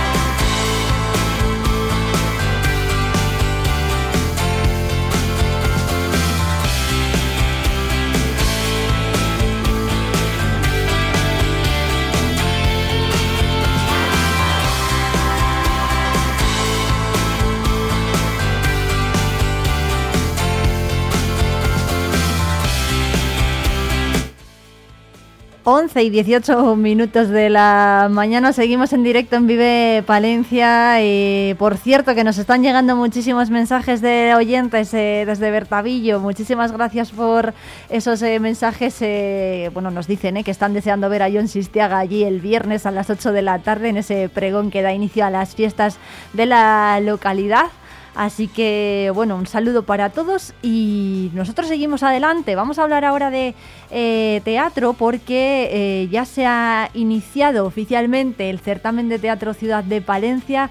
Es la edición número 44, la de la de este año y dentro de muy poquito el jueves eh, llega a las tablas del teatro principal las que limpian con Apanadaira eh, como compañía que la va a ejecutar y con una de las actrices vamos a hablar en los próximos eh, minutos ella es Aileen, eh, Aileen Kendelman ¿qué tal Aileen? Buenos días Hola, buenas. Bueno, eh, oye, muchísimas gracias lo primero por atendernos. eh, eh, vosotros eh, vais a llegar dentro de muy poquito a Palencia con una obra que me consta que ya ha estado girando por gran parte del territorio, no solamente nacional, también aquí en Castilla y León.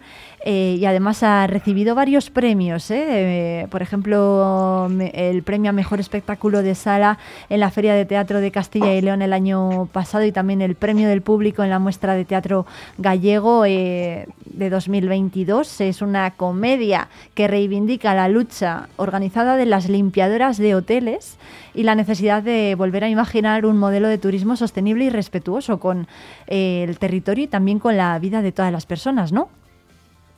Sí, efectivamente. Eh, la verdad es que llevamos eso desde, desde febrero del año pasado que estrenamos el espectáculo, girando por tanto por Galicia, que es de donde somos nosotras, la compañía, como por todo el Estado español.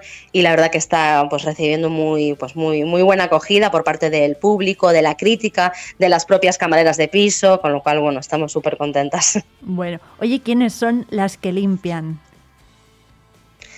En, en el espectáculo, Sí, las que limpian fuera. Sí, eh, por un lado, primero vamos a hablar de las, de las del espectáculo, sí. Sí. Bueno, Las que limpian eh, es un espectáculo, como tú comentabas, es, es una comedia, es una sátira utópica, porque queríamos, bueno, pl- plantear una- un espectáculo positivo, ¿no? Con, con optimismo.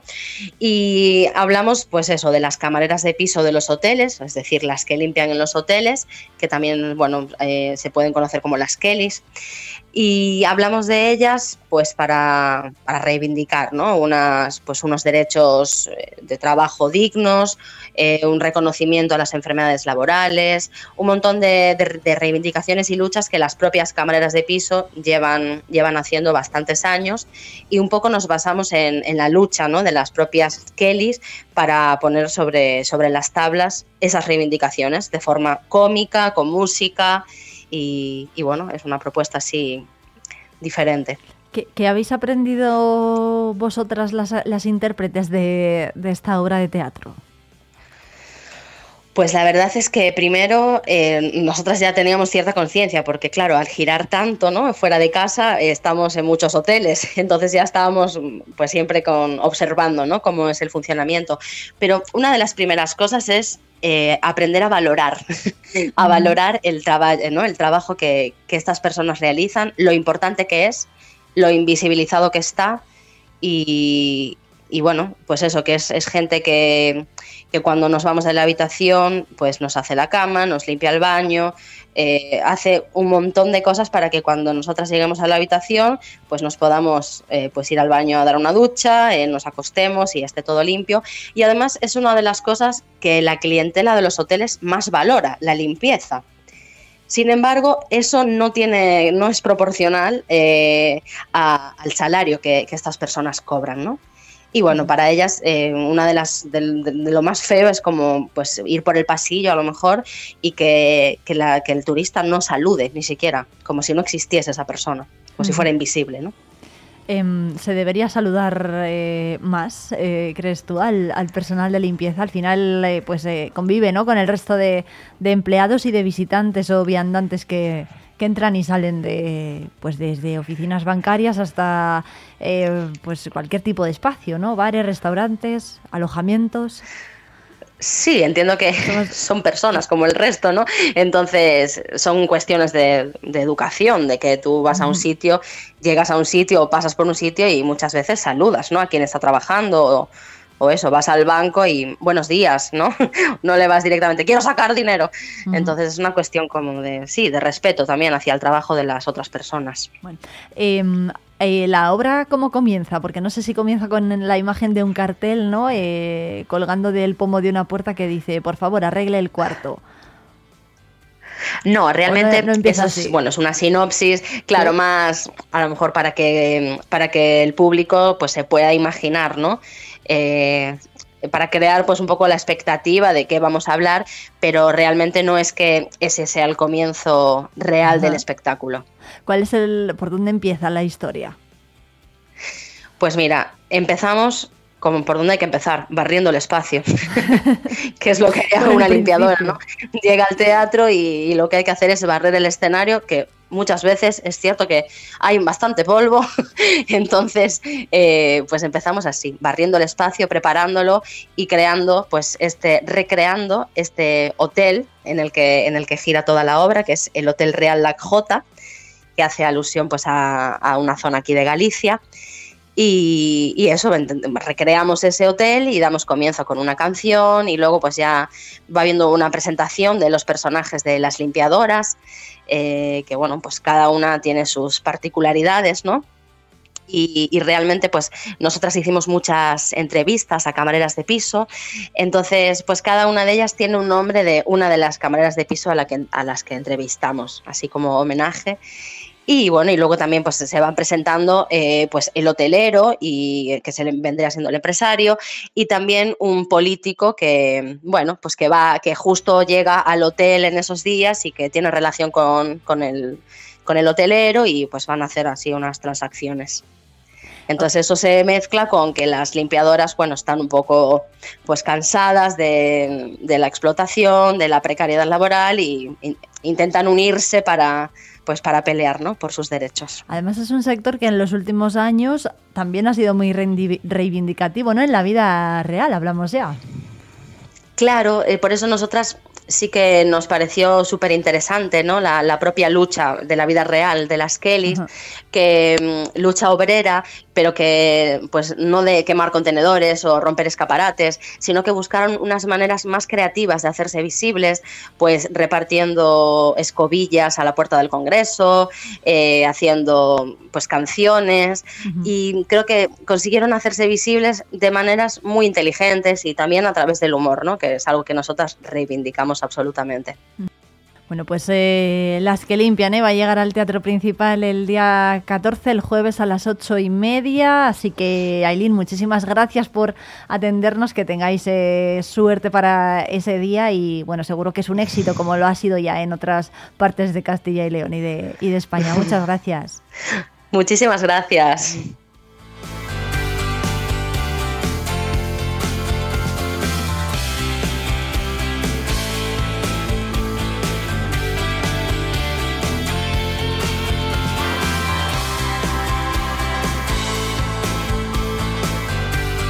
Y en nada, hablamos ya de jardinería. Lo hacemos como siempre con Juan Novo del Centro de Jardinería Los Enebros, que va a estar cada- por aquí cada semana para contarnos los mejores trucos sobre cómo cuidar de nuestro jardín.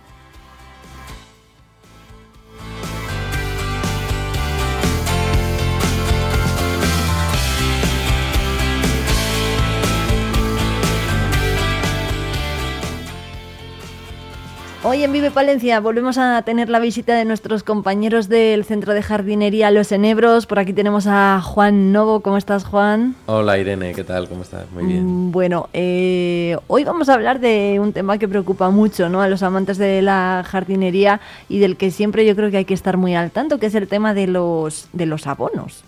Sí, sin duda, yo creo que es eh, dentro de la jardinería, de las cosas que es necesario hacer si realmente queremos que nuestras plantas estén, estén sanas y tengan esa viveza, ese color que, que muchas veces nos gustaría, es el tema del abono. Es decir, eh, de tener plantas abonadas a no tener plantas abonadas, eh, pues es un marca un antes y un después en el- lo que se refiere a, tener menos problemas de enfermedades por un lado y, y bueno, y que el jardín pues, pues nos luzca un poco mejor, un poco más vivo, por así decir. ¿Cuántos tipos de abonos eh, hay en el mercado? Mm, hay multitud de abonos en el mercado, pero yo creo que si habría que hacer una distinción fundamental sería entre abonos granulares y abonos líquidos. Eh, los abonos granulares tienen una liberación más lenta. eh, la liberación que tienen es de uno, desde uno o dos meses hasta seis meses. Es- son los que se suelen comercializar. Eh, por otro lado, los abonos líquidos eh, tienen un efecto más inmediato, pero eh, tienen una menor duración, ¿vale? Y esto, ¿qué pasa con esto? Que normalmente, normalmente, se utilizan los abonos líquidos para plantas más de temporada. Porque, ¿Por qué? Porque queremos un resultado como más inmediato, ¿vale? Hay gente que le gustan también los abonos granulares para plantas de temporada, pero lo normal es eso. Y en cambio, en los arbustos, eh, mm, árboles y resto de plantas, normalmente tiramos más de abonos granulares porque queremos más un resultado a medio largo plazo, ¿vale? Eso es bueno eh, para, el, para, el, para la planta, al fin y al cabo. Sí. Eh, esa, esa prisa, entre comillas, o ese resultado que queremos conseguir. O sea, Sí, eh, sí es bueno, va- vamos a ver, es bueno, pero lo que podría ser malo ahí no sería tanto que, mm, bueno, no el abono líquido se libera más rápido porque al estar disuelto, lo, como ya está disuelto, lo asimila la planta más rápidamente. ¿vale? En cambio el abono granular como que se tiene que disol- ir disolviendo poco a poco, entonces eh, la absorción por parte de la planta pues se produce a un nivel mucho más lento. Pero lo que realmente sí que eh, produce un perjuicio, un daño hacia la planta, es cuando sobreabonamos, ¿vale?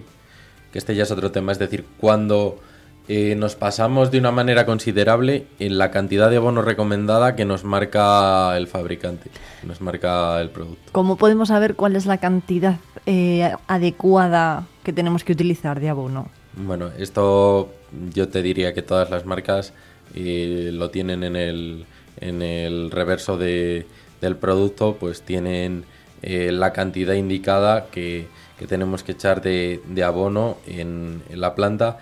El abono granular se echa directamente y el abono líquido lo echaríamos como disuelto en agua en una cantidad determinada. Es Ujú. decir, por ejemplo, el abono líquido vienen con, con un tapón y pues echas un tapón o dos tapones en tantos litros de agua, ¿vale?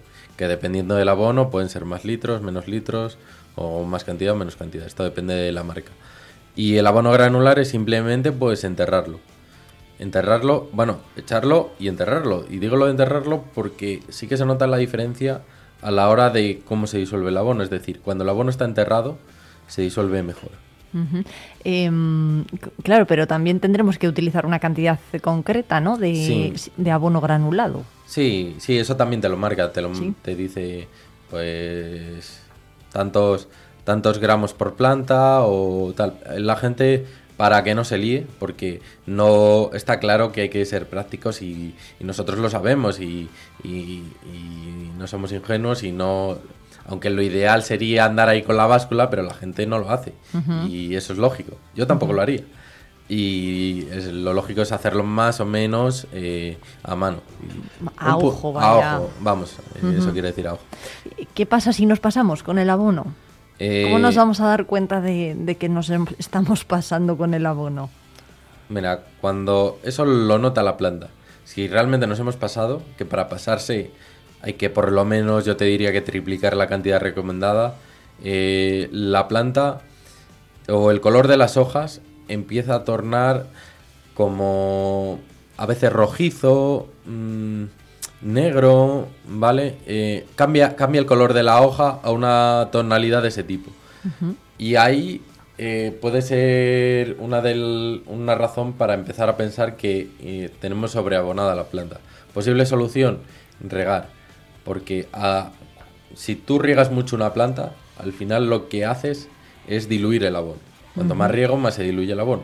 Bien, pues si nos hemos pasado de abono, regamos, Regamos. regamos, regamos y no hay ningún problema. Aunque reguemos más de la cuenta. Sí, aunque regamos más de la cuenta no pasa nada. Mientras se filtre bien el agua no hay ningún problema. Ajá.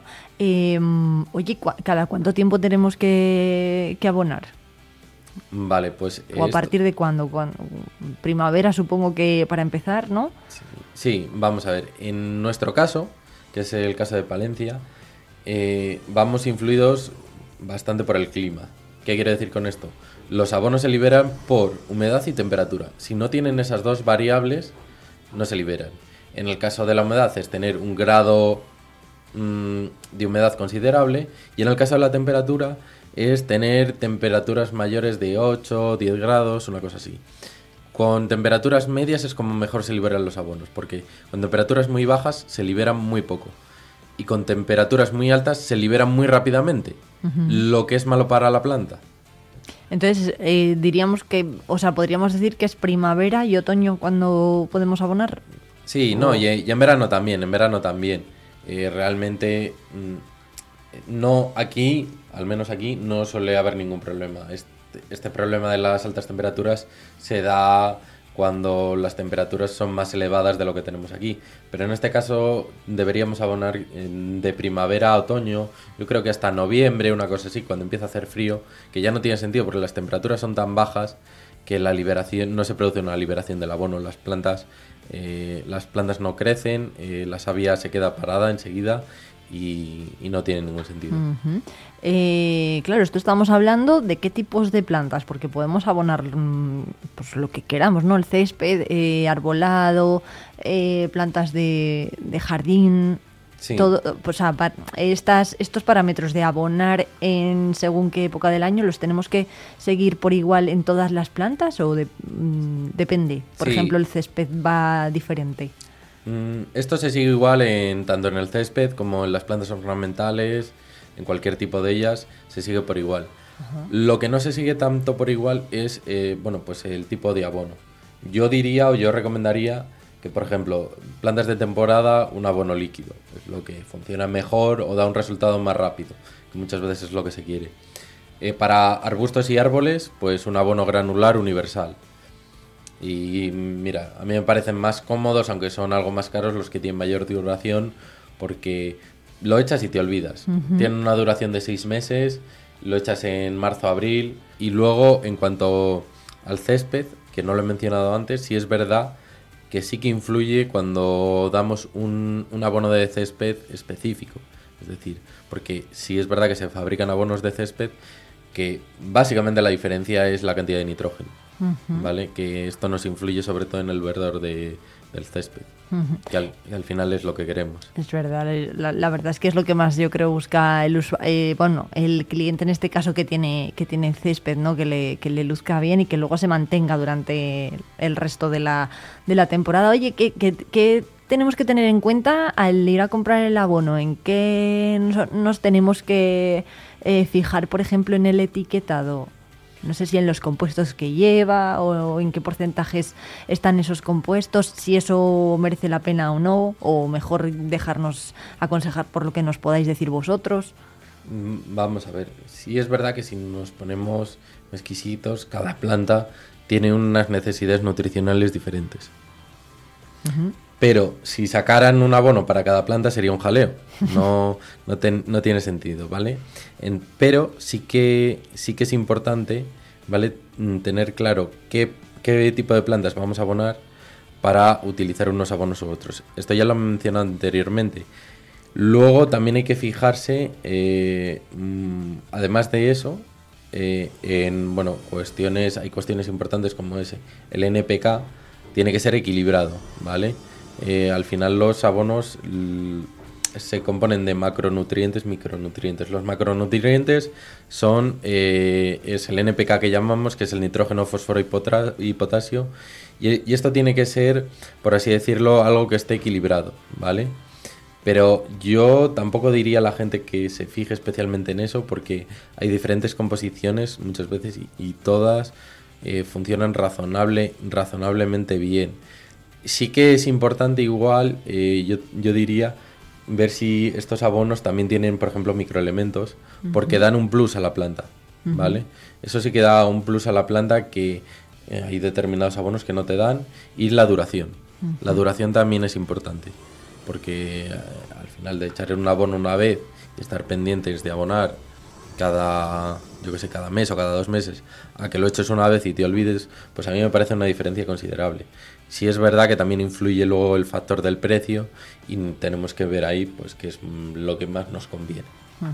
Bueno, pues eh, Juan, que muchas gracias eh, por eh, darnos eh, otra vez todos estos eh, consejos. Hay que recordar que si tenéis, eh, que si los oyentes tienen alguna duda, pues ya saben dónde están, en la dónde estáis, en la carretera Vía Muriel a Palencia, kilómetro 1. Allí tenéis vuestros invernaderos y que, por cierto, si tenéis alguna duda, si queréis preguntarle algo a Juan, podéis hacerlo como, pues a través de un audio de WhatsApp, si nos lo enviáis al 669 22 60 ve- a ver, repito, 669 22 78 75 pues lo podemos ir resolviendo programa a programa. Así que Juan, muchas gracias y te esperamos muy pronto por aquí. Muchas gracias Irene, ha sido un placer como siempre.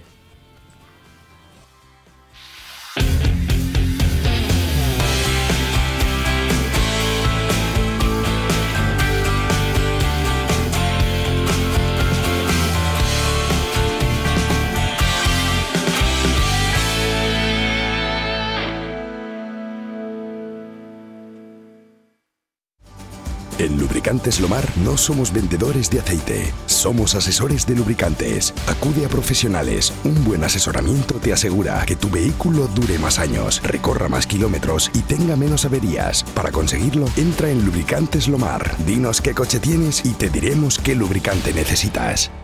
Sivial, referente en suministros industriales para Palencia y provincia. Todo en herramienta manual eléctrica de corte, rodamientos, compresores, maletines o ropa laboral, entre otros. Aunque sabemos que nuestra mejor herramienta es la atención incansable para todos nuestros clientes. Riesgo Metal, tu taller de carpintería metálica, aluminio y hierro. También automatismos de puertas. Riesgo Metal, en calle de los Bordadores 20, Valencia. Vive la magia del cine con Cines Ortega y Avenida. Busca tu peli favorita y disfruta a lo grande en nuestras salas totalmente renovadas. Recuerda que los mayores de 65 años los martes tienen entrada a 2 euros. Los miércoles, el día del espectador, podrás hacerlo por 4,50 euros y si quieres celebrar tu cumpleaños con nosotros, disfruta del pack película, palomitas y bebida por 8,95 por persona. La magia del cine te espera en Cines Ortega y Avenida. ¿Te lo vas a perder?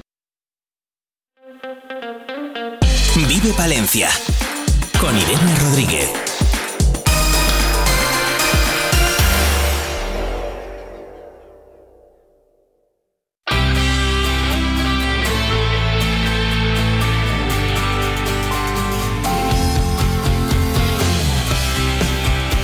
Once y 41 minutos de la mañana seguimos en directo en Vive Radio Palencia y toca hablar ahora de una de las citas deportivas que más eh, adeptos va a llevar en los próximos días este fin de semana hasta la montaña palentina porque vuelve la Ultra Trail, la maratón, el trail, la Young Trail y la carrera vertical. Todas estas pruebas se van a disputar en el norte de la provincia de Palencia en esta séptima edición de la Ultra Montaña Palentina, una prueba de la que vamos a hablar ya con el presidente de el Club Atletismo Puentecillas, eh, Fran Caballero. ¿Qué tal? Buenos días. Hola, buenos días. Bueno, oye, ¿qué, qué tal se presenta esta prueba? Cuéntanos. Pues bien, bueno, estamos a estos últimos días con un poco de incertidumbre por el tema de la climatología, porque bueno, tenemos un clima bastante estable, inestable en, en septiembre, y bueno, estamos ahí eh, siguiéndolo día a día y a ver si tenemos que implementar algún cambio, pero por el lado deportivo, la verdad que muy ilusionados y muy bien con la aceptación de la gente y los inscritos y, y cómo están respondiendo los corredores y corredoras que, que van a participar en este fin de semana en Campo Redondo. Qué bueno. Eh, bueno, ¿cómo va a ser el día 15 allí en Campo Redondo de Alba, que es donde empieza, ¿no? La prueba donde... Sí, bueno, el día 15 recibimos a la mayoría de los corridos, o, bueno, o la mayor parte, que, que es el viernes por la tarde, para recoger esos dorsales e, informarse.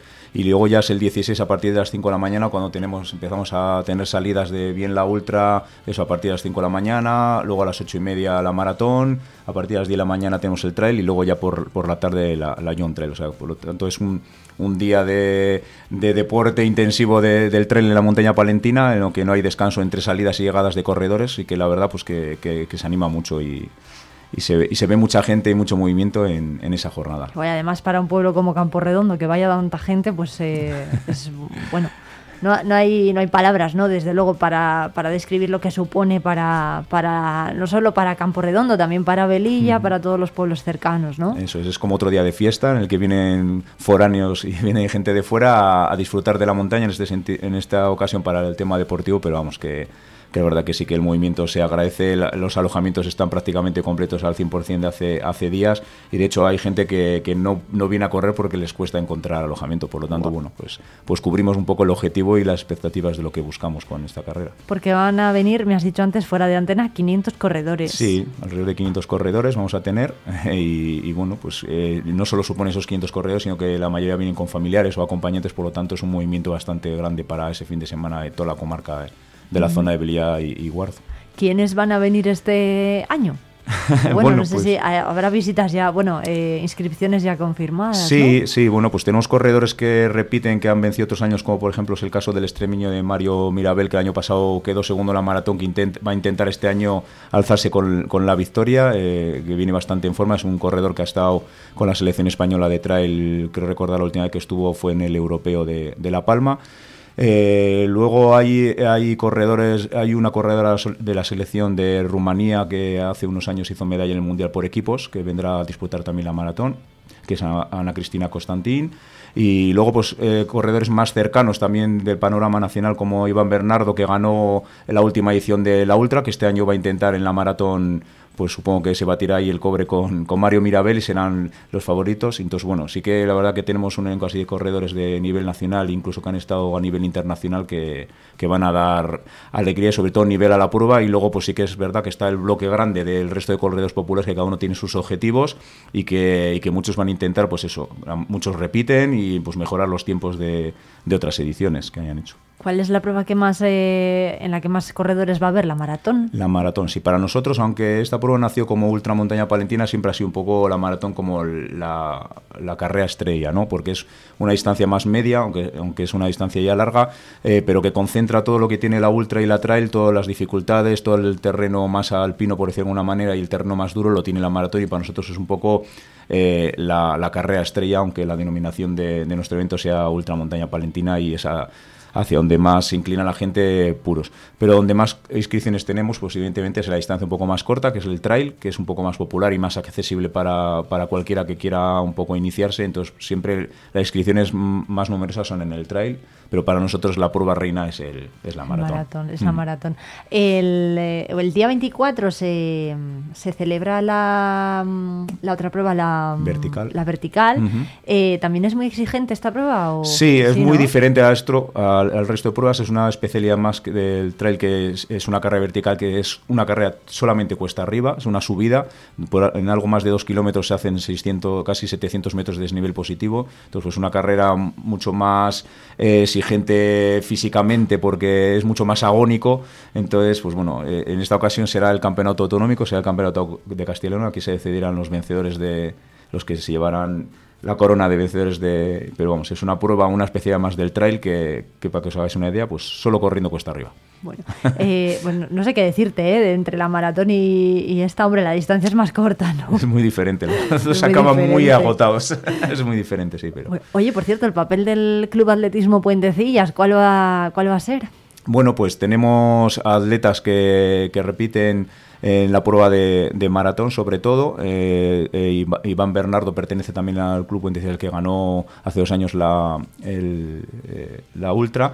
Y luego tenemos a la burgalesa, que es del club también, que es Inés Astrain, que, que está inscrita a la, a la maratón y son un poco la, la punta de lanza de los corredores así que tenemos de mayor nivel. Eh, se estrena en la distancia maratón un atleta que lleva un año en el club, que es Cristian, que, que está haciendo distancias más cortas y, y, bueno, va a probar en, en esa distancia y veremos de lo que es capaz, que, pero bueno, le pilla un poco de novato y no es fácil gestionar una carrera de, esta- de tanto tiempo de duración, pues, pero bueno, pero veremos a ver qué tal se nos da. Veremos. Y el resto, pues casi todos les tenemos en, en la prueba de trail. Y luego los más jóvenes en la Young Trail, que, es una carrera pues que, que también ha ido ascendiendo de nivel, que de hecho tenemos corredores eh, extremeños, catalanes, eh, andaluces corriendo esta prueba de menores y, y bueno, pues para nosotros es una, una satisfacción sobre todo ver que los jóvenes se animan en esta especialidad y que, y que apuestan también por nuestro territorio para venir a, a disputarlo. El origen de los corredores influye, porque supongo que uno, un palentino esté a lo mejor acostumbrado a entrenar en la montaña palentina, pero para un andaluz que venga de fuera, pues aquí el palentino corre con ventaja. Eh, bueno, sí que hay cierta ventaja conociendo el terreno, pero sí que es verdad que los atletas ya de cierto nivel se mueven mucho por la geografía, hay mucha facilidad y se mueven muchas carreras y prácticamente no les sorpre- sorprende nada. Sí que es verdad que cuando empezamos hace ocho años había gente que Palencia no lo tenía como en el mapa de la montaña y venían creyendo que esto era tierra de campos y ha habido muchas sorpresas. Entonces, bueno, a pesar de que toda la información siempre está publicada en sitios, pero tenemos una idea preconcebida de, de ciertos sitios y se llevan sorpresas, por lo menos han sido gratas. Eh, Pero sí que hay una cierta ventaja, pero hoy en día con la información que hay tampoco es muy, muy determinante. Bueno, ¿es puntuable el ultra para alguna prueba de Castilla y León o, o Eh, campeonatos la, la ultra no, es eh, como hemos dicho, el vertical es para, Ujú. eh, para esta prueba es el campeonato de Castilla y León, luego el resto de pruebas está en el calendario nacional y sí que la distancia trail hay un circuito de la Federación de Atletismo de Castilla y León en la que en la que es la cuarta prueba, si no me equivoco, de esta temporada que, que puntúa para ese circuito que acabará en noviembre. Bueno, pues eh, Fran Caballero del Club eh, eh, de Atletismo Puentecillas, muchísimas gracias. Estaremos muy pendientes de todo lo que ocurra los días 15 y 16 de septiembre allí en Campo Redondo de Alba, un pueblo que va a estar desde luego a rebosar, ¿no? Porque ya no solamente son los 500 corredores, sino todo lo que llevan detrás, amigos, familiares, equipos, clubes, eh, bueno, pues infraestructura, ¿no? Para montar las, las carreras. Eh, muchísimas gracias. Nada, muchas gracias a vosotros.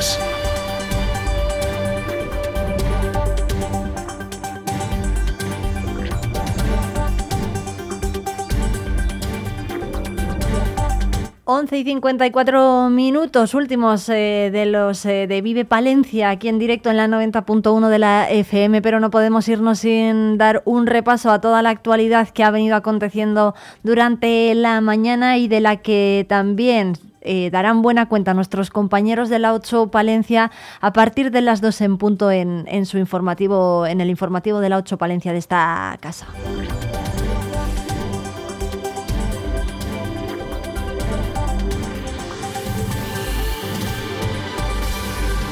Seguimos muy pendientes de la reunión que ha mantenido la alcaldesa de Palencia, Miriam Andrés, con Alfonso Fernández Mañueco, eh, presidente de la Junta de Castilla y León. Es eh, sin duda la imagen de esta semana, es la primera vez que se ven las caras desde que Miriam Andrés fuera proclamada como alcaldesa de la ciudad. Una reunión a dos bandas entre la primera edil y, la, y el presidente de la Junta en la que se han abordado diferentes asuntos que darán, eh, bueno, que preocupan y mucho al equipo de gobierno de la capital. Entre ellas está, por ejemplo, el soterramiento de las vías del tren.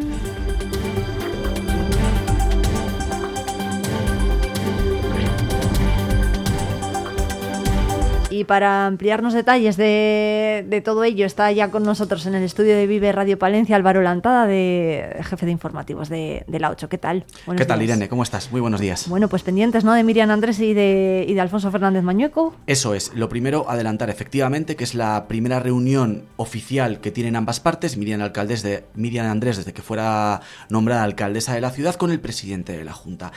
La comparecencia estaba prevista a las once y media, con lo cual, eh, en un principio, eh, teníamos en mente ofrecer está. algún titular, pero se ha retrasado la comparecencia, está empezando en estos mismos momentos Así que, bueno, en el informativo de las dos podremos contar ya en Vive Radio eh, qué ha trascendido y cuáles son los puntos principales de esa reunión que ha mantenido Miriam Andrés con el presidente de la Junta en la sede de presidencia en Valladolid.